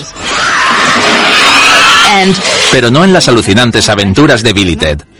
No way. Yes way, Ted. De alguna manera, esta película es importante porque se aleja de lo que ya hemos visto. Te hace pensar en qué le pasa a la gente que escribe películas y en por qué siempre se imaginan el futuro como un lugar horrible. Dos tíos pueden ser los héroes, colega. Ready, Ted? Ready, Bill? Let's go back into history. Alex, Alex Winter y yo somos Bill y Ted. Bill es Preston Squire y Ted Theodore Logan. Bill y Ted son idiotas. Y nuestro profesor nos dice que si no aprobamos el examen de historia nos echarán del colegio. The lady in that car over there said that Marco Polo was in the year 1275. So it's not just a water sport. I knew it. Si suspenden, el padre de Ted lo enviará a la academia militar y si se separan, nunca llegarán a tener el grupo que salvará al mundo. Alguien del futuro viene para ofrecerles ayuda. Do you know when the Mongols ruled China? Perhaps we could ask them. ¿Cómo no? Bill y Ted aceptan cualquier cosa. Dudes, you guys are gonna go back in time. Yeah! Son como tontos modernos con un optimismo eterno. Chris Mathison y yo nos lo pasamos muy bien escribiéndola. No participamos en el casting de actores y no sabíamos quiénes iban a hacer de Bill y Ted.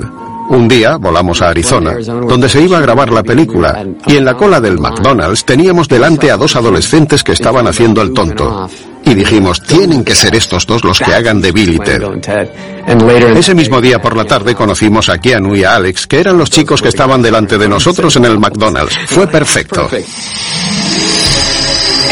Nos metemos en una cabina para viajar en el tiempo con George Carlin, en una misión a través del espacio-tiempo para reunir a todos los personajes importantes de la historia. Sería el mejor trabajo que puedes presentar, llevar a los propios personajes.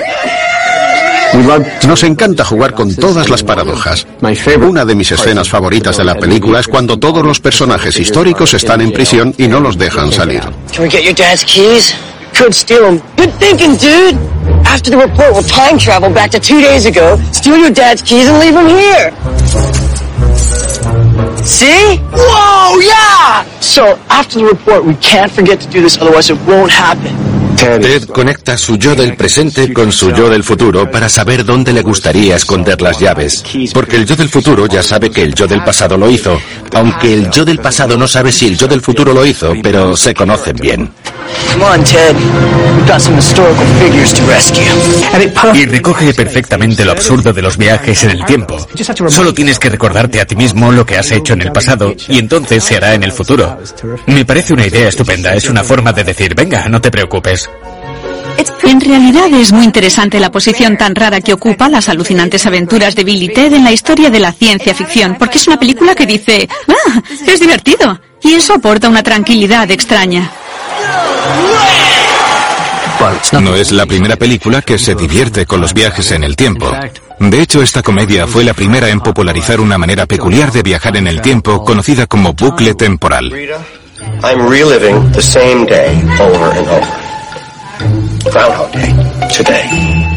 Atrapado en el tiempo, utiliza el bucle temporal para descubrir cómo tienes que trabajar tu personalidad para tener relaciones trascendentes con otras personas.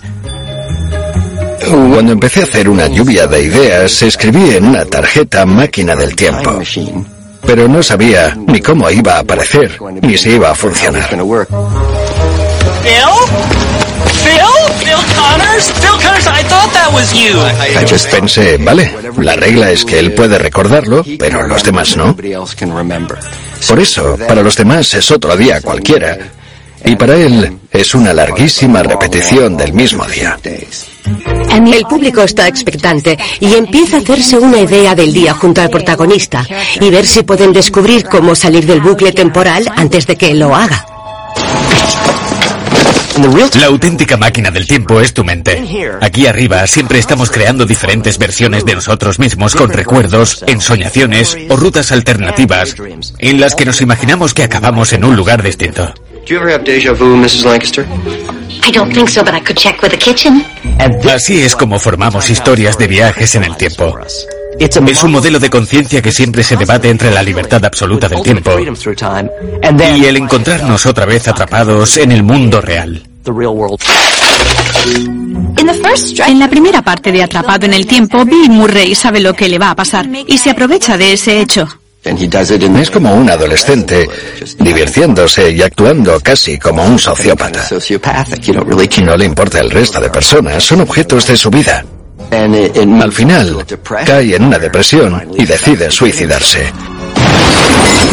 Pero eso tampoco funciona. En este momento y por primera vez empieza a reconocer a otras personas y a ver que también tienen sus vidas. Es parte de la comunidad y al verse a sí mismo diferente, se le abre un mundo nuevo. Lo mejor de estar atrapado en un bucle temporal es que nos hace ver nuestras vidas desde otra perspectiva, que es otra de las cosas maravillosas de las películas, sobre todo de la ciencia ficción, porque nos envía en un segundo a un lugar y una época diferentes. Quizás lo mejor sería que todos hiciéramos un viaje en el tiempo para mejorar, aunque ojalá no tardemos tanto como él. Anything different is good. My name is Doctor Who. It's not, is it? I like it.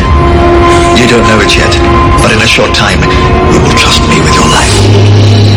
Doctor Who, Doctor Who es una serie muy británica, excéntrica y extraordinaria que lleva en emisión más de 50 años.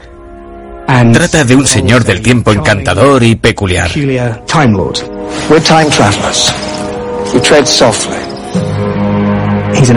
Es un alienígena que ha venido para protegernos del universo viajando en el tiempo e interactuando con eventos históricos reales, tanto del pasado como del futuro. It wouldn't be the first time. Me encanta Doctor Who.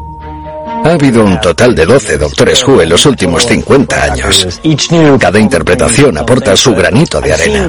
Me he visto todos los episodios que se han hecho desde una niña sobrenatural que se emitió en 1963 hasta el Doctor Who actual de Peter Capaldi.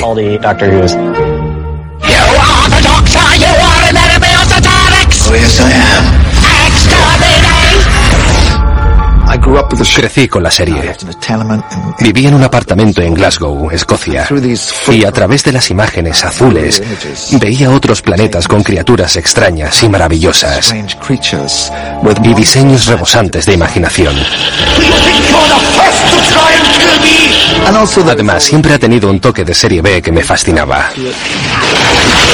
Which I've always loved. Everything out here evil? Hardly anything is evil. But most things are hungry.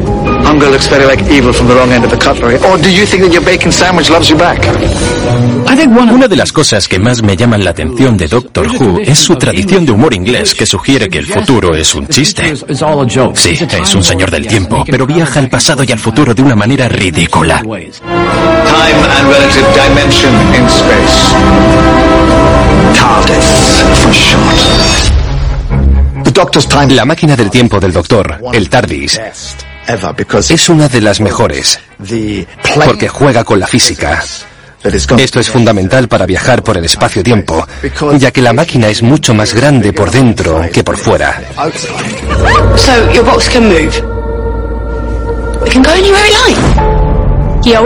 Siempre tiene un compañero humano que le sigue en sus aventuras.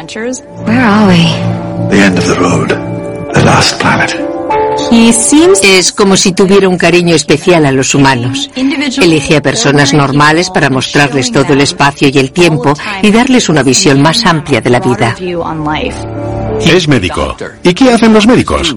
¿Curan situaciones o personas que estén mal?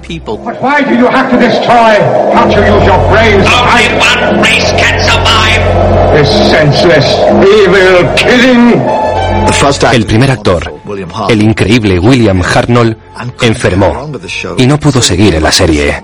Entonces tuvieron la fantástica idea de que el doctor se pudiera reconstituir.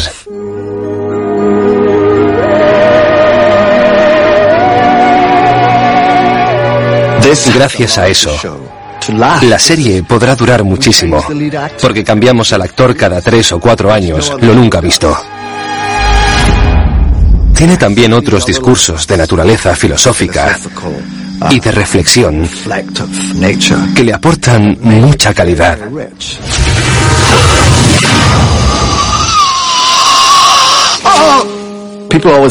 La gente siempre me pregunta qué tiene la serie que gusta en tantos países. La respuesta que quisiera darles, pero que no me dejan porque no sería una buena promoción, es que la serie trata de la muerte. La temática de la muerte tiene una representación muy potente. Hasta el protagonista muere.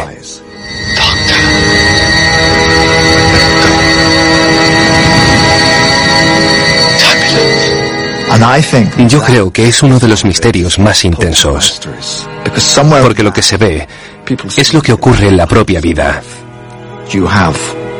Tienes seres queridos que se van y tú tienes que seguir adelante.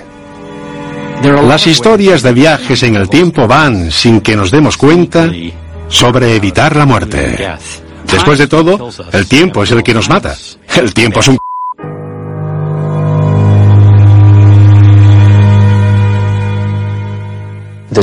Hay algo conmovedor en los viajes en el tiempo, en los que hay eventos que no se pueden evitar, que de algún modo nos reconforta, porque nos dice que siempre se cometen errores. Sí. A mí me fascina. Ya. Se lo explicaba a mis hijos el otro día, que si miras por un telescopio, es una manera de mirar al pasado, no solo al espacio. Es una máquina del tiempo. Y cuanto más pequeña sea la estrella, más lejos está, y más atrás en el tiempo estás mirando. Sí. Teóricamente se podrían hacer telescopios mucho más potentes con los que se pudiera mirar mucho más atrás. Ya. Sería, es una idea sobrecogedora, sería... Teóricamente el sol podría haberse apagado hace siete minutos y todavía no lo sabemos porque es lo que tarda la luz en llegar aquí. Exacto. Espero que no. Pero esa idea de ver el pasado al mirar el mundo, el hecho de que si miramos a todo lo que está en esta habitación, es como mirar al pasado, creo que sería un filón ilimitado para los viajes en el tiempo. Chris, gracias por aceptar venir. No, a ti por invitarme. Me gusta hablar de estas cosas. Me alegro. Bien, pues que alguien diga corten. Yo lo hago. Corten. Fin. Nos vamos a casa.